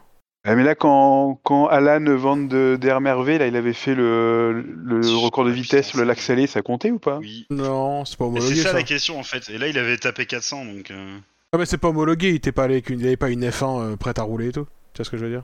Elle était préparée pour ça. C'était pas homologué par la FIA. C'était une expérience à la c'est le re- euh. C'est le record officiel de vitesse d'une Formule 1 homologuée par la FIA. Ouais, mais est-ce que la FIA n'homologue pas toute activité euh, de trucs à quatre roues? Du coup, est-ce que c'est pas un record FIA quand même? C'est compliqué. Ça dépend vraiment de ce que la question veut dire en fait quoi. C'est. La question est mal posée, en fait, faut le dire. Bah ouais, voilà. La question, est, la question est volontairement ambiguë. J'irais même jusqu'à jusqu'à dire qu'elle a été rédigée par un, un malotru, Mmh. une mauvaise personne. Et je peux donner un exemple, un petit. Button a fait un record à Bathurst avec une F1 homologuée par la FIA. Ah. Tu peux redonner les propals, s'il te plaît? 372,6, 300. Ça, c'est Montoya, même- c'est sûr. hein. Donc ça, ça Je vais même pas. vous les écrire. Ah non, ça c'est Mexico, c'est la Williams. euh. Non, 372.6, c'est Montoya, c'est sûr. Et 378.4, je pense que là, c'est Mexico avec Bottas. Ah, t'as raison, oui, c'est ça. Je pense. Ce gros fils de pute, il a même réussi à prendre ça, quoi. Quel connard, ce Bottas de merde. Bah, les records insignifiants, coup- il aime bien. Alors après, moi personnellement, je, je base ma réflexion sur rien, d'accord euh, Ça On vous sait. savez déjà. Ouais. C'est juste que la réponse D, c'est 4, 1, 3, 2. Ouais. Est-ce qu'on nous prendrait pas un peu pour des cons Oui, en fait, c'est le code du vaccin euh, AstraZeneca qui Ouais, montre que de tu chopes la carte 5G. bancaire, ouais. Aussi, en fait, c'est tous les chiffres, c'est ma carte bancaire. Du coup, moi je dirais la réponse C, en fait, ça dépasse pas les 400. Et quand ils ont passé les 400, il me semble qu'ils ont passé les 400 sur l'axe salé. Peut-être que c'était avec une voiture pas homologuée pour le coup. Ouais, il y, a- pas une histoire de. Il y a la, la- il faut, il faut faire le record sur l'aller et le retour. Si, je- euh, il y a un truc comme ça, oui, t'as raison. Du coup, ils avaient dépassé les 400 à l'aller, mais pas sur la moyenne de l'aller-retour, enfin un truc comme ça. Du coup, c'est quoi les quatre propositions, euh, Tom Ils sont dans le chat interne, si vous voulez les voir. Ah, euh, excuse-moi, excuse-moi. Euh, Il en a marre de parler, Tom. c'est- Il anime le jeu, mais faut trop lui en demander quand même. Quoi. C'est ça. Donc trois- réponse A 372,6, réponse B 378,4, réponse C 397,5, réponse D 413,2. il y a- Ouais, mais arrête, il y a Emmanuel Touzeau qui avait fait un article il y a pas longtemps sur le sujet en plus. Oui. Il fallait lire, il était très bien. Et qu'on salue Emmanuel, bien évidemment. Et, Salut lui et son Et courage face aux hordes sur Twitter.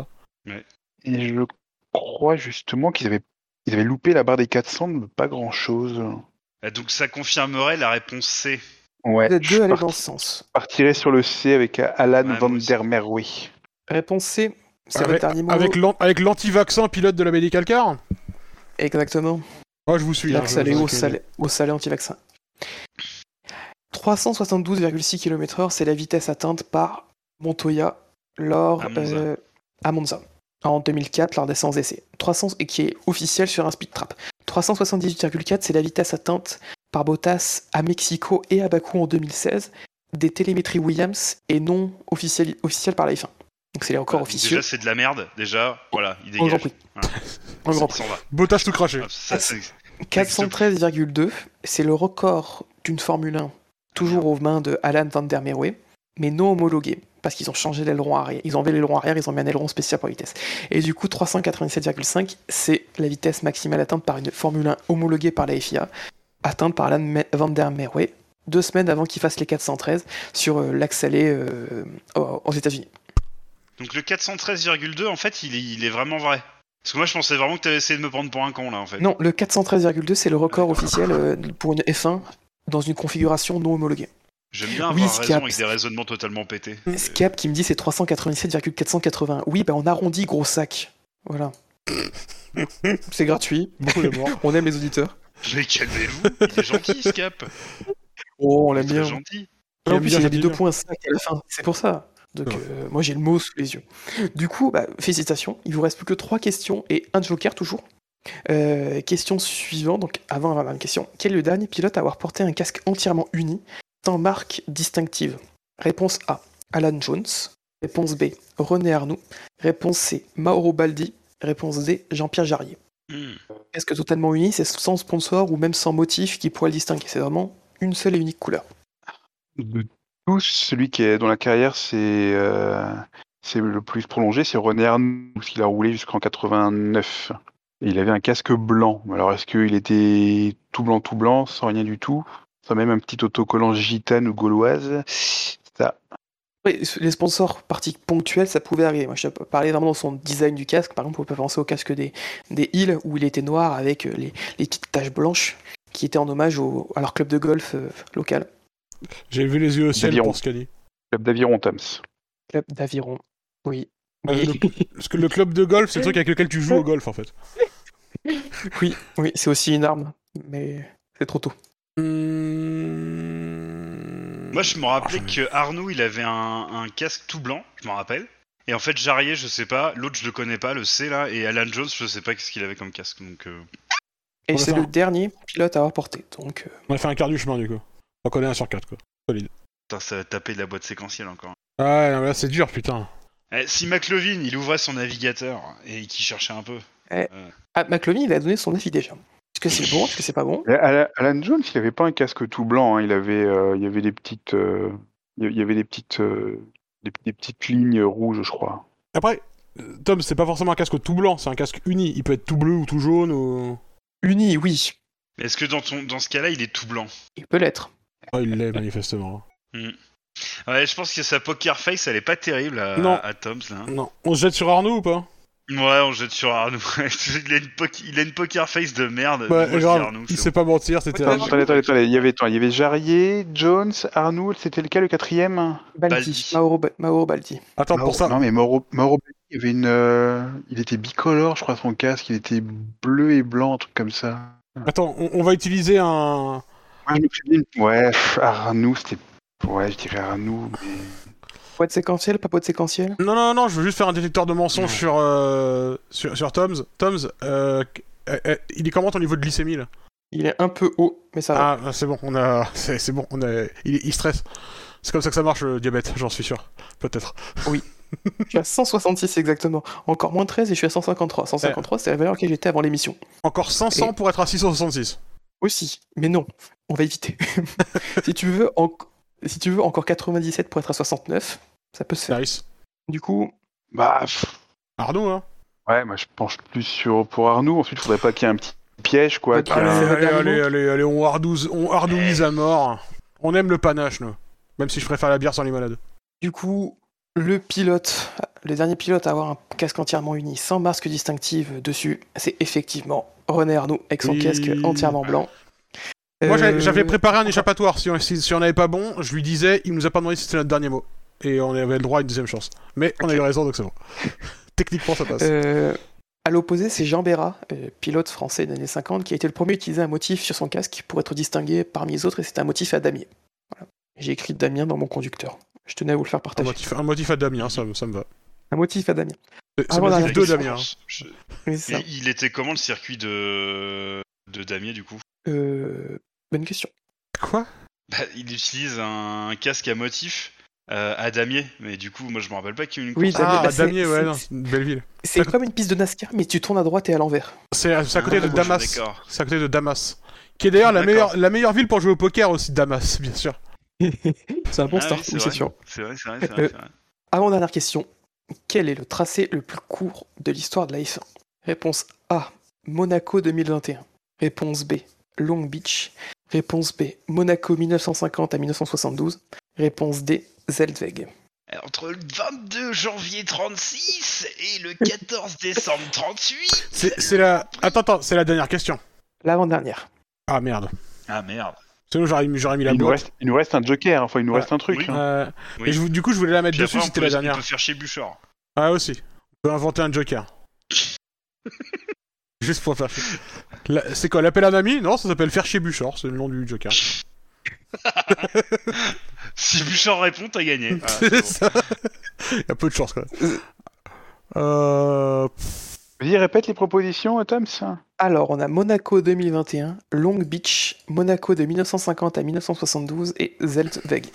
Zelve- Monaco 2021, ils, ils ont changé un truc. hein. Bah, par rapport à celui de- des, des années euh, jusqu'aux années 70, ouais, parce qu'il y a une nouvelle chicane et tout, à partir de... Mais en 2020. Ouais, mais par Oui, rapport à de- 2019. Vous pouvez 2018. considérer Monaco, Monaco 2017 à 2021. 2016 Ouais, bah 2021. Mais ils Oui, ont changé 2016. quoi Oui, 2016, ils de la piscine. Ils ont arrondi un peu le sortie de la piscine. Il y a Nico, Nico Nico dans le chat qui dit Tsukuba. Alors oui, c'est petit, mais non, la F1 n'a pas tourné là-bas. Ah putain, la F1 de Tsukuba, t'imagines l'enfer. Euh, non mais Zeldweg, c'est ridicule. C'était ridiculement petit. Euh, c'est... Alors après, est-ce que c'était vraiment ridiculement petit ou est-ce que j'ai l'impression que c'est ridiculement petit parce que c'était sur une piste d'aéro- d'aéroport là? Euh, Du coup, en fait, ça peut avoir l'air ridiculement petit parce que le tracé est nul et a l'air de Oui, rien. Zelvec, d'accord, j'y étais pas, j'y étais pas du tout, j'étais sur euh, le A1 Ring, moi. Ah non, Zel- euh, bah, c'est celui de, de la rue, dans, dans- de, de- traverse la rue et quoi. Mais Oui. euh, Celui sur la piste d'aéroport. Ah ouais, il y a eu qu'une seule édition, ouais. Mm, Exact. Ouais, Dieu soit loué. Zeldweg, c'est c'est une bonne proposition, je pense, parce que c'était. Mais, mais après, c'est trompeur, parce que les circuits sur des aéroports, t'as tellement pas d'échelle. euh, genre, t'as l'impression que le circuit fait 300 mètres, mais en fait, il fait 8 km parce que les pistes, c'est hyper grand, quoi. Euh, donc, c'est dur à dire. C'est quoi le circuit avec le temps autour le plus court? Euh, Dijon, oui, c'est Dijon. C'est Dijon, mais. on tournait en 50 secondes. Monaco. Dijon, il est pas dans la liste. le Monaco. c'est le plus court en distance. Pas le plus, plus, plus rapide. Monaco de avant la nouvelle chicane, il est plus court que le l'actuel, forcément. Alors, juste, il allait plus loin après la Rascasse. C'est vrai? Il faisait, de- il faisait demi-tour bien plus loin. Il n'y avait, pas- avait encore la rascasse, cela dit. On pouvait pas encore aller boire des coups. euh, Il y avait, trop il y avait cher. juste une petite, petite épingle. Il n'y Ouais. avait pas Rascas, Antonino Gas, il y avait juste l'épingle du Ouais. gazomètre. C'était plus long. T'es en train de nous dire que Monaco 2021 est plus court que Monaco euh, 70 Et c'était quoi la réponse. B? Long Beach. Long Beach, non. Long Beach, ça a pas trop changé. C'est, c'est... Enfin, Ah, déjà, c'est- il y a Long. ouais, déjà, c'est un indice. Déjà, Non, mais... euh, Il y a un indice. ah, non, mais, non, mais Long Beach, ça a pas changé depuis des lustres. Mais cela dit quand même peut-être, en fait. Je veux dire, euh, c'est- Et C'est court comme circuit. Jo- Vraiment, ce qu'on nous indique. Mais le truc, Du c'est que même si, même si boîte on met une boîte séquentielle on... qu'est-ce, que, qu'est-ce que vous en pensez? Il fait combien Monaco, là, à peu près euh, Actuellement, vous l'avez en tête, la, la longueur? Euh, 4 km, euh, J'aurais même dit 3 321. quelque chose 3 4, km 3, 2, 1. 121 4-3-2, connard. 3, 1, 3, 2. Hmm, Mais euh, ouais, le circuit de Zellweg, euh, rien que le fait qu'il soit dans la liste, moi, ça me fait, euh, ça me fait douter. que ce soit lui Ou que ce soit lui? Ouais, il faut, faut, faut, faut aller le chercher quand même, faut aller le trouver. Euh, Ouais, mais Tom, il a que ça à foutre, il est étudiant. Hein. Non, et puis Tom, je sais qu'il m'a déjà parlé de Zelveg par le passé. Je sais qu'il a un attachement Ah. particulier pour ce circuit. C'est pour ça que ça me fait pencher euh, dans, sa- dans ce sens-là. Là, il se gratte la moustache. Est-ce que tu penses qu'il rigole? Est-ce que tu penses que. Allez, que dit ta glycémie? 166, elle est droite. Ah merde. Euh... On met une boîte séquentielle et puis on YOLO, euh, et puis YOLO la dernière. pas, hein. Vas-y, on va mettre une boîte séquentielle, on va voir. Il va nous mettre de- de- les deux Monaco, ce connard. Allez. Pardon, ce connard. Toms. Long Beach ou Monaco 1950-1972. Là, moi, je veux voir l'huissier qui a fait le tirage, là, parce que là, ça m'avait l'air louche, ton truc. C'est le maître Enfoiros, fameux, Mhm. fameux huissier de justice. Long Beach ou Monaco? Allez-y, des, des trucs, moi, je scrute Tom's pour voir sa poker face. C'est Long Beach, je pense. Mais Long Beach, c'est hyper court comme circuit. C'est plus court que Monaco, même aujourd'hui. Il y a eu un petit frétillement de moustache. Et c'est le- c'est Ouais, lequel dirais- Long Beach? C'est Long Beach. euh, Il a changé Long Beach ou pas? Euh, je crois que c'est plus tout à fait le même, ouais. Et du coup, c'est lequel que tu nous proposes, Toms? Qu'est-ce qu'il fait? Il va- il va- Euh, Long Beach qui était utilisé, Long Beach qui était utilisé de quand la F1 y est allée, il n'a pas changé de distance pendant toutes ces années. Mais c'est plus le même que le tracé d'IndyCar. Enfin, enfin, le tracé d'IndyCar, il est, il est différent. Oh, c'est le même, je crois. Euh, je pourrais pas vous répondre. J'ai pas plus creusé que ça, et même si je saurais, je vais pas vous répondre, ça vous va vous aider. Ah, Mais le vieux Monaco, il y avait, il y avait même pas la piscine à l'époque, t'allais tout droit. Ouais, ouais, ouais. Ouais, t'avais pas de chicane, t'avais pas la piscine. C'est pour ça, ça réduit pas mal la distance. Mais si tu me dis que ça va plus loin que la Rascasse, ça compense un peu. Comment tu fais pour aller plus loin que la Rascasse? Il y a une putain de falaise. Non, il y avait rien.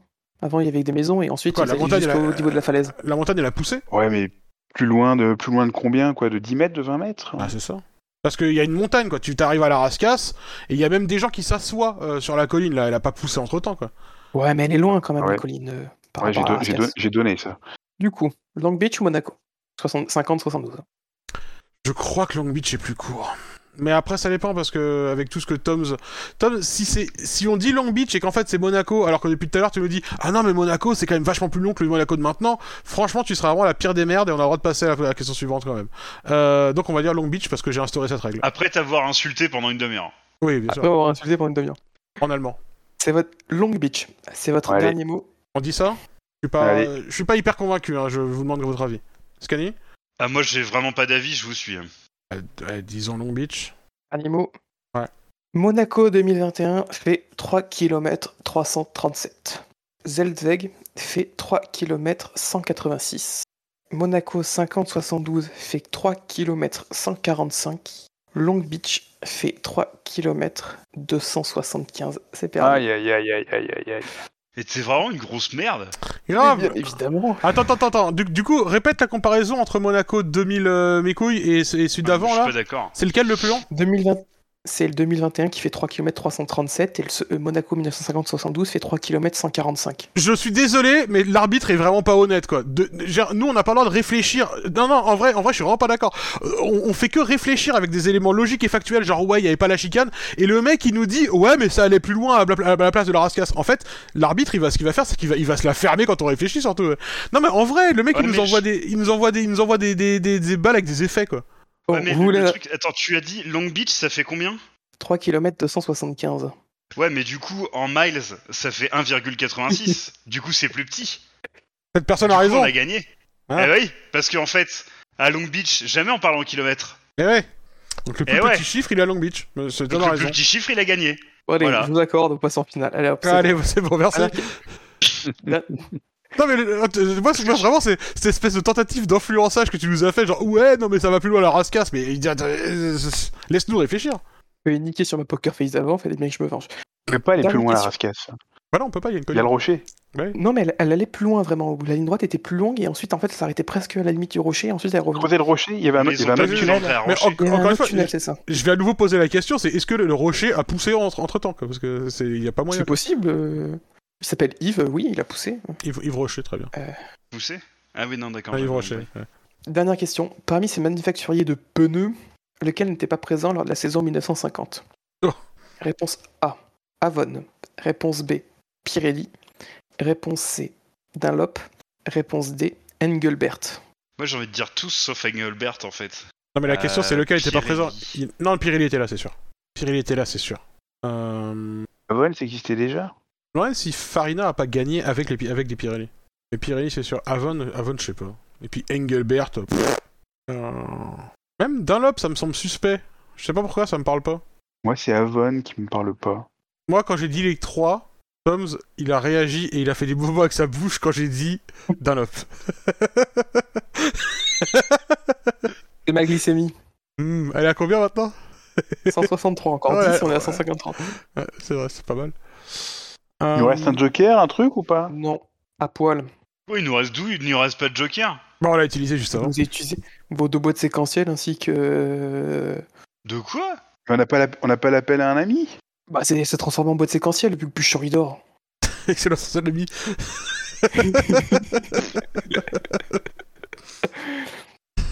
Pas d'autre ami de Bouchard? Je m'occupe, je m'en occupe. Malheureux. il est vraiment en train. Il est minuit 42, il va, te- il va te détester.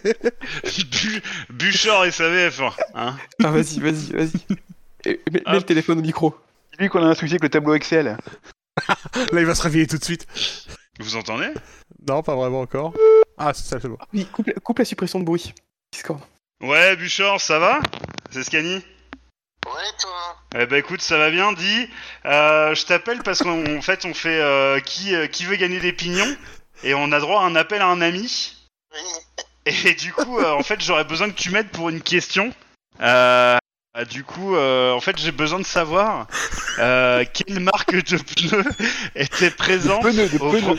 euh, de Était pas pneus présente. était présente en était pas 1950 présente. Elle était pas présente. C'est pas présent. et n'était pas présente. Du coup, euh, est-ce que euh, Avon, euh, c'est quoi les propositions, Tom, s'il te plaît? Elles sont dans le chat interne.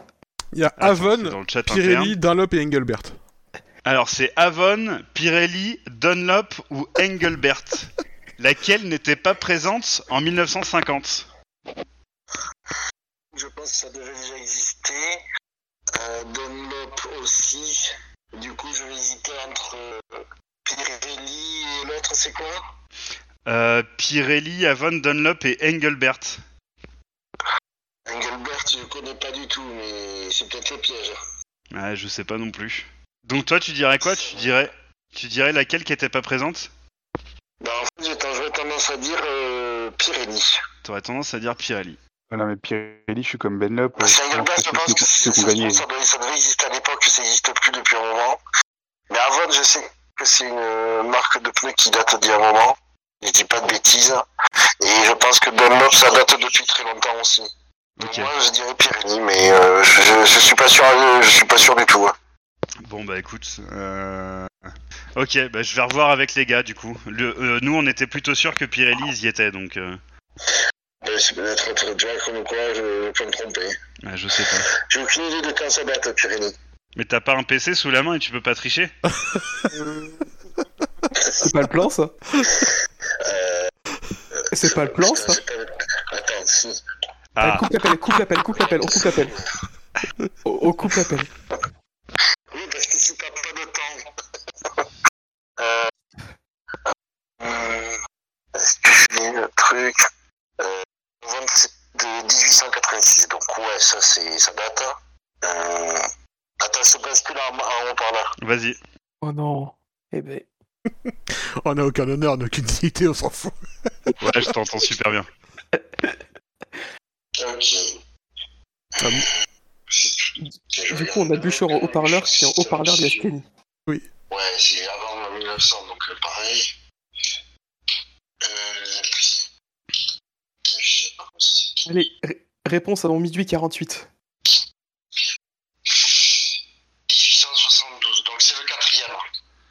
Engelbert, Tu l'écris comment E N G L E B E R T. Ben, ils sont toutes d'avant 1900. Ouais, mais lesquels ont participé au premier? Si tu vas sur StatF1 là. Il vous reste une minute pour répondre. Une minute. En échange. Oh, fallait préciser en échange, punaise. Ah, bah. euh, C'est Une qu'on n'est pas minute. le. On n'est pas le SAV des clodos, tu vois, on parle pas du SAMU social quoi. Dans 30 secondes, la réponse ne sera pas valable. Arrête 20 secondes. 1954. De quoi? Avon a commencé en 1954. Donc ils étaient- En 1950. 10 secondes. 1950. 8 secondes. Bah, c'est Avon, c'est Avon. Avon alors. C'est Avon, Avon, Avon. dernier- c'est votre dernier mot Avon. C'est c'est votre dernier mot Attends une seconde, on va, on va remercier Bouchard avant de valider. C'est pas la suite. Enrico dans un instant. Te- Ça nous Eh va. ben écoute, Buchor, euh, Benlop, euh, McLovin et moi, on te remercie infiniment. Je pense que. Tom va me dé- Ouais, Tom va t'insulter et va me détester. Mais en tout cas, du coup, tu vas nous faire gagner au jeu. Oui, mais ça, il n'y a rien qui va changer par rapport à d'habitude. Donc, euh, C'est pas faux. C'est pas faux. Bon bah écoute, merci beaucoup Buchor. On se rappelle plus tard et puis je te laisse dormir. Bonne fin d'émission. Ouais, merci. À plus. Bisous. Ciao ciao. Bisous. Pourquoi je dis bisous, il m'entend pas, je suis con. Oui, vous avez validé à, à 3 secondes de minuit 48. Ah bon, on était large. Euh, du coup, c'est- est-ce que Avon est votre dernier mot? C'est Oui. notre dernier mot. Si, parce que euh, en fait, Avon, les gens ne le savent pas, mais ils ont commencé en 1954. Ah, ça- mais les gens le savent. Les gens l'ignorent, ça. Mais les fou. gens ne le savent pas. C'est fou Les gens, qu'ils ne ouais. savent pas ça. Les gens ne le savaient pas, oui. Et effectivement, Engelbert, qui a fait que 20 Grands Prix dans la discipline, est arrivé en 1950. Pirelli et Dunlop étaient présents en 1950. C'est bien Avon qui est arrivé en 1954 avec Mercedes. Mais sans être sur les Mercos, merci à Ch- à Chini d'avoir ce petit point his- histoire. Et du coup, sans magouille, euh, non sans magouille et compagnie, je vous déclare tous les trois vainqueurs de cette première édition de Qui veut gagner des pignons. Je prendrai donc contact avec vous pour la, la réception de vos pignons. Et bien sûr, euh, je vous laisserai euh, partager vos pignons une fois reçus sur les réseaux sociaux. euh, Et voilà. Parfait. Quand, Je t'envoie mon adresse. c'est ça, n'hésitez pas à les suivre, euh, personnes du, du SAV. le, le- le Twitter du SAV, arrobase SAVF1, ainsi que ceux des membres pour voir l'arrivée des pignons sur Twitter. Euh, on en parlera, euh, ça c'est une certitude. Du coup, je pense qu'on peut terminer cette émission beaucoup trop longue et beaucoup trop dense pour un Grand Prix qui a pour un Grand Prix classique. Euh, mais au final, c'était, ça, a été, ça a été un bonheur d'être, d'être à vos côtés pendant, pendant ces quasiment 4 heures d'enregistrement. 4 heures avec vous, ce qu'on s'inflige pas. Ouais. Euh, les rappels habituels, les rappels habituels, oui. Le gros Les tortillé. rappels de fin d'émission, c'est ça. Euh, vous pouvez donc retrouver ce podcast euh, sur Apple Podcast, sur Podcast Addict, sur PodCloud, sur Google Podcast, sur Podtail, sur Spotify, et de retour depuis quelques temps maintenant sur Deezer. Euh, voilà, vous pouvez aussi nous retrouver sur différents réseaux, euh, euh, Facebook notamment Twitter, YouTube, Twitch, euh, Steam. Euh, N'hésitez pas aussi à rejoindre le Discord. Euh, Il y a une bonne communauté, on rigole bien dans, dans les différents serveurs comptoirs. et on, on utilise des emojis Valérie Bottas. Donc venez, venez faire un tour, ça vaut le coup. Messieurs, à la F1 sur internet, c'est sûr. SAVF1.fr. SAVF1.fr. Parce que le SAV, c'est Mieux, mieux que Valtteri. ah, trop long. Bah, trop euh, long, si on avait fait un petit effort, j'aurais pu aller me coucher en même temps que vous, mais là, il manque bien 2h30, 3h d'émission. hein. Bon, on refait un petit jeu alors. Allez, c'est parti. Allez, c'est parti. C'est parti. Eh, Si on peut faire un jeu où faut appeler Bûcheur dans une demi-heure quand il va juste se rendormir, moi ça me va.